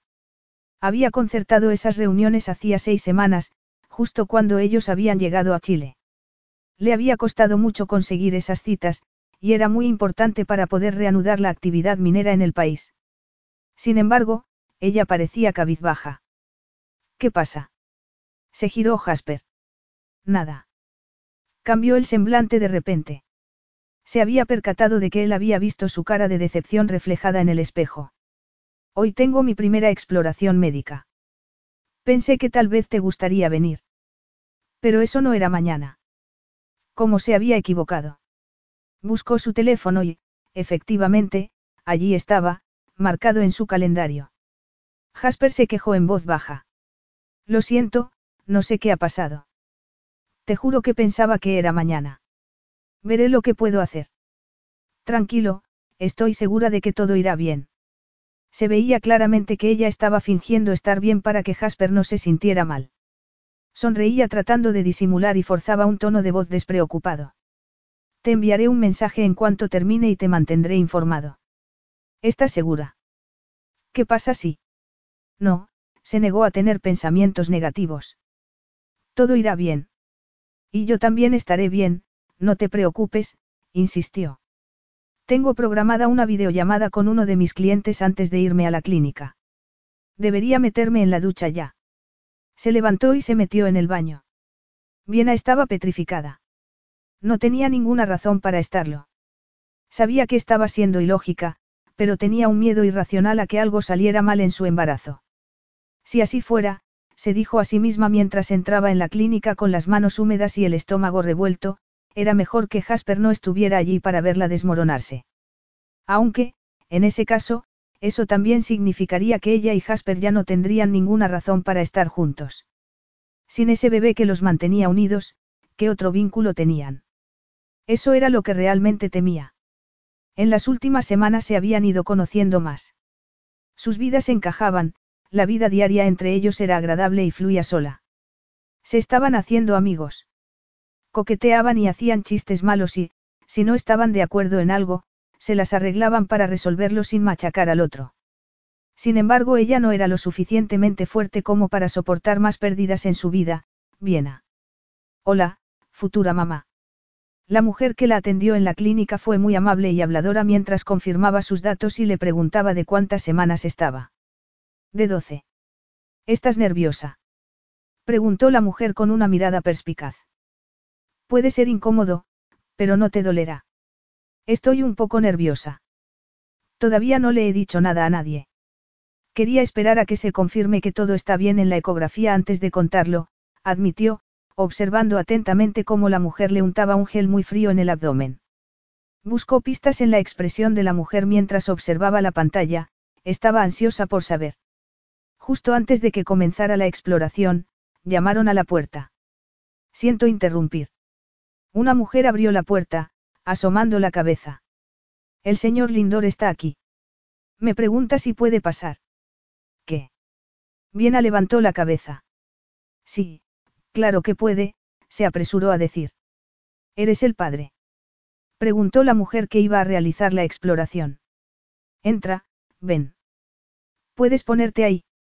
Jasper tenía el mismo aspecto impecable de aquella mañana. El beso que él le dio en la frente al entrar fue tan tierno que consiguió calmarla, al menos durante unos segundos. Pensaba que hoy estabas muy ocupado. Ella estaba sorprendida de que hubiera cambiando sus planes. Le hacía ver que él lo consideraba una prioridad. Me he ocupado de lo imprescindible y le he dicho a mi equipo que se encargue del resto. Si no puedo confiar en ellos, ¿para qué los contraté? Agarró la mano de Viena y la apretó suavemente. Está todo bien. Aún estamos empezando. La mujer presionó un instrumento contra el abdomen lleno de gel. Viena se sentía incómoda con la presión del aparato cerca de su vejiga llena. Aquí está el corazón de su bebé. La mujer señaló un resplandor agitado en la pantalla. Oh. Viena suspiró por la emoción. Las lágrimas aparecieron en sus ojos. Jasper entrelazó sus dedos con los de ella. Viena agradecía más que nunca tener una mano a la que agarrarse en ese momento. Y ya está posando para los selfies, bromeó la mujer, haciendo un clic cuando el perfil del bebé se mostró en la pantalla. Ya tienes una imagen que enseñar de tu bebé, le dijo a Viena. ¿Podemos decírselo a la gente? Preguntó Jasper, con una voz no muy firme. Miró a Viena. Ya no hay peligro. Lógicamente, sabía que la meta de las doce semanas no garantizaba nada. Solo significaba que era menos probable que se produjera una pérdida, pero emocionalmente era un hito tremendo para ella. Era un hito que la llenaba de alegría por el milagro que por fin se permitía creer que podía hacerse realidad. Vi, preguntó Jasper en voz baja, acariciando su mejilla húmeda. ¿Qué pasa? Nada. No pasa nada y eso me hace muy muy feliz. Yo también lo estoy, dijo besando la mano que tenía entre las suyas. Jasper se había apresurado a regresar a su oficina por la tarde, pero llegó a casa temprano, sorprendiendo a Viena, que se estaba refrescando en la piscina, flotando en todos los sentidos tras saber que su bebé seguía creciendo en su vientre. Era real. Oh. Hola, dijo ella cuando él apareció con su traje de baño. Era tipo boxer, de color negro, ajustado y con la cintura baja. Dejaba poco trabajo a la imaginación. Jasper no dijo nada, solo se zambulló directamente, sin salir a la superficie hasta que estuvo a su lado en la parte poco profunda, donde ella se sentó en las escaleras. Cariño, ya estoy en casa, dijo cuando apareció. La besó, con la barba y los labios empapados. Cuando se retiró, ella estaba sin aliento, como si hubiera nadado la longitud de la piscina bajo el agua. Como para no verte. Ella se mostró insumisa cuando él la recogió en sus brazos y le robó el asiento en las escaleras, guiándola hacia su regazo. ¿Cómo te ha ido el resto del día? preguntó ella. Bien. Hemos pasado la prueba y podemos seguir adelante con nuestros planes. Eso es una buena noticia. Lo es. Y lo mejor de todo es que podemos seguir pasando los inviernos canadienses aquí, donde es verano. Soy muy friolera, dijo Viena mientras se frotaba los brazos de manera teatral.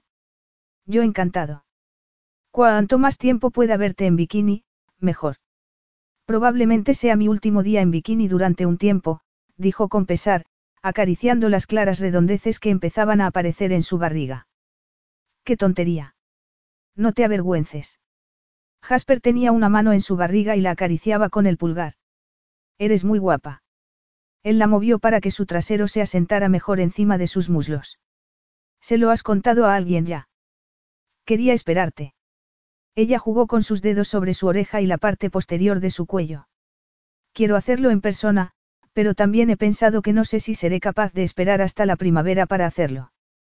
¿Qué te parece si vamos a casa por Navidad? Amelia me preguntó el otro día cuáles eran nuestros planes. Le dije que lo consultaría contigo. Creo que deberíamos ir a casa. Cuando lo hagamos, podríamos, la inclinó ligeramente y metió la mano entre su cuerpo y los muslos de Viena. Normalmente eres mejor en esto, dijo ella alegremente, pensando que él quería retozar. Se agarró fuerte de su cuello para no perder el equilibrio y caer al agua. Tengo algo dentro del bañador para ti. Estoy familiarizada con el contenido de tu bañador. Qué graciosa. La diversión brillaba en sus ojos.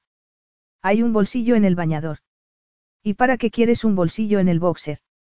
Si tienes tu teléfono guardado ahí, me dejarás de piedra. Ella se movió, tratando de ver qué escondía, pero lo que él quería darle ya estaba en su puño. Cuando volvamos a casa, quiero que hagamos esto oficial.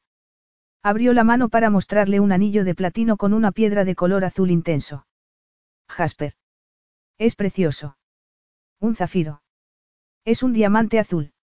Son muy raros. Este es de tipo sostenible. Lo he comprobado. Pensé que era adecuado para una mujer que es el diamante de los diamantes. Qué adulador eres, lo acusó ella, pero estaba realmente conmovida por sus palabras. Ya me has dado lo más preciado que podría desear. Se refería a su bebé. Estoy siendo sincero.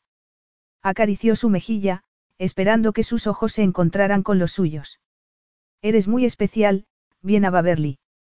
No solo por el hermoso milagro que estás creando en tu vientre, sino por cómo iluminas mi vida. Me asombras cada día, como artista y como mujer que está empezando una nueva vida. Sé que serás una madre increíble para nuestro hijo.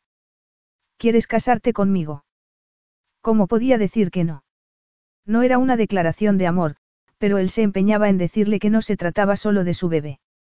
Por primera vez en su vida, sintió que alguien realmente la tenía en cuenta, la valoraba y la quería. Eso lo significaba todo. Su garganta se cerró por la emoción y solo pudo susurrar. Sí. Extendió la mano para que él le colocara el anillo en el dedo.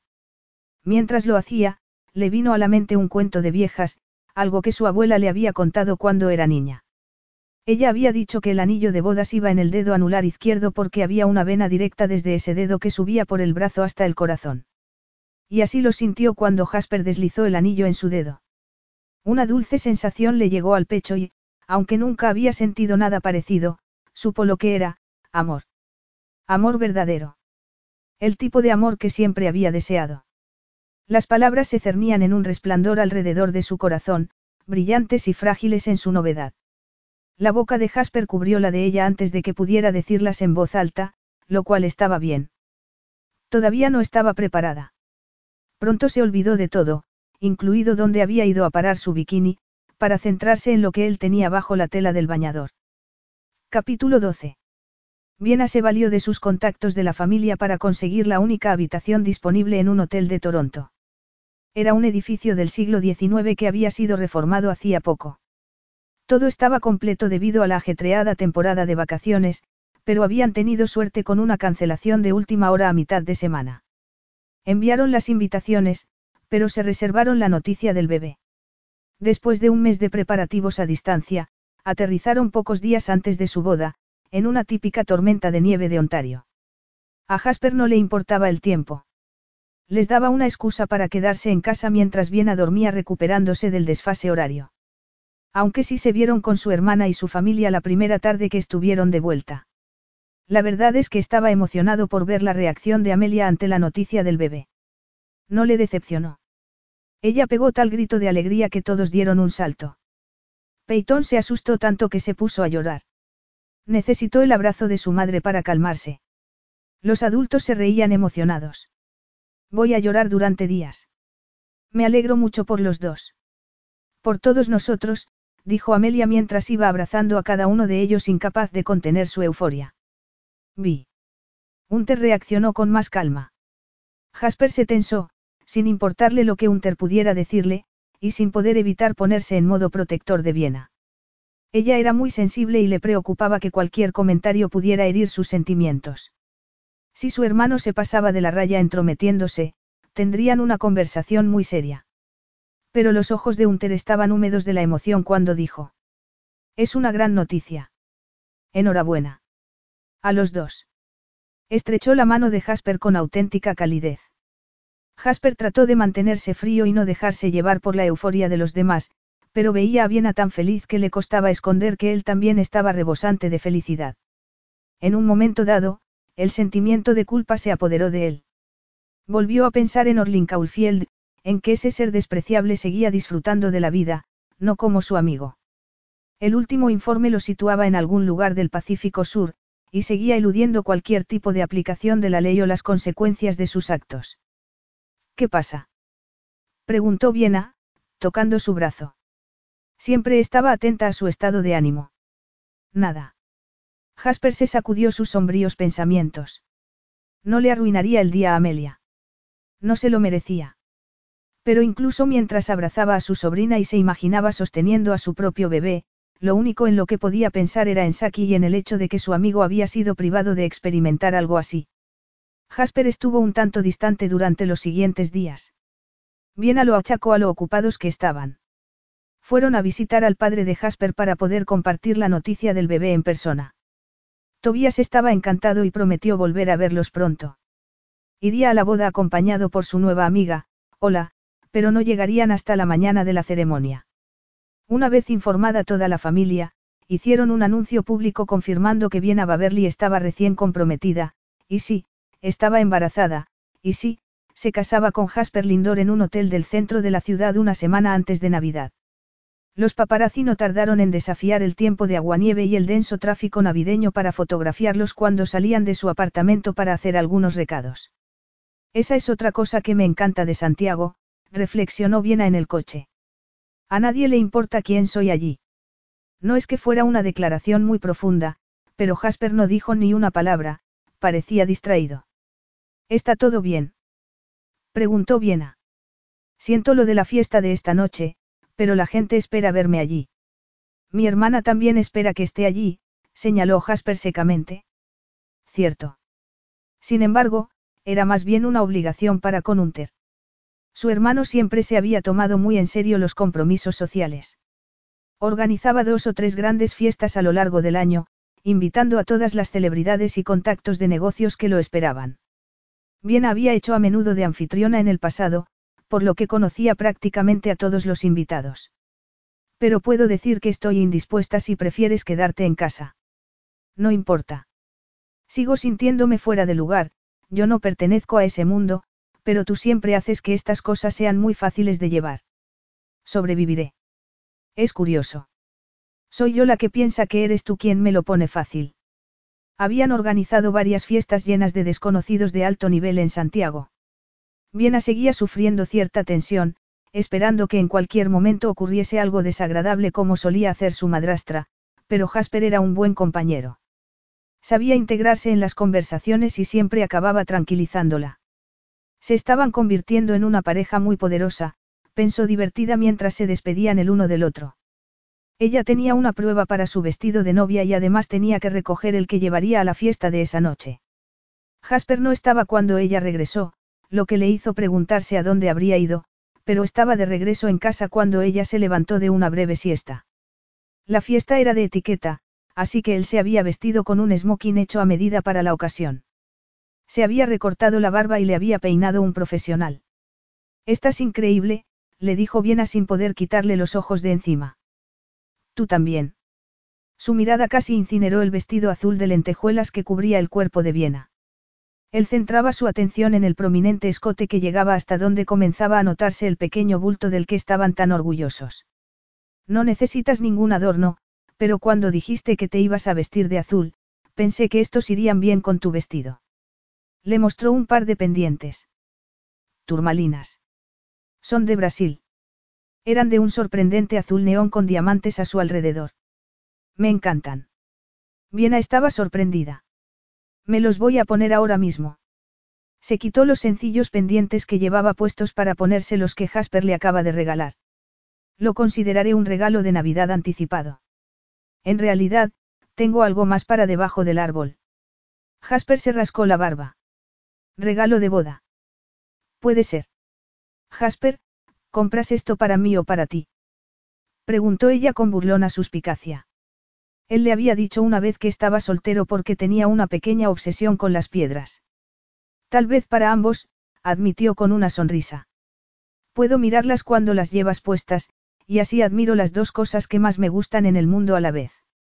Eres incorregible, se rió Viena. Por un momento, parecía que él se había quitado de encima el estado de ánimo sombrío que arrastraba.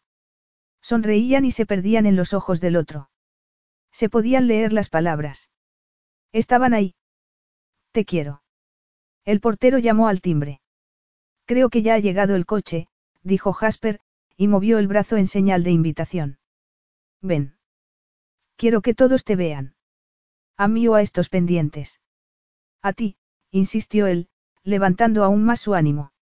La fiesta fue un éxito.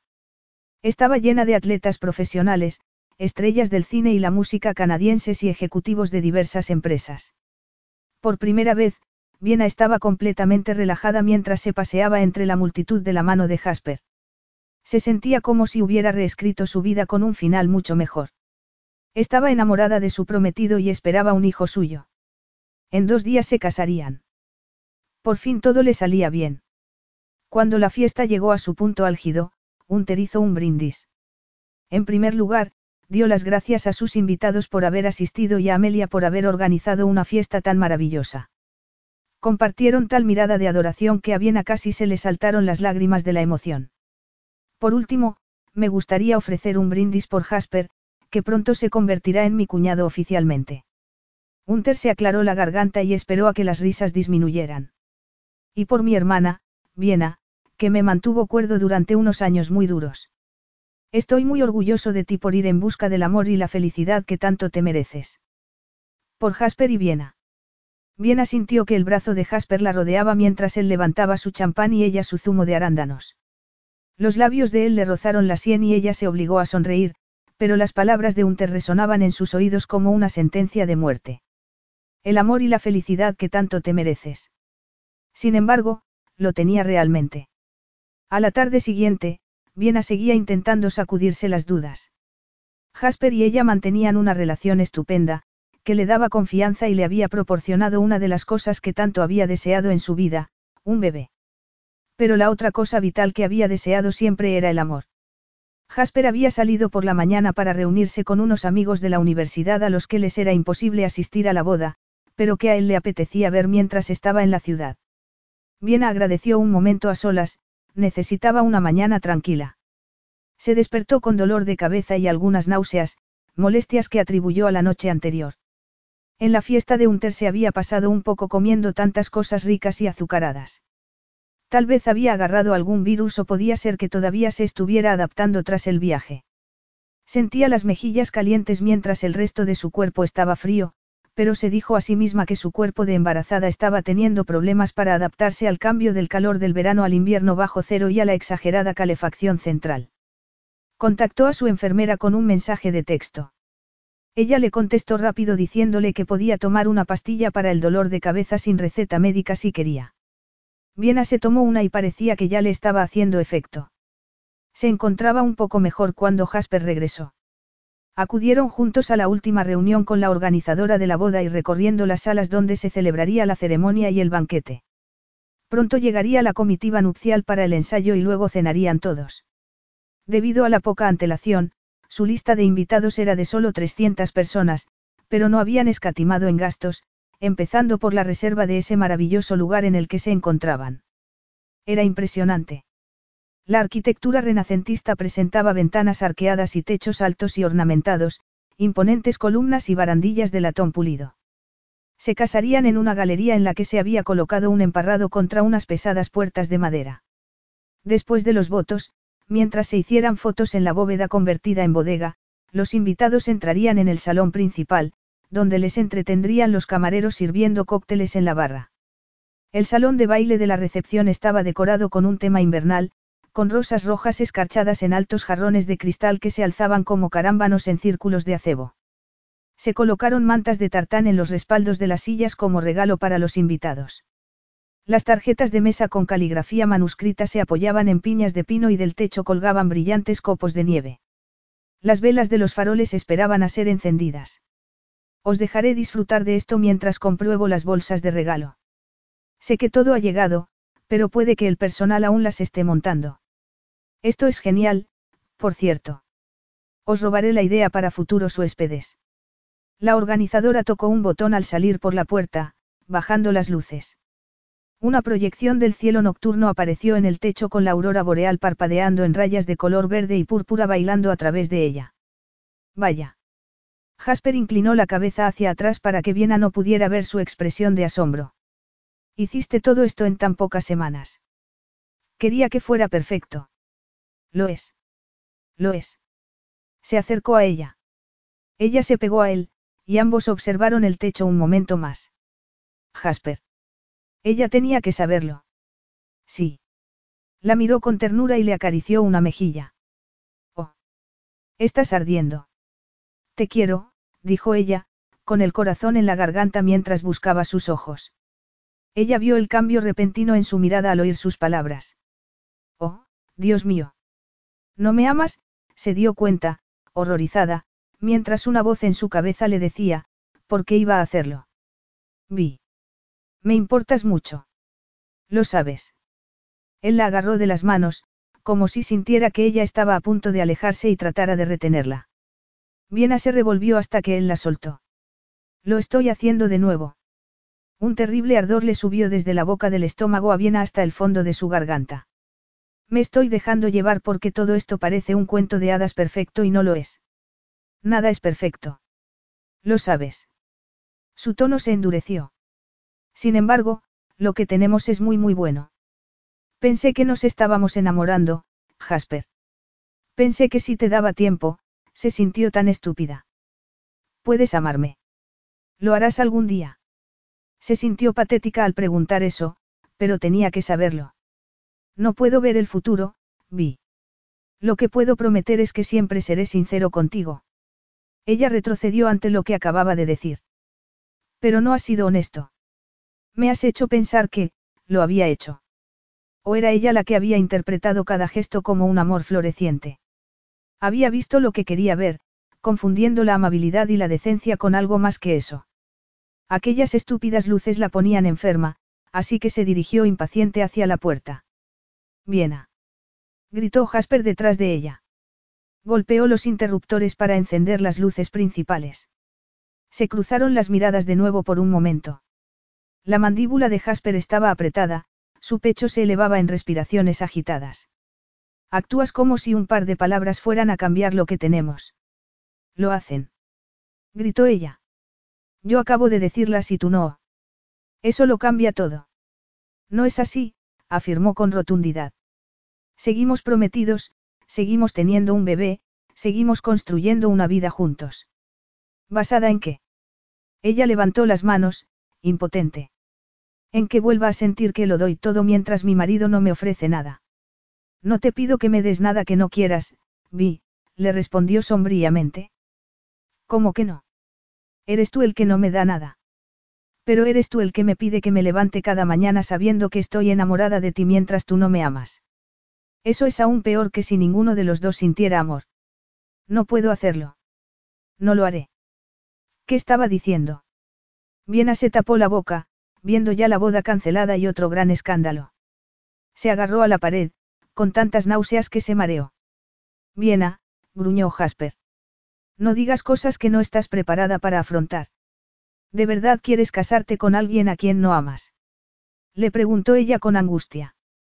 Hazme caso, Jasper, es horrible. Estaba temblando, con todo el cuerpo helado, pero sudado. Creo que voy a vomitar. Tranquilízate. Vamos a sentarnos, él sacó una silla. Vamos a hablar de esto. No, estoy literalmente, su estómago se retorció como nunca. El escalofrío en su piel se intensificó. Se alejó corriendo hacia donde había visto antes la puerta del baño de mujeres. Jasper la siguió, pero luego decidió que a ambos les vendría bien un minuto para refrescarse. Miró a su alrededor y vio. Vociferó y se frotó los ojos. Vio el cuidado que ella había puesto en aquella boda. Lo mucho que significaba para ella. Vio el amor. También recordó todo lo que había estado oyendo desde su regreso a Canadá. Esa misma mañana, lo había vuelto a escuchar de uno de sus antiguos compañeros de universidad. Realmente lo tienes todo, ¿eh? Estás viviendo el sueño. Lo era. Estaba en la cima de su carrera profesional, tenía una hermosa prometida, una boda planeada y un bebé en camino. ¿Qué más necesita alguien? El amor. Por supuesto que Vi quería amor. Sin embargo, apenas podía aceptarlo de ella, y mucho menos ofrecerlo. Tenía demasiados fantasmas que nublaban su mente. ¿Qué clase de esposa quieres? Le había preguntado Saki un día mientras iban de excursión a un valle. ¿Vas a pedir una para mí? Había preguntado Jasper secamente. Sí, online, le había dicho Saki con un sonrisa. Pero siguen enviando la que no es. Hizo una mueca de picardía. Sí. Jasper se había reído, esperando que Saki estuviera preparando un cuento chino sobre sus travesuras en las citas. ¿Y tú qué estás buscando? Saki se había tomado en serio la pregunta y se había tomado su tiempo antes de contestar. Alguien que piense en las cosas. Que sea guapa también estaría bien, pero antes que eso prefiero que sea amable. Y le tienen que gustar los perros. Quiero que me haga reír. Más vale que cocine. Eso había hecho reír a Jasper. Saki era un cocinero terrible. ¿Por qué tienes tantas ganas de casarte? Se había visto obligado Jasper a preguntarle. ¿Es que te estás reservando para tu esposa?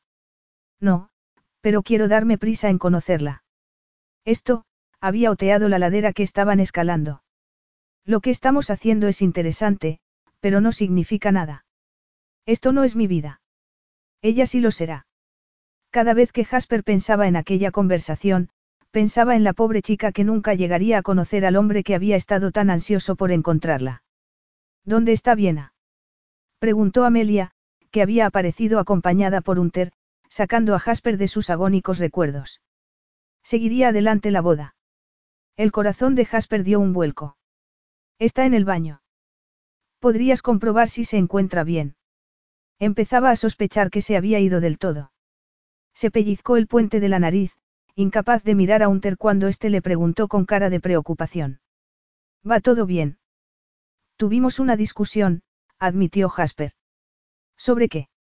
Quería decir que se había acobardado, pero eso no era cierto en absoluto. Jasper no tuvo oportunidad de responder. Llegó otra persona. Unter. Remy. Unter estrechó la mano de aquel hombre con la familiaridad de una larga amistad. Había pesar en su tono cuando saludó a la compañera de Remy, besando brevemente su mejilla. Eden. Me alegro de verte. Estás estupenda. Enhorabuena. Señaló con la cabeza el vientre de embarazada que ella dejaba ver mientras se desabrochaba el abrigo. Viena le había preguntado preocupada a Amelia si le parecía bien que hubiera pedido a Eden, la novia que Unter había dejado plantada por Amelia, que fuese su dama de honor junto con otra mujer llamada Kim. Amelia había dicho que ya era hora de que todos se conocieran bien. Yo también me alegro de verte, le dijo Eden a Unter, pareciendo sincera, aunque avergonzada y divertida por su misma carrera hacia el altar con otra persona. Kim, Mika. Habéis conocido al novio de Viena. Unter presentó a la segunda pareja al entrar. Lo último que le apetecía a Jasper era conocer gente nueva en ese momento. Dio a todos un distraído apretón de manos, sin dejar de buscar a Viena con la mirada en todo momento. Esta no es mi vida. Pero lo será. ¿Dónde están Vi y Amelia? Dijo Remy mirando a su alrededor. Yo también me lo pregunto, dijo Jasper con preocupación. En ese momento, Amelia apareció corriendo alarmada. Estaba pálida y con los ojos muy abiertos. He llamado a una ambulancia. Jasper, la mirada de ella envió una espada directamente a su corazón. Viena tiene dolores muy fuertes. No puede caminar. Vi. Jasper irrumpió en el baño de señoras y se dejó caer en el suelo al lado de Viena, donde ella se había acurrucado sobre un banco tapizado. Tiene fiebre, afirmó un empleado del hotel mientras leía el resultado del termómetro que acababa de apuntar a la frente de Viena. Se lo comunicaba a alguien a través de un teléfono. Jasper le acariciaba las mejillas, tratando de secar las lágrimas que le caían. No pudo soportar la mirada de angustia en su rostro y tuvo que cerrar los ojos. No hay hemorragia. ¿De cuántas semanas está? Preguntó la persona que la estaba asistiendo. De diecisiete y media, dijo Jasper. Puede comprobar los latidos del bebé. No con un estetoscopio. Lo siento. Jasper trató de agarrar la mano de Viena, pero ella la apartó, queriendo mantenerla pegada a su vientre. Estaba segura de que su bebé seguía con vida. Pero sería verdad o más bien era una ilusión. El dolor punzante era implacable, y estaba ahí, furioso y horrible, poniéndola enferma. Solo quería que la dejaran en paz con su agonía, pero la gente seguía haciéndole preguntas estúpidas sobre cuándo había empezado y qué había comido y qué tipo de medicamentos estaba tomando. La ambulancia acababa de llegar y ahora tenían que subirla a una camilla. Déjame hacerlo, le pidió Jasper, y luego le acarició suavemente el pelo. De acuerdo, vi. Puedes agarrarte a mi cuello. Voy a trasladarte a la camilla. La envolvió con sus brazos con todo el cuidado que pudo, pero ella seguía mordiéndose los labios mientras él la movía, gimiendo y protestando. Le dolía mucho. La cubrieron con una manta y se apresuraron a sacar la camilla al exterior, donde los copos de nieve se derretían contra su rostro caliente. Jasper subió a la ambulancia con ella, agarrando su mano entre dos de las suyas mientras el médico de la ambulancia le pinchaba algo en el dorso de la otra mano y le pedía a Viena que le ayudara a cronometrar la rapidez de los dolores. Es un dolor muy fuerte, dijo por enésima vez, apretando los ojos húmedos y angustiados. No me quiere ni mi bebé. Vi. Jasper nunca se había sentido tan impotente en su vida. Haría cualquier cosa, cualquier cosa, para evitar que aquello sucediera. Estaba agonizando ante la idea de perder a su bebé. Se moriría si eso pasaba. No podía imaginar cómo se sentiría bien si eso pasara. ¿Cómo pudo ser tan estúpido por sentirse culpable por tenerlo todo? Debería estar dando gracias de rodillas. No había sido capaz de asimilar la buena suerte que tenía. Aquella increíble mujer le había dicho que lo amaba y él no había querido escucharlo porque era demasiado bueno para ser verdad. Demasiado para él. No se había sentido con derecho a tanta felicidad. Había conocido a la mujer que sería su vida, pero no había querido aferrarse a ella del todo por su sentimiento de culpa. Culpabilidad a la que sí se aferraba, utilizándola como escudo. Viena, escúchame. Tuvo que evitar conscientemente aplastar su mano. Te quiero. ¿Me oyes? No importa lo que pase, te amo y quiero que te cases conmigo. No tienes que decir eso. Los labios de Viena temblaban. Si tengo que decirlo. Jasper hablaba con tristeza. Debería haberlo dicho hace una hora, pero, se quejó en voz baja. Hace una hora, tenía miedo de permitirme necesitarte, como si no hubiera ocurrido ya. ¿Cómo me las arreglaría si te perdiera? Apretó el dorso de su mano contra su mejilla, y solo se dio cuenta de que las lágrimas se le escapaban de los ojos cuando ella recuperó el aliento y movió un dedo contra su piel húmeda. No conocía el miedo hace una hora. No de esta manera. Ahora lo conozco. Te quiero. Lo eres todo para mí. Pase lo que pase, ahora no estás sola. Estoy aquí a tu lado y me quedaré a tu lado. De acuerdo. Es tan injusto. Viena no paraba de llorar. Lo es. Se inclinó sobre ella y le acarició la frente. Pero demos gracias a que este bebé llegó a nuestras vidas y nos unió. Ahora mismo, todavía estamos los tres juntos, de acuerdo. Ella asintió y se aferró a su mano, sin decir nada más hasta que llegaron al hospital, donde la llevaron en silla de ruedas a la sala de urgencias y la evaluaron rápidamente. La frecuencia cardíaca del feto es elevada, dijo el médico mientras conectaban los instrumentos. Ambos se miraron con tímida esperanza. Hay un latido, confirmó Jasper, agarrándose a esa noticia mientras miraba intensamente a Viena. Asintió entre lágrimas de angustia mientras el médico ordenaba una ecografía y prometía darle algo para el dolor. Unos minutos más tarde, la trasladaron a una sala de ecografías. El técnico del hospital tenía cara de preocupación, pero identificó rápidamente los latidos del bebé. También pudieron ver que se movía. ¿Tiene usted contracciones? Preguntó el técnico a Viena. No sé qué es este dolor. Es constante. El técnico siguió torturándola, presionando en un punto que hizo que Viena casi gritara. Clavó las uñas en el dorso de la mano de Jasper. Ah. Tenga usted cuidado, rogó Jasper al técnico. Un médico apareció en la sala. No estás abortando, dijo el médico tras consultar la pantalla. Tienes apendicitis. Necesitas una cirugía urgente. El corazón de Jasper se desplomó tan rápido como se había levantado. ¿Pero y el bebé? Preguntó Viena, con la boca temblorosa. Lo haremos por la paroscopia. El riesgo para su embarazo es bajo. Empezaremos a prepararla inmediatamente. Miró a Jasper, totalmente asustada. Él le agarró la cara con las dos manos y miró a Viena a los ojos. Te quiero. Pase lo que pase, te quiero. No voy a ir a ninguna parte. A Jasper le permitieron quedarse con ella hasta que la llevaron al quirófano. Cuando entró en la sala de espera, Amelia y Unter estaban allí, ambos pálidos de preocupación. Apendicitis, dijo Jasper, pasándose la mano por el pelo. Van a operarla. Dijeron que la operación durará una hora. Cirugía. Unter tenía muy mala cara. Parecía que quería ir a buscar a su hermana y ver lo que le estaba contando por sí mismo. ¿Y el bebé? Preguntó Amelia con ansiedad. Está bien, al menos de momento. Jasper se sentó, las rodillas ya no podían sostenerlo, rogando en silencio a su amigo que hiciera lo posible por darle una segunda oportunidad. Esta vez lo haré bien, Saki. Te lo prometo. Amelia se movió para sentarse a su lado y se abrazó sin palabras a su brazo, dejando la cabeza inclinada contra su hombro.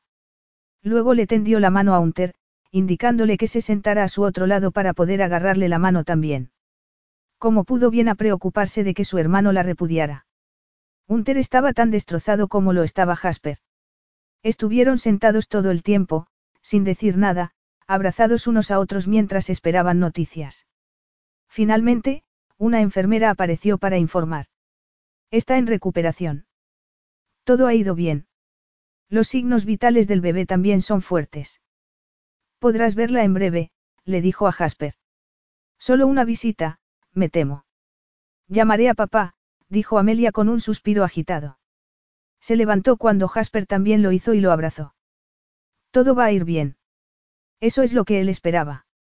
Amelia recibió una llamada y se fue a un rincón para no molestar mientras Hunter se metía las manos en los bolsillos y estudiaba a su cuñado. Jasper se dio cuenta de que nunca le había contado el motivo de su discusión con Viena. Cancelaré la boda, dijo Hunter. No. Casi gritó Jasper. Le dije algunas cosas estúpidas, pero la quiero. Ella ya lo sabe, se lo he dicho. Ella también me quiere. Nadie va a trabajar más duro que yo para hacerla feliz. Nos vamos a casar. Me alegra oírlo, dijo Hunter con un rastro de diversión asomando tímidamente en su expresión sombría. Hace años, Viena tomó decisiones que yo tuve que respetar, aunque yo sabía que se estaba dejando de lado a sí misma. Siempre me he odiado por no haberme esforzado más en disuadirla. Necesito saber que se va a casar con alguien que vea lo increíble que es. Quiero que te cases con ella. Dios sabe que eso hará feliz a mi esposa y eso es todo lo que quiero. Pero no creo que Viena se recupere a tiempo para la ceremonia de mañana. Jasper vociferó y cerró los ojos. Me refería a que me encargaré de informar al hotel y a los huéspedes. Hunter definitivamente se estaba riendo de él. Basándome en la experiencia, sugiero dejar que los huéspedes se coman la comida y la bebida que has pagado. Eso ayuda mucho a suavizarlo todo. Gracias. Pasadlo bien, dijo Jasper con ironía. Haz fotos para que sepamos lo que nos hemos perdido. Jasper estaba convencido de que no se perdería nada en absoluto, excepto los votos matrimoniales. Ahora necesitaba más que nunca esa conexión formal con ella. La enfermera fue a buscarlo mientras Amelia terminaba de hablar con su padre. Papá no podrá venir hasta mañana. Quiere vernos a todos y asegurarse de que Viena está bien. Jasper asintió. ¿Quieres que esperemos y te llevemos de vuelta al hotel? Se ofreció Unter. No, me quedaré con ella mientras me dejen. Dale nuestro amor, dijo Unter. Lo haré. Jasper se apresuró a ir al lado de Viena. Durante los dos días siguientes, cada vez que Viena se despertaba, Jasper estaba allí, y en todo momento le aseguraba que el bebé estaba bien, que se estaba recuperando según lo previsto y que la quería. La boda, dijo lastimeramente Viena cuando recuperó las facultades suficientes para recordarlo. El espectáculo de cócteles fue un gran éxito, al igual que la pelea improvisada de bolas de nieve. Oh. ¿Quién empezó? Amelia. Me encantan Eden y Kim, pero me preocupaba que se sintiera incómoda con ellas. No te preocupes, me contó que pasaron gran parte de la noche charlando las tres juntas. Cree que son geniales. Oh, eso me hace feliz. Tú también fuiste. Jasper la regañó con un ceño fruncido por haber sugerido tal cosa. Cuando vaya a nuestra boda, tú estarás a mi lado. Llevó la palma de la mano de Viena a sus labios para depositar un beso en ella. Te casarás conmigo, ¿verdad? Un recelo la asaltó de repente. Es posible que haya estado presionando demasiado nuestra relación. Eso no es cierto en absoluto. Él apoyó su cadera en la cama y apretó la mano de ella contra su muslo. No podía soportar ser tan feliz, vi. Para mí era difícil aceptar tu amor sabiendo que Saki nunca tendrá lo que nosotros tenemos. Pero sé que sería el primero en decirme, amala, tonto. Él sabía lo raro y especial que es encontrar a la persona con la que quieres pasar tu vida. Se enfadaría conmigo por perder un solo minuto de nuestro tiempo. Mi padre también se enfadaría mucho. El amor da miedo. La pérdida duele.